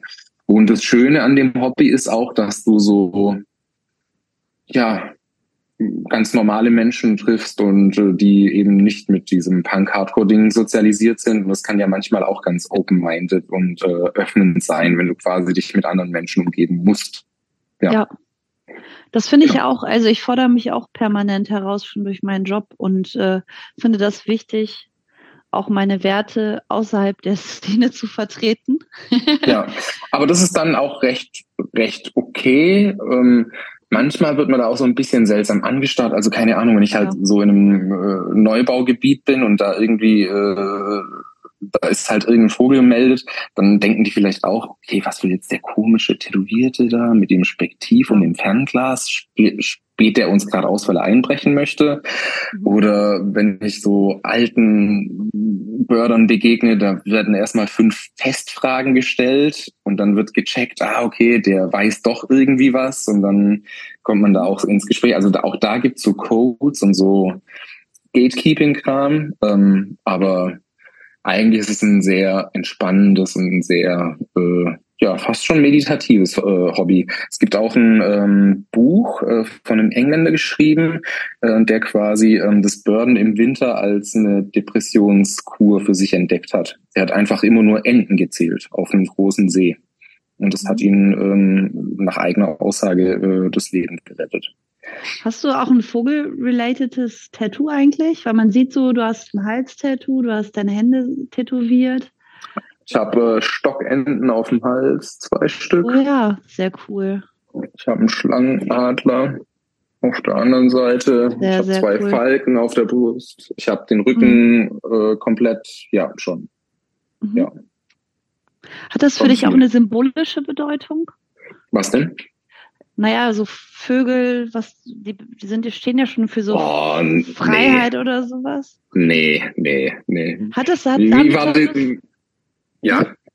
Haben die Texte eine Bedeutung? Spruch, dieser komische Spruch noch, freie Vögel singen nicht von, oder bla bla bla, oh Gott, da gab es doch auch so ein, so ein T-Shirt in entsprechenden Punk-Katalogen eine Zeit lang. Weißt du, was ich meine? Ja. Wie war der Spruch? Egal, ja. Äh, ja. Mhm. Egal, egal. Also, du meinst, die, du also, meinst, die weißen Tauben sind müde? Nein, das meine ich nicht. Äh, egal, ist egal. Also singen nur die, die in Gefangenschaft sind, heißt äh, sowas irgendwie? Ja, genau, genau, ja, ja. Ja, nee, okay. ähm, nee, so deep bin ich da nicht drin. Und Tattoo-mäßig Bedeutung wolltest du noch fragen? Oder ja, was war die also, Frage? Ob das, also ob das überhaupt eine Bedeutung für dich hat oder ob das nur eine Ästhetik ist, die du quasi Nee, ähm, dir aneignest? Ich äh, interessiere mich sehr so für äh, äh, nordamerikanisches und europäisches Tätowieren, aber eher auch so aus historischer Sicht. Also die meisten Motive, die ich habe, die sind auch uralt. Ähm, was heißt uralt? So 1800, 19. Jahrhundert rum. Ähm, und ich bin da auch so ein bisschen nerdig und habe dementsprechend auch so Flashbücher und finde es einfach sehr interessant. Ein guter mhm. Freund von mir ist ein sehr guter Tätowierer, mit dem veranstalte ich nächstes Jahr im Juni auch ein äh, Tattoo-Fest ähm, in Mannheim in der Feuerwache. Ähm, Clemens Hahn ist der Tätowierer. Ähm, ich bin da einfach auch so ein bisschen sehr into ja. Aber das hat für mich jetzt keine Bedeutung. Also wenn ich sage, äh, oder ich habe keine Tattoos, mit denen ich irgendwie sowas verbinde. Nee. Es ist einfach nur, ja, wie soll ich sagen, ab einer gewissen Anzahl ist eh egal. Steht schon der nächste Tattoo-Termin an? Mm, ja, ich glaube, wir machen irgendwann den Hals fertig äh, im Dezember oder so. Aber ja, mhm. mal schauen. Ja. Dann hast du ja auch den richtigen Job gewählt, oder? also du könntest ah, ich sag mal so, arbeiten. ja, das wäre wahrscheinlich schwierig. Ähm, ich sag mal so, bei Gericht ist es schon manchmal sehr interessant, vor allem wenn mich Richterinnen äh, noch nicht kennen und das erste Mal sehen, ähm, ist es schon so fraglich. Ich glaube auch, die lassen sich das nie so anmerken, aber man merkt schon so, ah, okay, was ist denn das jetzt für ein komischer Typ? Ähm, aber dann ist es meistens ganz angenehm. Bei den Klienten ist es super easy, einen Einstieg zu kriegen, weil, wie soll ich sagen, das, die finden das interessant oder meinen, das ist authentisch. Ich kriege sehr oft den Satz gesagt, ach, die sind nicht so ein typischer Sozialarbeiter oder so ein typischer Pädagoge. Also das macht es, glaube ich, recht einfach. Mhm. Und viele sagen auch, keine Ahnung, also Tattoo und Tattoo ist ja vielleicht so und so zu sehen. Also viele meinen auch, oh, ich habe noch nie so Tattoos gesehen. Oder ja, und dann denke ich mir halt auch so, ja, okay, gut. Aber äh, äh, ich erkläre denen dann schon auch, dass es vielleicht nicht so sinnvoll ist, sich mit 18 die Hände tätowieren zu lassen. Ja. Was ich mich gerade gefragt habe, du hast ja gesagt, dass du eigentlich immer in jedem Job äh, auch wirklich alles gegeben hast. Soziale Arbeit ist ja auch prädestiniert dafür, irgendwie, dass man sich so richtig reinhängt. Aber der Erfolg ist ja oft schwer messbar. Ist es so, dass du dir, also dass du dich da auch richtig reinhängst oder hast du dir be bewusst diesen Job gewählt, wo du nicht gemessen werden kannst an, an irgendeinem Erfolg oder an wie vielen Metallteilen du irgendwie äh, zusammengedengelt hast oder so? Ja, das ist so ein Ding, was mir am Anfang im Job ganz schwer gefallen ist, weil ich schon auch immer so ein Eins und Eins ist zwei Mensch bin. Aber wie du sagst, du kannst in der sozialen Arbeit kein Ergebnis messen. Also mhm. da gibt's jetzt kein richtig, kein falsch, sondern das ist so Try and Error. Ähm, aber den Job, den ich mache, den musst du entweder voll oder ganz machen oder gar nicht. Also da mhm. gibt's kein so zwischendrin, glaube ich. Wenn du den Job machst, dann muss es schon sehr intrinsisch motiviert von dir selbst mhm. sein, also schon sehr interessiert sein. Ähm, aber da jetzt irgendwie zu sagen, ähm, ich nehme mich raus. Aus meiner Sicht geht es irgendwie gar nicht, weil ich ja den Klienten oder der Klientin schon irgendwie nahe kommen muss, um da diverses zu erfahren oder da auch eine Brücke bauen kann.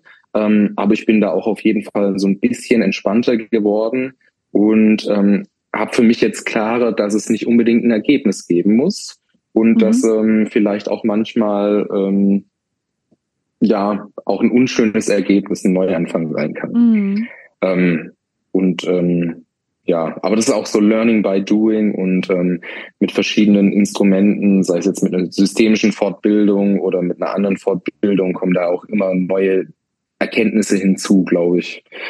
Und dann, ähm, ja, aber den Job habe ich jetzt nicht genommen, weil ich mir gedacht habe, ach, da sitze ich den ganzen Tag nur rum und kann Kaffee trinken und es wird easy. Also mhm. so ist es nicht und so ist es leider auch definitiv nicht in dem Job. Ja. Erfüllt dich dein Job? Ja, definitiv, weil ähm, im Gegensatz zu solchen Dingen wie Maschinenteile zusammenbauen, wenn ich eine richtige Scheißwoche hatte und alles daneben ging, aber eine Verhandlung dabei ist, wo irgendjemand so mich mit offener Ehrlichkeit anguckt und sagt, vielen Dank, dann ist es schon für mich so, okay, cool, deswegen mache ich den Kram. Das reicht mir dann schon wieder für drei, vier Wochen, dass es mir gut geht. Also das ist quasi mein Erfolg, wenn ja. dann jemand so sagt, hey, vielen Dank, das war ja wichtig. Aber ich gehe jetzt nicht davon aus, dass es jeden Tag passieren muss und dass ich jeder sagen muss. Aber wenn ich da einfach so ein bisschen auch Wertschätzung habe und auch merke, das war jetzt schön, dass ich gebraucht worden bin. Mhm. Aber ich will da auch nicht so weltverbesserisch rangehen, sondern auch schon sehr professionell. Aber das reicht mhm. mir dann schon vollkommen aus. Oder wenn ich weiß, dass aus jemand, äh, der am Anfang vielleicht gar nicht in die Schule gegangen äh, ist, äh, irgendwie äh, jemand geworden ist, der eine abgeschlossene Berufsausbildung jetzt hat. Also mega. Also das sind so kleine Dinge, wo ich mir denke, ja, das ist ein Erfolg. Strebst du noch nach irgendwas?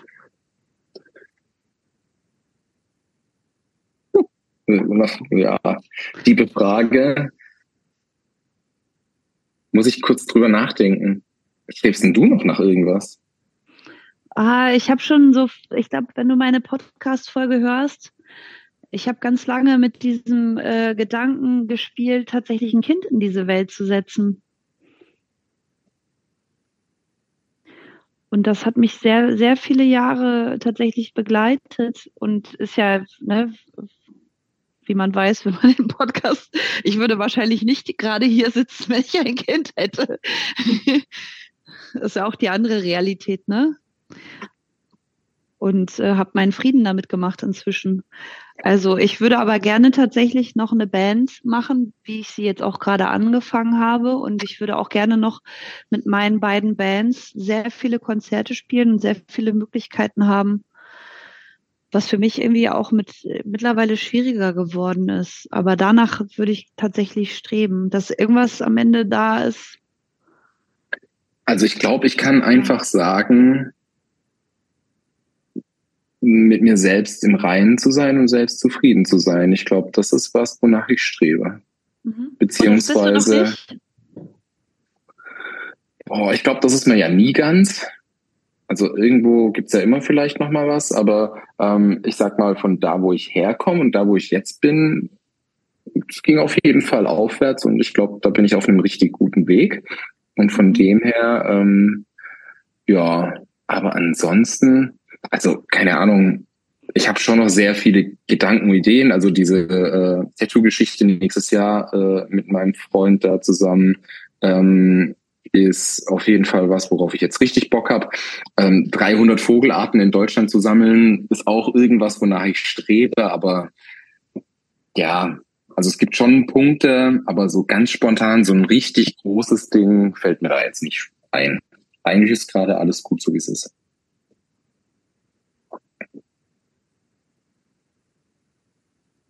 Gut. Christopher, hm? nach was strebst du denn noch? Streben bedeutet ja immer, also so verstehe ich zumindest das Wort Streben, dass man ein, ein Ziel hat und dann auch darauf hinarbeitet. Ne? Das ist ja, Streben unterscheidet ja jetzt nach meiner spontanen ähm, Analyse des Wortes, unterscheidet sich ja von so einem Traum, dadurch, dass man auch auf irgendwas speziell hinarbeitet. Und mhm. ähm, das habe ich tatsächlich auch nicht.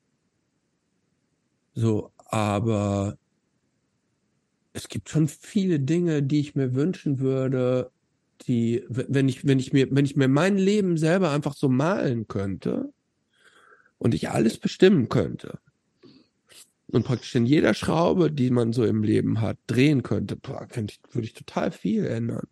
Ja, aber das war ja nicht die Frage. Ich weiß, ich weiß. ich weiß, deshalb, aber ich wollte. Ich glaube, dann, will, dann wäre ich auch nochmal mehr bei dir und würde auch sagen, mir würden da viele Dinge einfallen. Aber so strebensmäßig, nee, nee. Ist das, ein, ist das eine gute Sache, dass wir dann da so nichts haben? Oder ist es eigentlich schade, dass wir da nichts haben, dass wir kein Ziel haben?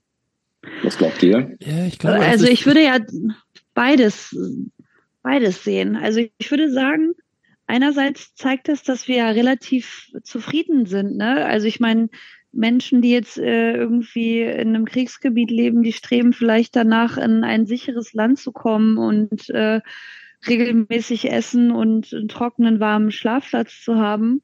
Und diese ganzen, diese ganzen Grundbedürfnisse, die sind bei uns erfüllt. Wir sind ja total, wir leben ja irgendwie in einem relativen Wohlstand und sind privilegiert. Aber und, sich das äh, immer mal wieder klar zu ja. machen, ist auch, auch sehr wichtig, ja. glaube ich. Ja, absolut. Aber und mhm. also ich, ich komme ja eher aus ärmeren Verhältnissen. Zwischendurch wird es mir immer bewusst, wie geil das ist, dass ich mir mittlerweile keine Gedanken mehr darüber machen muss, äh, dass mein Kühlschrank immer gefüllt ist. Das ist, mhm. das zwischendurch habe ich diesen Gedanken und denke so, als Kind äh, war das schon manchmal am Ende des Monats äh, eng. Und dann ist man zu Oma gefahren, um da dann zu essen oder irgendwie so. Ähm, diese, das ist, nehme ich als absoluten Luxus wahr, dass ich auch bei Rewe einfach permanent einkaufen kann und das äh, klar geht. so, ja. Fühle ich, ja, fühle ich, ja. Aber äh, finde ich, äh, Thomas, du hast gerade eine richtige Frage gestellt. Ähm, äh, ich glaube, wenn man nach etwas strebt, das kann ja auch ein Motor und eine Energie sein, weil man ein Ziel hat, zu dem man hinkommen will und um das man sich bemüht und wo man sich darauf fokussiert und wo man Energie reinsteckt. Ich glaube, das ist, ist als das muss nicht schlecht sein und vor allen Dingen auch dann gut, wenn man wenn man dieses Ziel dann nie erreicht, geht damit natürlich dann auch eine gewisse, das das kann auch dann in der Frustration enden. Aber mhm. wenn man es erreicht, ne, können dadurch, glaube ich, auch so so persönliche Erfolgserlebnisse ähm, geschehen, die man nicht hat, wenn einem alles egal ist. Also, Aber gleichzeitig finde ich, das ist eine gute, ein guter Satz auch mit diesem, äh, es, man kann sich auch sehr verbissen äh, an so einem Wunsch oder an so einem, also nach etwas streben. Und das ist dann gar nicht mehr schön, wenn man es hat. Hm, äh, absolut. Sozusagen. Absolut, da bin ich auch komplett bei dir. Also das, das kann, das, das kann in, in alle möglichen Richtungen kann sowas auch entgleiten. Mhm. Oder man, man weiß es dann gar nicht mehr zu schätzen und strebt dann nach dem nächstgrößeren sozusagen. Ne? Und dann ist es, ist das Leben nur noch Streben und gar nicht mehr innehalten und wertschätzen, was man erreicht hat. Ja, also Aber ich glaube, wir sind uns einig, dass es alles irgendwie in der Balance immer stehen muss. Natürlich, wenn man nur ja. immer im, getrieben ist, äh, ja. äh, ähm, dann ist es sicherlich schlecht. Aber wenn es ein gesundes Maß ist und ich glaube, wenn es, wenn es im Einklang mit allen anderen Faktoren ist, kann das positiv sein. Aber Claude, hast völlig recht, irgendwie, wenn man in dem Moment, wo man, wo man zu exzessiv oder zu verbissen hinter irgendwas her ist, dann äh, entgleitet das dann auch total leicht. Dann wird man irgendwann wie Elon Musk. Ja. Wer will wie Elon Musk sein? Ich glaube, es gibt, glaube ich, sehr viele. Ja. Weil ich glaube, mehr als man sich wünschen würde, ich glaube leider auch sehr viele junge Menschen. Ja. Aber ich glaube auch nochmal, dass je älter ich werde, desto, wie soll ich sagen, desto gelassener werde ich und das ist auch gut im Sinne von nach Dingen streben.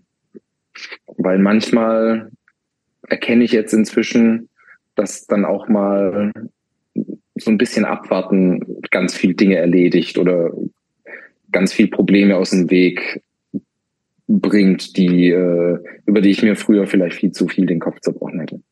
Mhm.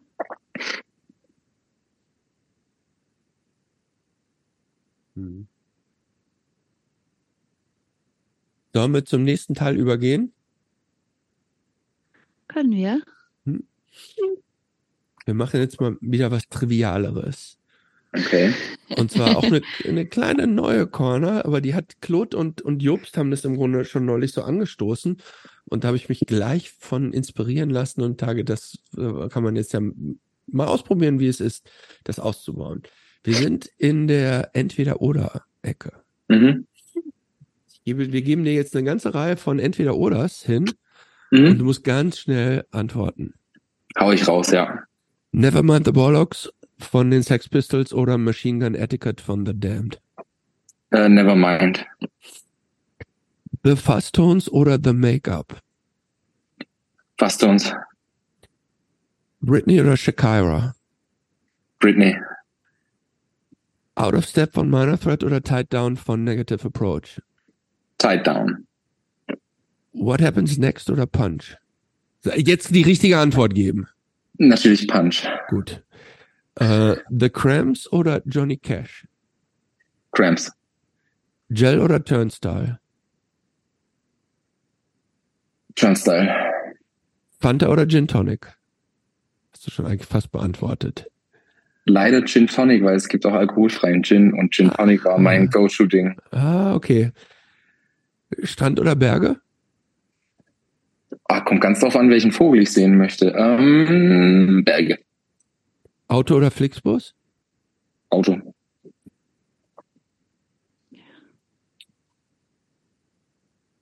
Ah, Boxershorts oder Trunks? Ähm, eng anliegende Boxershorts. Ah, das sind Trunks. Ähm, Okay, Paris, äh, Trunks. äh, Paris oder Stockholm?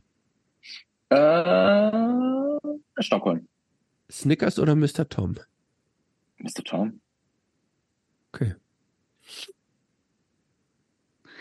Ich habe noch frieren oder schwitzen. Na, auf jeden Fall frieren. Ich hasse, ich hasse? Hitze. Ich hasse Hitze. My life. Es gibt für mich nichts Schlimmeres. Also wirklich.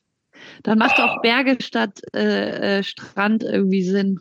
Ja. Auf jeden Fall. Es sei denn, äh, es ist so ein äh, Strand, wo es angenehme Temperaturen hat. Also so maximal 15 Grad. Lot, Was macht dich so richtig glücklich? Nee, eine Frage noch. Was Okay. macht dich so richtig glücklich? Mm, mehrere Dinge. Ich würde sagen, auf jeden Fall ein Lifer, also ein Vogel, den ich zum ersten Mal gesehen habe. Ähm, wie ich vorher schon gesagt habe, wenn mir eine Person äh, auf äh, Arbeit irgendwie was Positives widerspiegelt, ähm, gutes Essen, ein gutes Getränk, mm, inzwischen zu wissen, dass alles nicht so ausweglos ist, wie es manchmal schon gewirkt hat auf mich.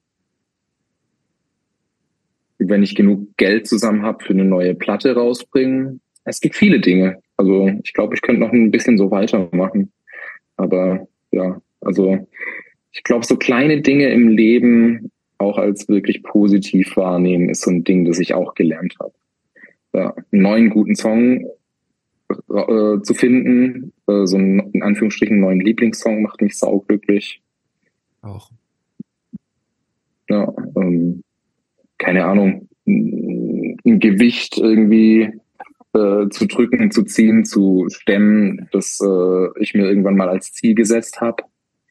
Ja, da wären wir beim Streben. Ich würde gern äh, 200 Kilo ähm, squatten und äh, 200 Kilo im Deadlift äh, schaffen.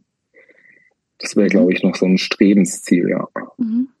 200 Kilo willst du hochheben? Mhm. Das kann doch gar nicht. Wahnsinn. Das ist doch ein, ein halbes Auto. Aber das ist eigentlich, also ja, so viel ist es nicht. Und wie viel kannst du Der das- halber Kadett vielleicht. Wie, viel- wie viel kannst du jetzt, wenn, wenn 200 das Ziel ist? Was hast du jetzt so aktuell drauf? Bist du schon so bei Äh. 150 oder noch bei 90? Naja, es ist ja immer so ein Progress in Anführungsstrichen. Also es gibt ja im Kraft-3-Kampf ähm, quasi Squats, das heißt Kniebeuge, ähm, dann gibt's äh, Bankdrücken und ähm, dann gibt's noch Deadlift, also ähm, quasi äh, was von unten hochziehen. Ähm, ich bin jetzt knapp, also die drei Sachen rechnet man dann zusammen und dann insgesamt irgendwann mal ein Max von 500 Kilo in allen drei Kategorien zusammen wäre so ein Ziel von mir. Mhm. Ich bin gerade insgesamt bei äh, bei 380. Also fehlen noch 120 Kilo. Geht, oder? Wahnsinn. Zu Weihnachten hast du das fertig, oder? Äh, ich glaube, so schnell geht's nicht, aber ja. Krass. Was würde dein 17-jähriges Ich über Thomas 2023 denken? Sauf mal mehr. Äh, was, was würde er denken?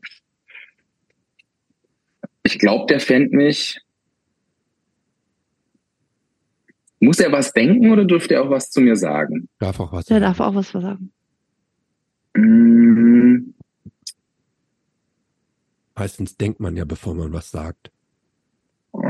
Habe ich auch lange gebraucht, um das zu verinnerlichen. Ähm, ah, ich wusste ja irgendwie, dass diese Frage kommt, aber so ganz genau kann ich das schwer einschätzen. Aber ich glaube, der wäre doch irgendwie ganz, ganz zufrieden mit der Person, die er jetzt da sieht. Der würde, glaube ich, denken, boah, krass, so ist der jetzt auf einmal so zugehackt. Hat er, hat er überhaupt noch einen Job? also, ich glaube, der, der wird es auch so ein bisschen abwertend finden. Aber er fände mich bestimmt auch ganz cool. Also du meinst an, an der, praktisch an dem Äußeren, an, an dem, an dem Umfang deiner Tätowierung, das wäre so der wesentliche äh, Trigger für ihn. Ja, ich glaube, deswegen fände er mich schon auch cool, ja. Okay. Ansonsten sehe ich halt nicht mehr so aus, wie ein Punker damals aussah. Ja, aber das ist ja das Gute, dass man heute nicht mehr so stereotyp aussehen muss, um es zu sein. Ja, richtig. Äh, ja. Wobei, äh, ich wurde ja auch genauso beschrieben, wie ich aussehe. Vielleicht entspreche ich doch einem Stereotyp. Aber, man kann äh, auch, glaube, also wir alle sehen irgendwie aus wie irgendjemand, der vergleichbar in irgendwas ist, aber trotzdem sind wir alle sehr eigenständig. das stimmt, ja. Ähm, aber ich glaube, äh, der 17-Jährige, der fände mich schon ganz cool. Ähm, viel cooler fände ich, wenn ich dem 17-Jährigen was sagen könnte. Ich glaube, das würde dem 17, dass alles irgendwie gut wird. Das würde ich dem 17-Jährigen irgendwie mit auf den Weg geben. Gut. Ja. Schönes Schlusswort. Vielen Dank für deine Zeit, Thomas. Äh, Ich Vielen danke Dank. euch.